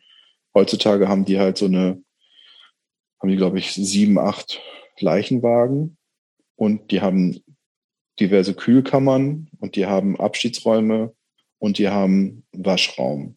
Und da haben wir seit kurzem auch ein, ein Sarglager oder ein Lager, wo Särge, wo unsere Särge drin sind und wo vor allen Dingen alle Sachen drin sind, die wir zum Beispiel für Beisetzung und sowas brauchen und für Versorgung. Und im Prinzip mieten wir diese ganze Infrastruktur da. Das ist ja krass. Moment, das ist also praktisch so, so eine, so eine Leichenhalle for hire. Die, die haben also so ein, genau. so ein Bloß, dass es halt das überhaupt. ist also so ähnlich wie, wie so wie Coworking, nur umgekehrt. ja, also, aber das ist tatsächlich, also, Das Das ja, ist ist halt auf so null eine Geschäftsidee gekommen. Das ist ja irre. na, diese Geschäftsidee war, glaube ich, schon immer so. Die gibt's seit 1871 und seitdem fahren die, In diesem, Ge- in diesem Gestütdings da von Genau. dem, genau, da, seitdem fahren die mit Hochzeitskutschen und Beerdigungskutschen und Postkutschen durch Berlin und haben seitdem auch äh, diese Jobs schon gemacht. Und aber wie ist das denn in anderen Städten? Gibt es da überall solche, solche großen Mhm. Kollektivleichenhallen, also das ist wo, nicht, das wo ist, sich denn die Bestatter quasi so, so einmieten können? Nee, also vielleicht stellst du es dir auch gerade größer vor, als es ist. Es ist halt ein, es ist ein alter, alter Hof sozusagen am Richardplatz. Und die haben praktisch einen kleinen Abschiedsraum, die haben einen großen Abschiedsraum und der Vorraum von diesem vor, großen Abschiedsraum ist auch gleichzeitig der Waschraum. Ja, aber hast du nicht irgendwas von sechs oder sieben äh, Leichen? Autos. Ach, Autos. Autos. So. Autos. Genau. Und dann haben sie Aber dann, immerhin, ne? Ja. ja, aber dann haben die dann eine Kühlung für, äh, für Menschen, die in Särgen liegen. Dann gibt's da eine Kühlung für Menschen, die noch nicht in Särgen liegen. Ähm, Wie viele Leute können da liegen? warte mal, 15, 20. Ich, Pi 50, mal Daumen. 50? 50? 50? Das ist nicht, also lass den Raum mal 40 Quadratmeter groß sein. Das sind ja praktisch, die sind ja bis, bis zur Decke sind diese Regale. Da hat man praktisch so ein, so einen Hubwagen, so einen hydraulischen, den pumpt man hoch und dann zieht man, So eine So ein- Schublade raus, wie man das aus dem Fernsehen kennt, ja. Mhm. genau, man hat bloß diese, diese Schubladen sind halt nicht hinter Türen. Das kennt man ja meistens aus dem Fernsehen. Genau, diese, ja, so aus, genau. diese Front fehlt halt sozusagen. Genau. Da stehen dann, sind dann Särge oder nur Menschen drin. Da sind nur Menschen drin. In den, Ah, okay. in den, in, Crazy, in der Sarg, in der crazy, Sargkühlung steht vielleicht, steht vielleicht 20 Särge drin. Mehr passen da nicht rein. Genau. Und das ist auch lange Zeit nicht mein Lieblingsraum gewesen, diese Kühlung, wo Menschen auf diesen Blechen liegen. Da gucken wir dann jede Menge Füße an. Die sind, liegen nackt da drauf. Zugedeckt? Äh, meistens in, entweder sie liegen da in, in, in Bodybags, also in diesen, wie sagt man? Ohne Füße dann. ohne Füße, praktisch in so Leichensäcken, oder sie liegen da, äh, nackt liegen sie meistens nicht drauf, sondern sie sind meistens irgendwie, haben sie noch Krankenhausklamotten, Leibchen an und sind dann meistens in so, in so Stofffolien eingehüllt, mit denen sie abgeholt wurden, aus dem Sarg dann rausgehoben wurden. Genau, also man sieht dann meistens nur die Füße. Aber es ist ja auch kein Ort, der gerade super riecht oder so. Also mir hat der Ort am Anfang Probleme gemacht, Leo nicht. Und es wird jetzt besser. Aber Hat er auch sonst noch wegen- irgendwas wegen Probleme Geruch gemacht so am? Anfang? Achso, ja. Oder mach du. Ich habe jetzt nur Christopher. Er, fragt erst, er sagt erstmal, warum dir der Probleme gemacht hat und dann, ob es noch andere Sachen, die dir Probleme gemacht haben. Ja, mir haben auf jeden Fall noch andere Sachen Probleme gemacht. Also der Ort hat mir lange Probleme gemacht, weil ich habe mich so erdrückt von Toten gefühlt. Die waren, Mhm. die sind halt höher gestapelt, als ich groß bin. Und die umgeben mich halt. Und es riecht, es riecht da komisch drin. Beziehungsweise es riecht nicht komisch, es riecht einfach nach toten Menschen da drin. Ähm, und es gibt, man geht praktisch rein und es gibt einen Durchgang, wo dann der zweite, die zweite Kühlung sozusagen angeschlossen ist. Das sind eigentlich praktisch zwei Räume für die, für die Nicht-Sargkühlung. Und mich hat das ein bisschen überfordert. Ähm, wie sagt man das? Es hat mich äh, auf der Geruchs- und visuellen Ebene überfordert. So, das hat in mir eine Beklemmung ausgelöst, als ob, als ob ich praktisch unter Toten begraben werde, sozusagen am Anfang. Mhm. Weil ich mich auch nicht, ich konnte mich nicht auf einen Menschen kon konzentrieren und es ist auch keine Individualität in diesem Schritt da, weil man ja nur, weil man ja nur Füße sieht, sozusagen. Und das klingt ja auch einfach wie so ein großes Lager mit genau. anderen Worten, oder? Ja, ja genau. Mhm. Aber so der unmittelbare Umgang mit der Leiche, du hast vorhin gesagt, ihr wascht die auch. Mhm. Das war für dich unproblematisch oder ist für dich unproblematisch? Das, das kommt auf meine Tagesform tatsächlich an. Es kommt auch auf den Verstorbenen an. Ich kann auch, manchmal haben wir auch zwei Versorgungen hintereinander, wenn wir die so gelegt haben, dass wir ähm, sozusagen zwei Versorgungen machen, damit wir nicht praktisch eine Versorgung und dann zum Laden Papierkram oder Gespräch und dann wieder, eine, wieder nach Neukölln fahren, sondern dann teilen wir das natürlich auch so ein bisschen so, dass es Sinn macht für uns. Und ich habe teilweise auch schon zwei Versorgungen direkt hintereinander gehabt und eine hat mir gar nichts ausgemacht und die andere hat mir total was ausgemacht. Man kriegt ja, also ich kriege von jedem toten Körper auch einen anderen Vibe. Ich weiß nicht, hört sich vielleicht komisch an, aber also die Atmosphäre in diesem, Versor in diesem Waschraum ist immer anders, je nachdem, welcher Mensch da liegt. So, das ist, das, hängt damit zusammen, wie viel ich über diesen Tod weiß. Das hängt damit zusammen, wie viel ich über diesen Menschen weiß, wie alt dieser Mensch ist, was der Zustand von diesem Körper ist, mit wem ich diese Versorgung mache. Ich mache die Versorgung in aller, allermeisten Fällen ja mit Leo zusammen. Manchmal mache ich die Versorgung auch mit einer Assistenz von uns zusammen, die wir dann manchmal ranholen, wenn irgendwie wir Leo gerade was anderes zu tun hat oder ich gerade was anderes zu tun habe jeweils. Aber ja, dann kommt es auf meinen eigenen, meine Laune an dem Tag an, wie gut ich psychisch drauf bin oder nicht. Ich habe auch schon Erlebnisse gehabt, wo ich angefangen habe zu grinsen oder zu lächeln, weil ich zum Beispiel plötzlich Angst, also ja, ich glaube, es ist, man kann sagen, dass es Angst war. Ich hatte ein komisches Gefühl, dem toten Körper plötzlich den Rücken zuzudrehen und mir die Hände irgendwo zu waschen. Wo ich dachte so, hm, weiß nicht, so wie man als Kind vielleicht im Dunkeln Müll rausbringen musste. Und dann hat man den Müll in die Mülltonne geworfen und beim Rückweg zum Haus hat man dann so, ah, so ein komisches Gefühl im Nacken gekriegt und ist man eine Spur schneller gelaufen. Das hatte ich letztens, war total komisch, weil es am helllichen Tag war, draußen war schönes Wetter, die Tür war auf und der Verstorbene war gar nicht gruselig oder sowas, sondern es war einfach ein alter Mann. Und ja, ich rede da manchmal auch mit denen. Manchmal mache ich auch Musik an, wenn wir wissen, welche Musik die gerne gehört hatten. Letztens ist jemand gestorben. Sein Lieblingsband war nicht Foo Fighters. Da haben die und ich laut die Foo Fighters angemacht.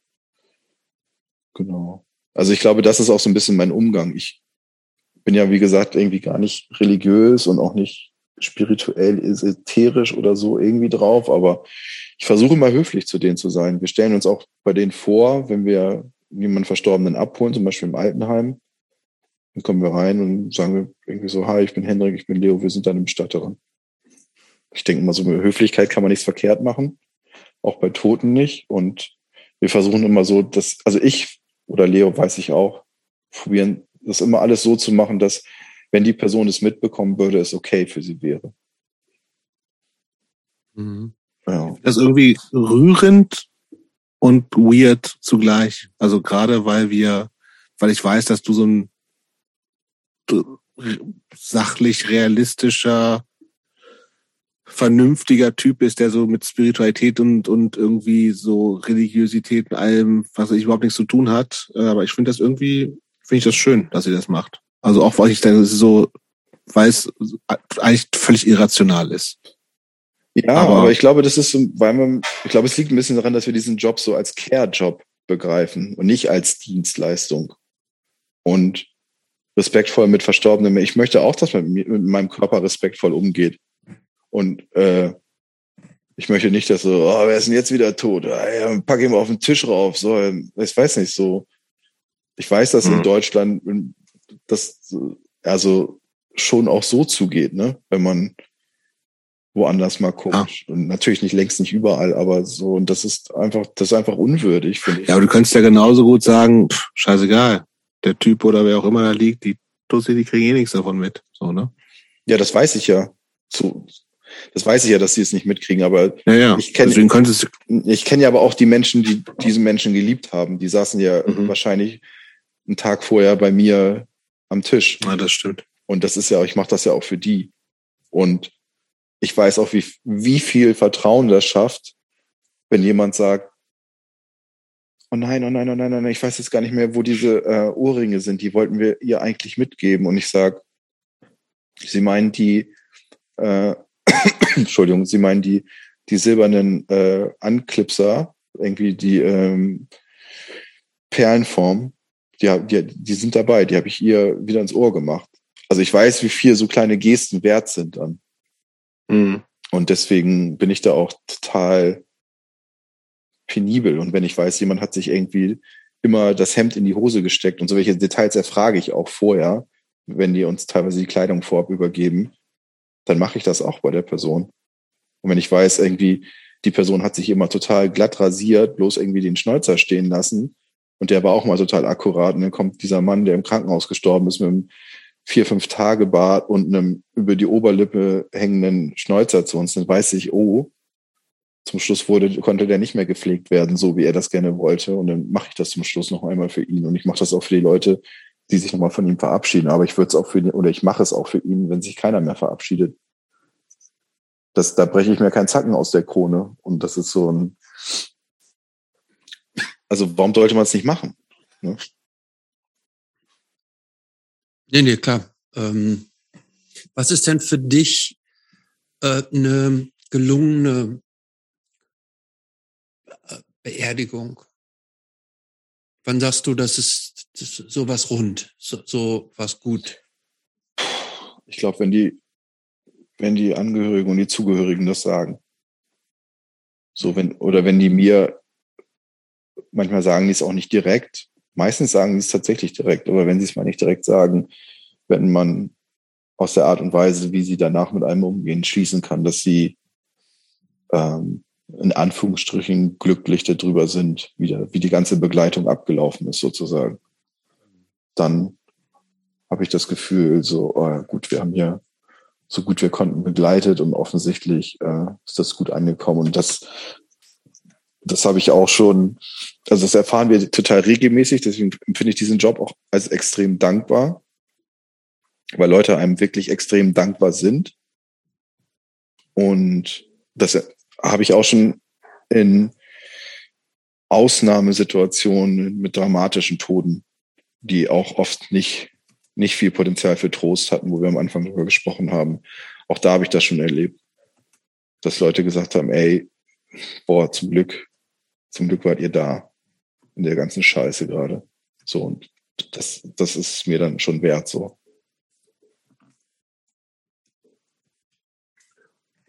Hast du eigentlich in der ganzen Zeit schon mal jemand begleitet, den du gut kennst? Oder überhaupt kennst?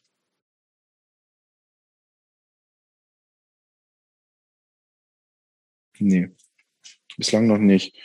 Ähm, Leo hat vor einem Jahr ihre Oma begleitet beim Sterben und hat die auch danach gewaschen, angezogen, alles zusammen mit ihrer Familie. Ähm, wir hatten letztens eine, das passiert auch ab und zu, aber jetzt nicht ganz so oft, aber es passiert auch. Das hat aber auch Leo, dass, dass es eine Vorsorge gab, ein Vorsorgegespräch mit der schon palliativ betreuten Person. Das hat Leo gemacht, das Gespräch äh, und die Person dann gestorben ist und sie dann auch noch verstorben gesehen hat und wie sie dann auch gewaschen und angezogen haben und in den Sarg gelegt haben und sowas. Ähm, an mir ist die Situation bislang einmal knapp vorbeigegangen. Ich habe im Hospiz jemanden kennengelernt, dem ich sehr, wie sagt man das, gegroovt habe sozusagen. Da habe ich mich sehr gut verstanden und die hat mich dann am gleichen Tag noch gebeten, als sie rausgefunden hat, was ich beruflich mache, was ja auch irgendwie so ein bisschen prekär ist, das im Hospiz zu droppen, dass man auch mhm. Bestatter mhm. ist. Ähm, da hat sie mich am gleichen Tag noch äh, gebeten, dass ich sie doch auch bitte bestatten möchte. Und das hat aber letztlich aus diversen Gründen, die nicht in meiner Macht lagen, leider, leider nicht geklappt. Und das hat mir tatsächlich, das hat mir total nachgehangen. Das, das, das. Was hängt denn, also ich, ich würde da gleich gerne mal einhaken, weil du hast echt, und das ist natürlich super, total viel, also erstens fand ich es immer, ich finde es immer wieder interessant, nochmal so Details zu hören. Ähm, und ich merke ja auch und wusste das ja auch schon vorher, dass das ähm, irgendwie das gerade das Richtige für dich ist, so. Und du hast auch öfter gesagt jetzt schon, dass es ein dankbarer Job ja auch ist und eine Aufgabe. Job ist vielleicht ein bisschen zu wenig. Hm. Ähm, aber was sind denn sonst so Sachen, die dich da wirklich mitnehmen? Also was sind die Sachen, die, die für dich schwer sind? Also gerade auch mit, mit deiner Geschichte, die wir kennen. Also, wobei du auch vorhin natürlich irgendwie von der, wo du auch das Gefühl hast, dass, da konntest du helfen, weil es eine ähnliche Situation war. Was, was macht für dich den Job schwer?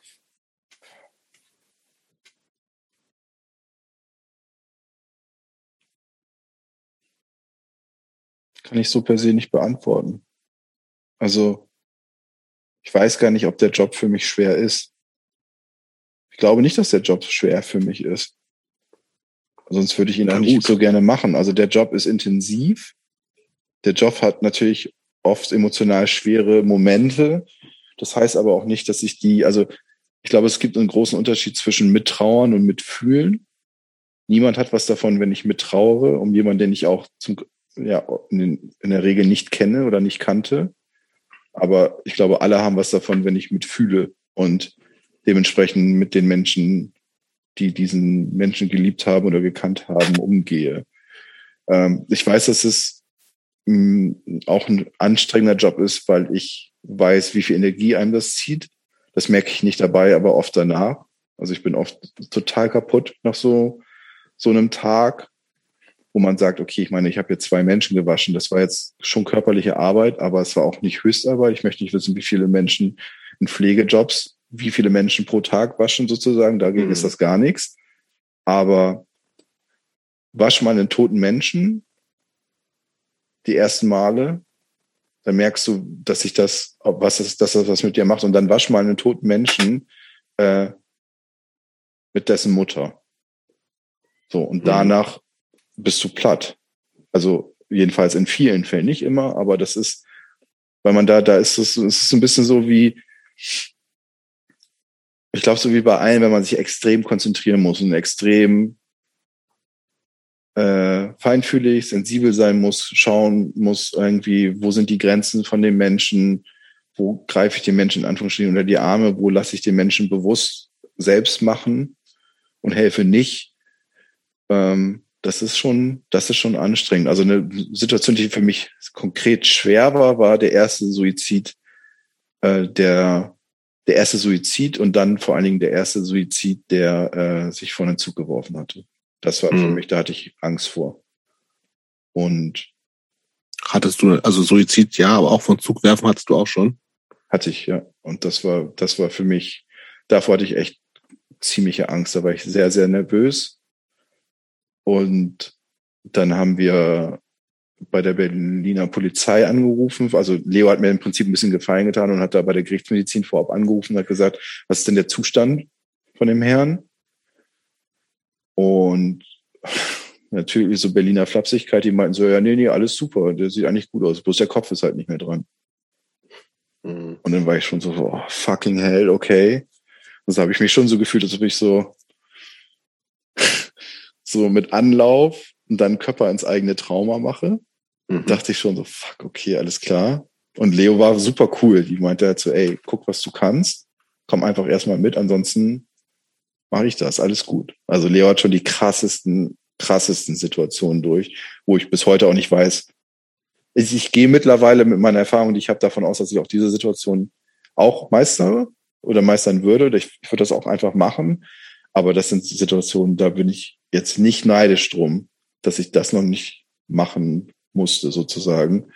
Aber in dem Fall war es dann tatsächlich so, dass wir, als die Person dann bei uns auf dem Hof eingetroffen ist, als sie praktisch von der Gerätsmedizin gebracht wurde. Ähm, dass anscheinend die, die Pathologie an dem Tag einen guten Tag hatte oder zu viel Zeit hatte oder ein Prakti oder was auch immer da war. Auf jeden Fall war dieser Kopf wieder rangenäht. Mhm. Und dieser Mensch sah eigentlich total gut aus für die Art und Weise, wie er sich das Leben genommen hat. Sozusagen, der hatte halt eh Obduktionsnarben, ähm, aber ansonsten sah er gut aus. Und das war am Ende ist daraus eine echt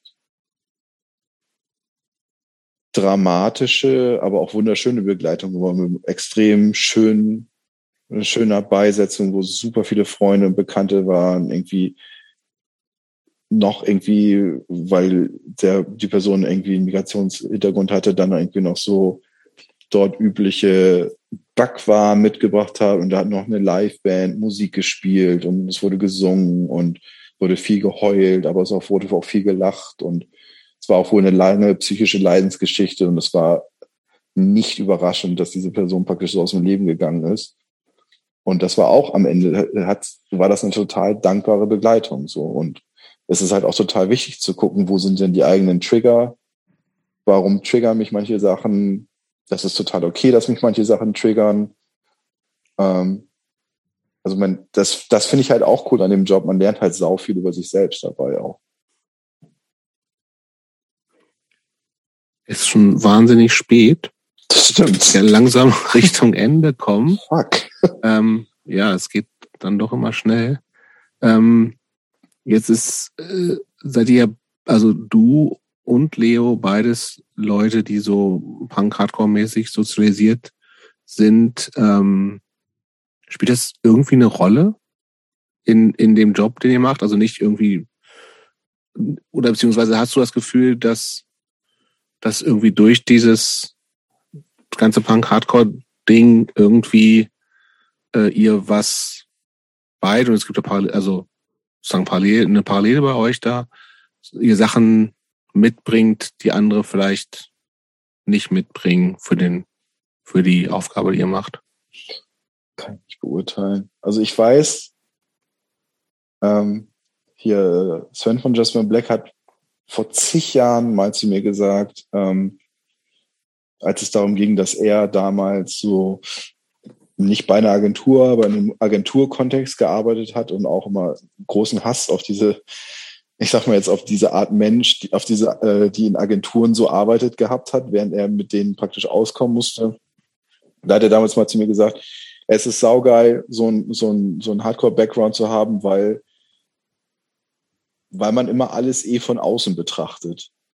So. Und äh, man auch da schneller sieht, was halt Bullshit ist und was kein Bullshit ist und man sich nicht so kaufen lässt von so bestimmten Sachen, die andere Leute vielleicht als wichtig oder cool erachten oder so. Und das ist natürlich nicht so schwarz-weiß, wie er das damals einfach so dahingesagt hat. Natürlich irgendwie, keine Ahnung, fallen wir alle auch, egal mit was für einem Hintergrund, irgendwelchen Sachen irgendwelchen Lügen zum Opfer oder glauben irgendeinen Scheiß oder weiß nicht, hechten irgendwelchen bekloppten Idealen hier und da hin und hin, hinterher. Aber ich habe schon das Gefühl, dass mir diese Sozialisation auf eine Art und Weise immer noch so einen Blick von außen erlaubt. Dass ich immer denke, ach man, dieser ganze gesellschaftliche äh, Quatsch sozusagen. Und dass ich dadurch, dass es mir dadurch oft gefühlt ein bisschen leichter fällt, so, ähm, wie sagt man das, so, so, so familiäre Dynamiken, zwischenmenschliche Dynamiken, ähm, gesellschaftliche, auch, auch was so, was so gesellschaftliche Stände sozusagen, aus, oder Milieugeschichten, aus welchem Milieu kommen jetzt die Angehörigen, irgendwie, wie sprechen die miteinander, wie sind die miteinander, wie sind hier so die Dynamiken, wer hier, wer, wer kann mit wem und wer nicht und warum nicht? Und äh, was brauchen die oder was wollen die gerne, was wünschen die sich, was ist für in deren Augen eine gute Begleitung, so dass da, da bilde ich mir manchmal ein, dass ich durch diese ganzen, ich sag mal jetzt, das ist, so dumm irgendwie, aber durch diese gesellschaftskritische Sozialisation, dass sich dadurch nochmal mein Blick auf solche Dinge geschärft hat.